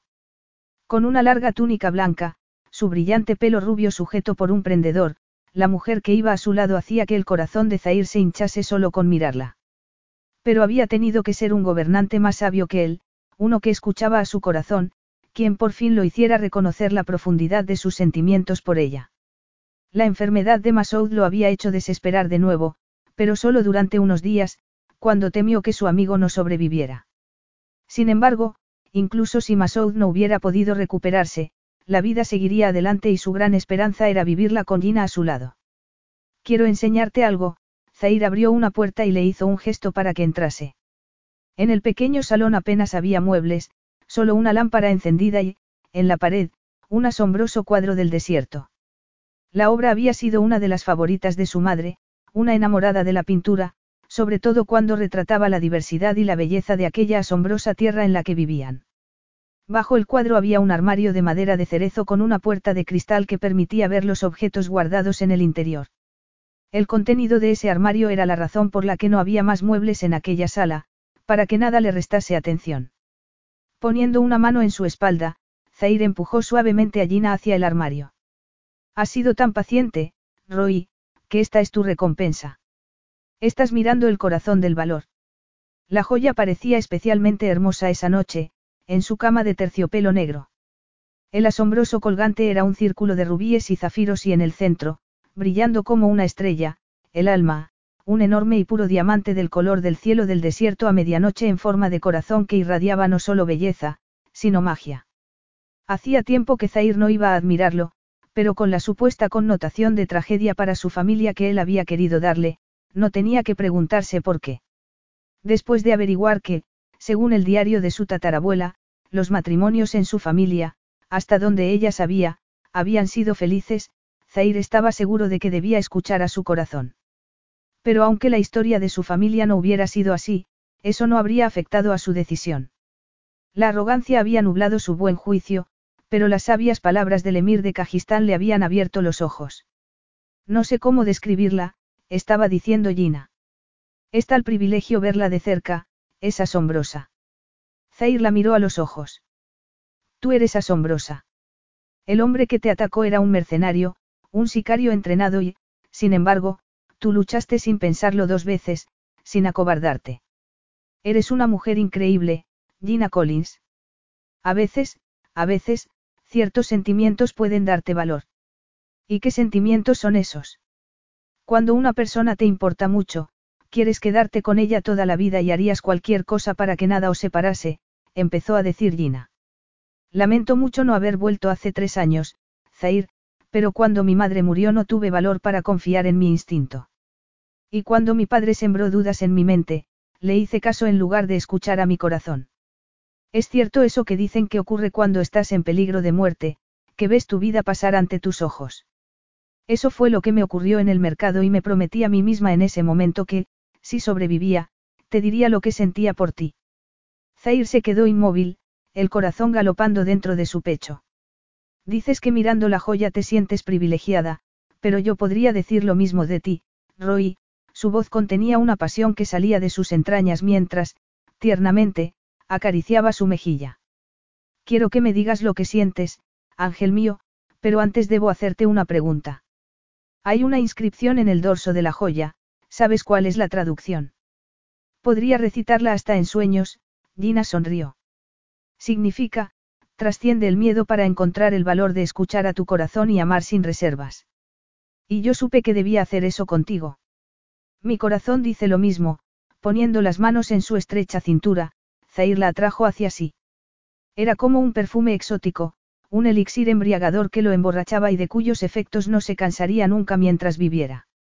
Te confieso que durante un tiempo no supe encontrar valor para amarte sin reservas porque temía perderte. Pensé que, si fueras mi amante, podría retenerte aquí, pero sin entregarte mi cobalto razón del todo, qué tonto he sido, le dijo, sacudiendo la cabeza. Después de volver a verte me di cuenta de que una vida sin ti no tendría sentido. Te he amado desde aquella noche en el jardín de los Hussein, Gina. Te quiero no solo porque seas una mujer bellísima, inteligente y encantadora. Te quiero como amiga y como compañera y te deseo como mi esposa. ¿Estaba soñando? se preguntó Gina. Pero no, el amor brillaba en los ojos de Zair como un sol que no se pondría nunca. ¿Estás seguro? Le preguntó, temiendo estar equivocada. Sí estoy seguro. Repitió él, perplejo. Acabo de preguntarte si quieres ser mi esposa, pues claro que estoy seguro. Es que tengo la sensación de estar soñando, Gina bajó la mirada, tímida de repente. He soñado tantas veces contigo, Zair. Soñaba con convertirme en tu esposa. Desde la noche que nos conocimos, en realidad. Supe entonces que eras el amor de mi vida, pero cuando volví a Cabulladir y descubrí que eras el emir, en fin, pensé que era un sueño imposible. Tú eres un sueño que yo creía imposible, Roy. Imposible para mí durante tres largos años. La noche que nos conocimos te dije que nunca había conocido a una mujer como tú, que sentía como si fueras una parte de mí que no sabía hubiera perdido hasta encontrarte, sí, lo recuerdo. Era cierto entonces y sigue siéndolo ahora. Tras la muerte de mis padres y el marido de mi hermana perdí la fe en el amor y, como un tonto, pensé que, si me casaba por razones de Estado, dejaría de pensar en ti. Pero estaba equivocado y verte de nuevo me lo demostró. De todo lo que he conseguido en mi vida, tu amor, Roy, es de lo que más orgulloso me siento. Desde el principio me has llamado, Roy. ¿Qué significa? Significa, alma mía, y eso es en lo que te has convertido, respondió Zair. Pero te he preguntado si quieres ser mi esposa y aún no has respondido, dijo luego, quitándole el pasador del pelo. Sí, sí, sí y mil veces sí. exclamó Gina, echándole los brazos al cuello. A la sombra que creaban las lámparas en las paredes de la tienda, su piel pálida como la leche y más suave que la seda, Zair la desnudó y se enterró en ella. Te amo, murmuró, acariciando sus pechos. Adoro lo que me hace sentir. Los embrujadores ojos de Gina sonreían provocativos en la tienda beduina, su brillante pelo rubio brillando a la luz de un candil. ¿Cómo te hago sentir? Dímelo, y puedes ser tan romántico como quieras, amor mío. No sé si podré ser romántico, murmuró él, excitado. Pero estar dentro de ti me hace sentir como si fuera a morir de placer, mi jequesa. La jequesa no es la esposa del jeque. Así es. Aún no soy tu mujer. Pero pronto lo serás, afirmó él, ese objetivo haciendo que empujase con más fuerza. Gina cerró los ojos para absorber el poder de aquella increíble unión y luego volvió a abrirlos, moviendo las caderas adelante y atrás mientras sentía que se habían convertido en uno solo en cuerpo y en espíritu. Unos segundos después, el clímax la llevó a un estado de éxtasis en el que Zair quería participar de inmediato. Nunca le había parecido más radiante, y cuando nos hayamos casado, pronto tendrás un hijo mío, Roy, dijo luego, clavando los dedos en las redondeadas caderas para retenerla exactamente donde quería. Unos segundos después se dejaba ir, derramando su ardiente semilla dentro de ella. Capítulo 12. Gina no había podido dejar de temblar en todo el día. Había temblado de emoción cuando vio a Zair, con su magnífica túnica negra y dorada, como un poderoso guerrero de antaño. Había temblado cuando hicieron las promesas matrimoniales, aceptándolo como marido para siempre, y seguía temblando desde su gran entrada en el palacio para celebrar el banquete después de la boda. Un enorme grupo de invitados se había reunido en el jardín para compartir su alegría, entre ellos Masoud y los señores Hussein, pero el más importante de todos era su padre que, sorprendentemente, había acudido a la boda con su ama de llaves, Litzie Elrich. Mientras saludaba a unos y a otros, impaciente por abrazarlo, Gina vio que tomaba a la mujer por la cintura en un gesto posesivo. Iba muy guapo con un traje de chaqueta de color claro, el pelo recién cortado, incluso había cambiado de colonia. Sería cosa de Litzie. Evidentemente, aquella mujer había llevado muchos cambios a la vida de su padre y Gina se alegraba de corazón. Estás radiante, cariño, como una princesa en la corte de un califa, le dijo, apretando su mano cuando por fin pudo llegar a su lado. Tu joven príncipe del desierto sabe lo afortunado que es. Gina sonrió mientras Zair la abrazaba por detrás. Le encantaba que la abrazase así, notar su indomable fuerza la hacía sentir amada y protegida. Desde luego que lo sé, profesor Collins, respondió él. Créame, sé que conocer a Gina fue una bendición para mí. Ese día encontré al amor de mi vida y le agradezco de corazón que aceptase concederme su mano. Pero debes cuidar de ella porque significa mucho para mí, le advirtió su padre. Me temo que cuando era niña no le dije que la quería tan a menudo como debería, pero ahora que soy mayor y más sabio, me doy cuenta de que siempre ha sido un regalo para mí y espero compensarla como merece. Siempre será bienvenido en el palacio, doctor Collins, dijo Zair entonces. Emocionada, Gina se inclinó hacia adelante y besó a su padre en la mejilla. Yo también te quiero mucho, papá. Mientras su flamante marido y su padre charlaban, Zair apretó su cintura con gesto posesivo, como diciendo, ahora soy yo quien cuidará de ti. Enhorabuena a los dos, dijo Litsia Elrich, un poco nerviosa. Y era comprensible. Unas horas antes estaba en Londres, atendiendo a un viejo profesor de historia que aún lloraba a su esposa y, de repente, estaba en Cabulladir, un reino del desierto, en la boda de un imponente emir con una chica británica normal y corriente. Debía de estar preguntándose si había frotado la lámpara de Aladino mientras pasaba el polvo, conjurando una escena que parecía sacada de un cuento de hadas oriental. Muchas gracias, Gina sonrió. Quiero agradecerte que cuides tan bien de mi padre. Me siento mucho más tranquila sabiendo que hay alguien en su vida que lo ayuda y cuida de él. Tu padre ha cambiado mi vida y la de mi hijo también, Gina. La verdad es que yo no confiaba en los hombres hasta que conocí a Jeremy. Es un caballero. Sí, lo es, asintió ella. Y, si estás preocupada por él, llámame cuando quieras y te contaré cómo está. Lo haré. ¿Te han hecho ese vestido tan bonito especialmente para este día? Preguntó la mujer, cambiando de tema diplomáticamente. Así es, Gina sonrió, acariciando el vestido de seda en color blanco con un corpiño bordado con joyas. Es precioso, pareces una diosa. Gracias, Litsie. No sé si parezco una diosa, pero debo admitir que me siento como una princesa. Le he prometido a mi marido que no se me subirá a la cabeza, Zair y su padre volvieron con ellas en ese momento. Puedes portarte como una princesa porque lo eres, dijo Zair. Y más hoy, el día de tu boda, Roy. Aunque, conociéndote, pronto volverás a ser la tímida, discreta pero secretamente peleona Gina a la que adoro. Tú me llamarías peleona, papá. Eres digna hija de tu madre, cariño.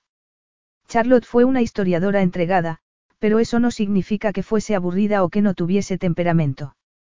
Te aseguro que lo tenía. Te pareces a ella y yo no podría estar más orgulloso. Gracias, papá.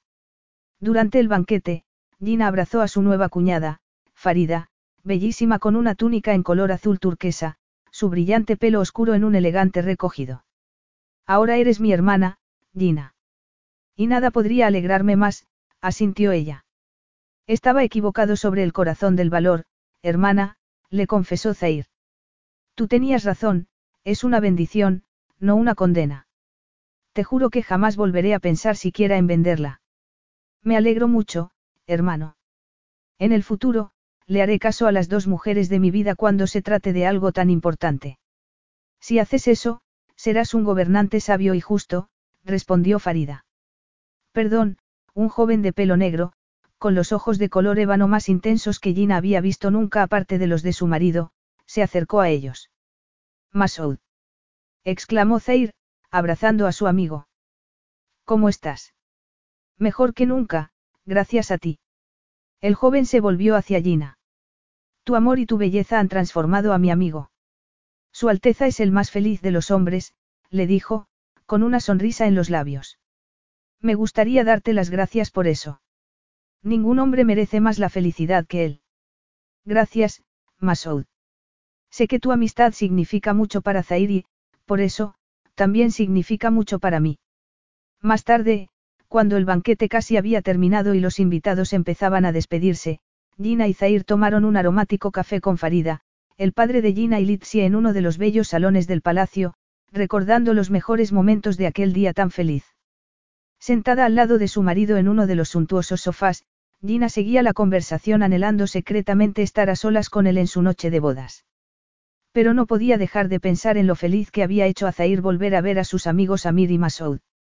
Era un hombre tan leal, un gobernante tan justo, un hermano tan cariñoso, un marido tan apasionado, Emir, estaba diciendo su padre. Zair, por favor, lo interrumpió él. ¿Puedo llamarte Jeremy? Por supuesto. Ahora somos familia y no quiero que las formalidades sean una barrera para nuestra amistad. Zair, dijo Jeremy Collins, con una sonrisa de oreja a oreja.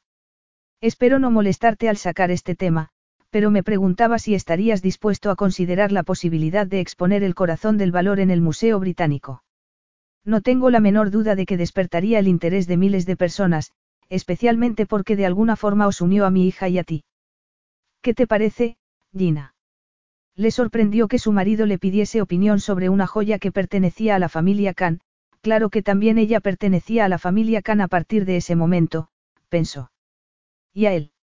Zair no la había soltado desde que empezó la ceremonia e incluso en aquel momento, frente a su padre, seguía abrazándola. Claro que también Zair le pertenecía a ella. Y Gina no iba a dejar que lo olvidase. Estoy de acuerdo con mi padre en que despertaría el interés no solo de historiadores y expertos en arte, sino del público en general. Pero la cuestión es si tú estás dispuesto a permitir que se exhiba en Londres. Después de todo, es una herencia familiar que no ha salido nunca del país. ¿Por qué no? Zair sonrió, mirándola con un mundo de ternura en los ojos. Pude que sea divertido pasar un par de semanas en Londres. Aún no hemos elegido dónde iremos de luna de miel porque tú no te decides. Me gusta estar aquí, le confesó Gina. Me gusta tanto que no necesito ir a ningún otro sitio por el momento. Pero, si vamos a Londres, podría ser mi guía personal. Cuando estudiaba en Oxford fui varias veces, pero será diferente ir contigo, Zair miró luego a su suegro. De modo que la respuesta a tu pregunta es sí, Jeremy.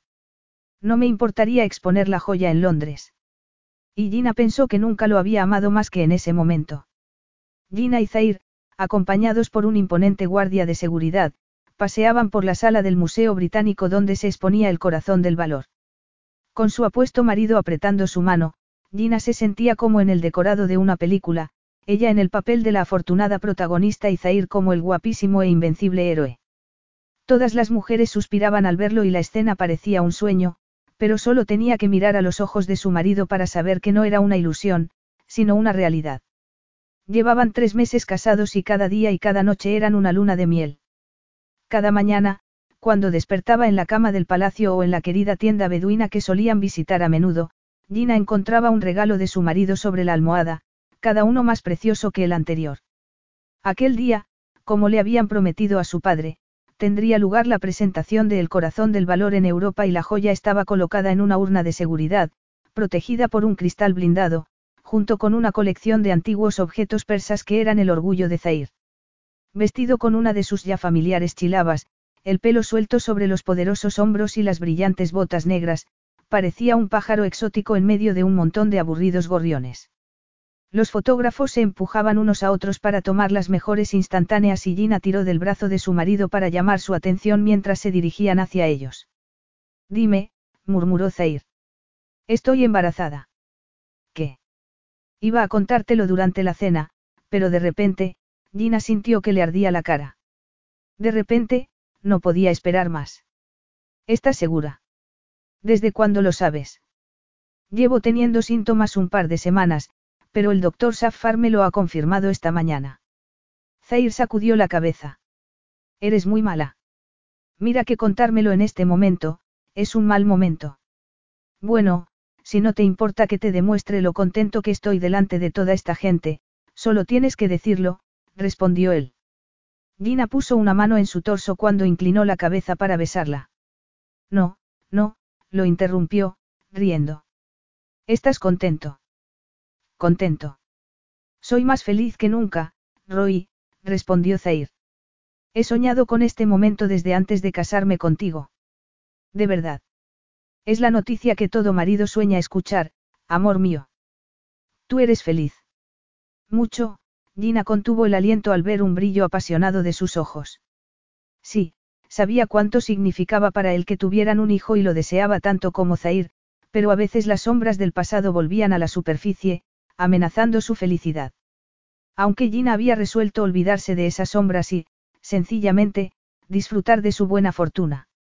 Además, Zair estaba sonriendo y eso borró todas las dudas de un plumazo. Cuando su marido sonreía era como un sol que aparecía tras unas oscuras nubes de tormenta, iluminando el mundo entero. ¿Cómo esperas que haga mi discurso de presentación después de darme tal noticia? Lo harás muy bien, Gina sonrió, poniéndose de puntillas para besarlo. Te has enfrentado con una horda de rebeldes sin parpadear. Si puedes hacer eso, sin la menor duda podrás hablar de una joya familiar a un grupo de curiosos. Será facilísimo. Emir Khan. Gritó alguien. Podemos hacer una fotografía de usted con la bella jequesa. Cuando se volvieron para enfrentarse con los fotógrafos, Zair le pasó un brazo protector por la cintura. Cuanto antes volvamos a Cabulladir y a un relativo anonimato, mejor, le dijo al oído. Ella lo miró con sus ojos azules infinitamente tiernos y burlones a la vez. Aunque no fueras un emir no podrías pasar desapercibido. Eres demasiado imponente. Imponente, pero encantador, bromeó él, besándola para que todos lo vieran. Fin.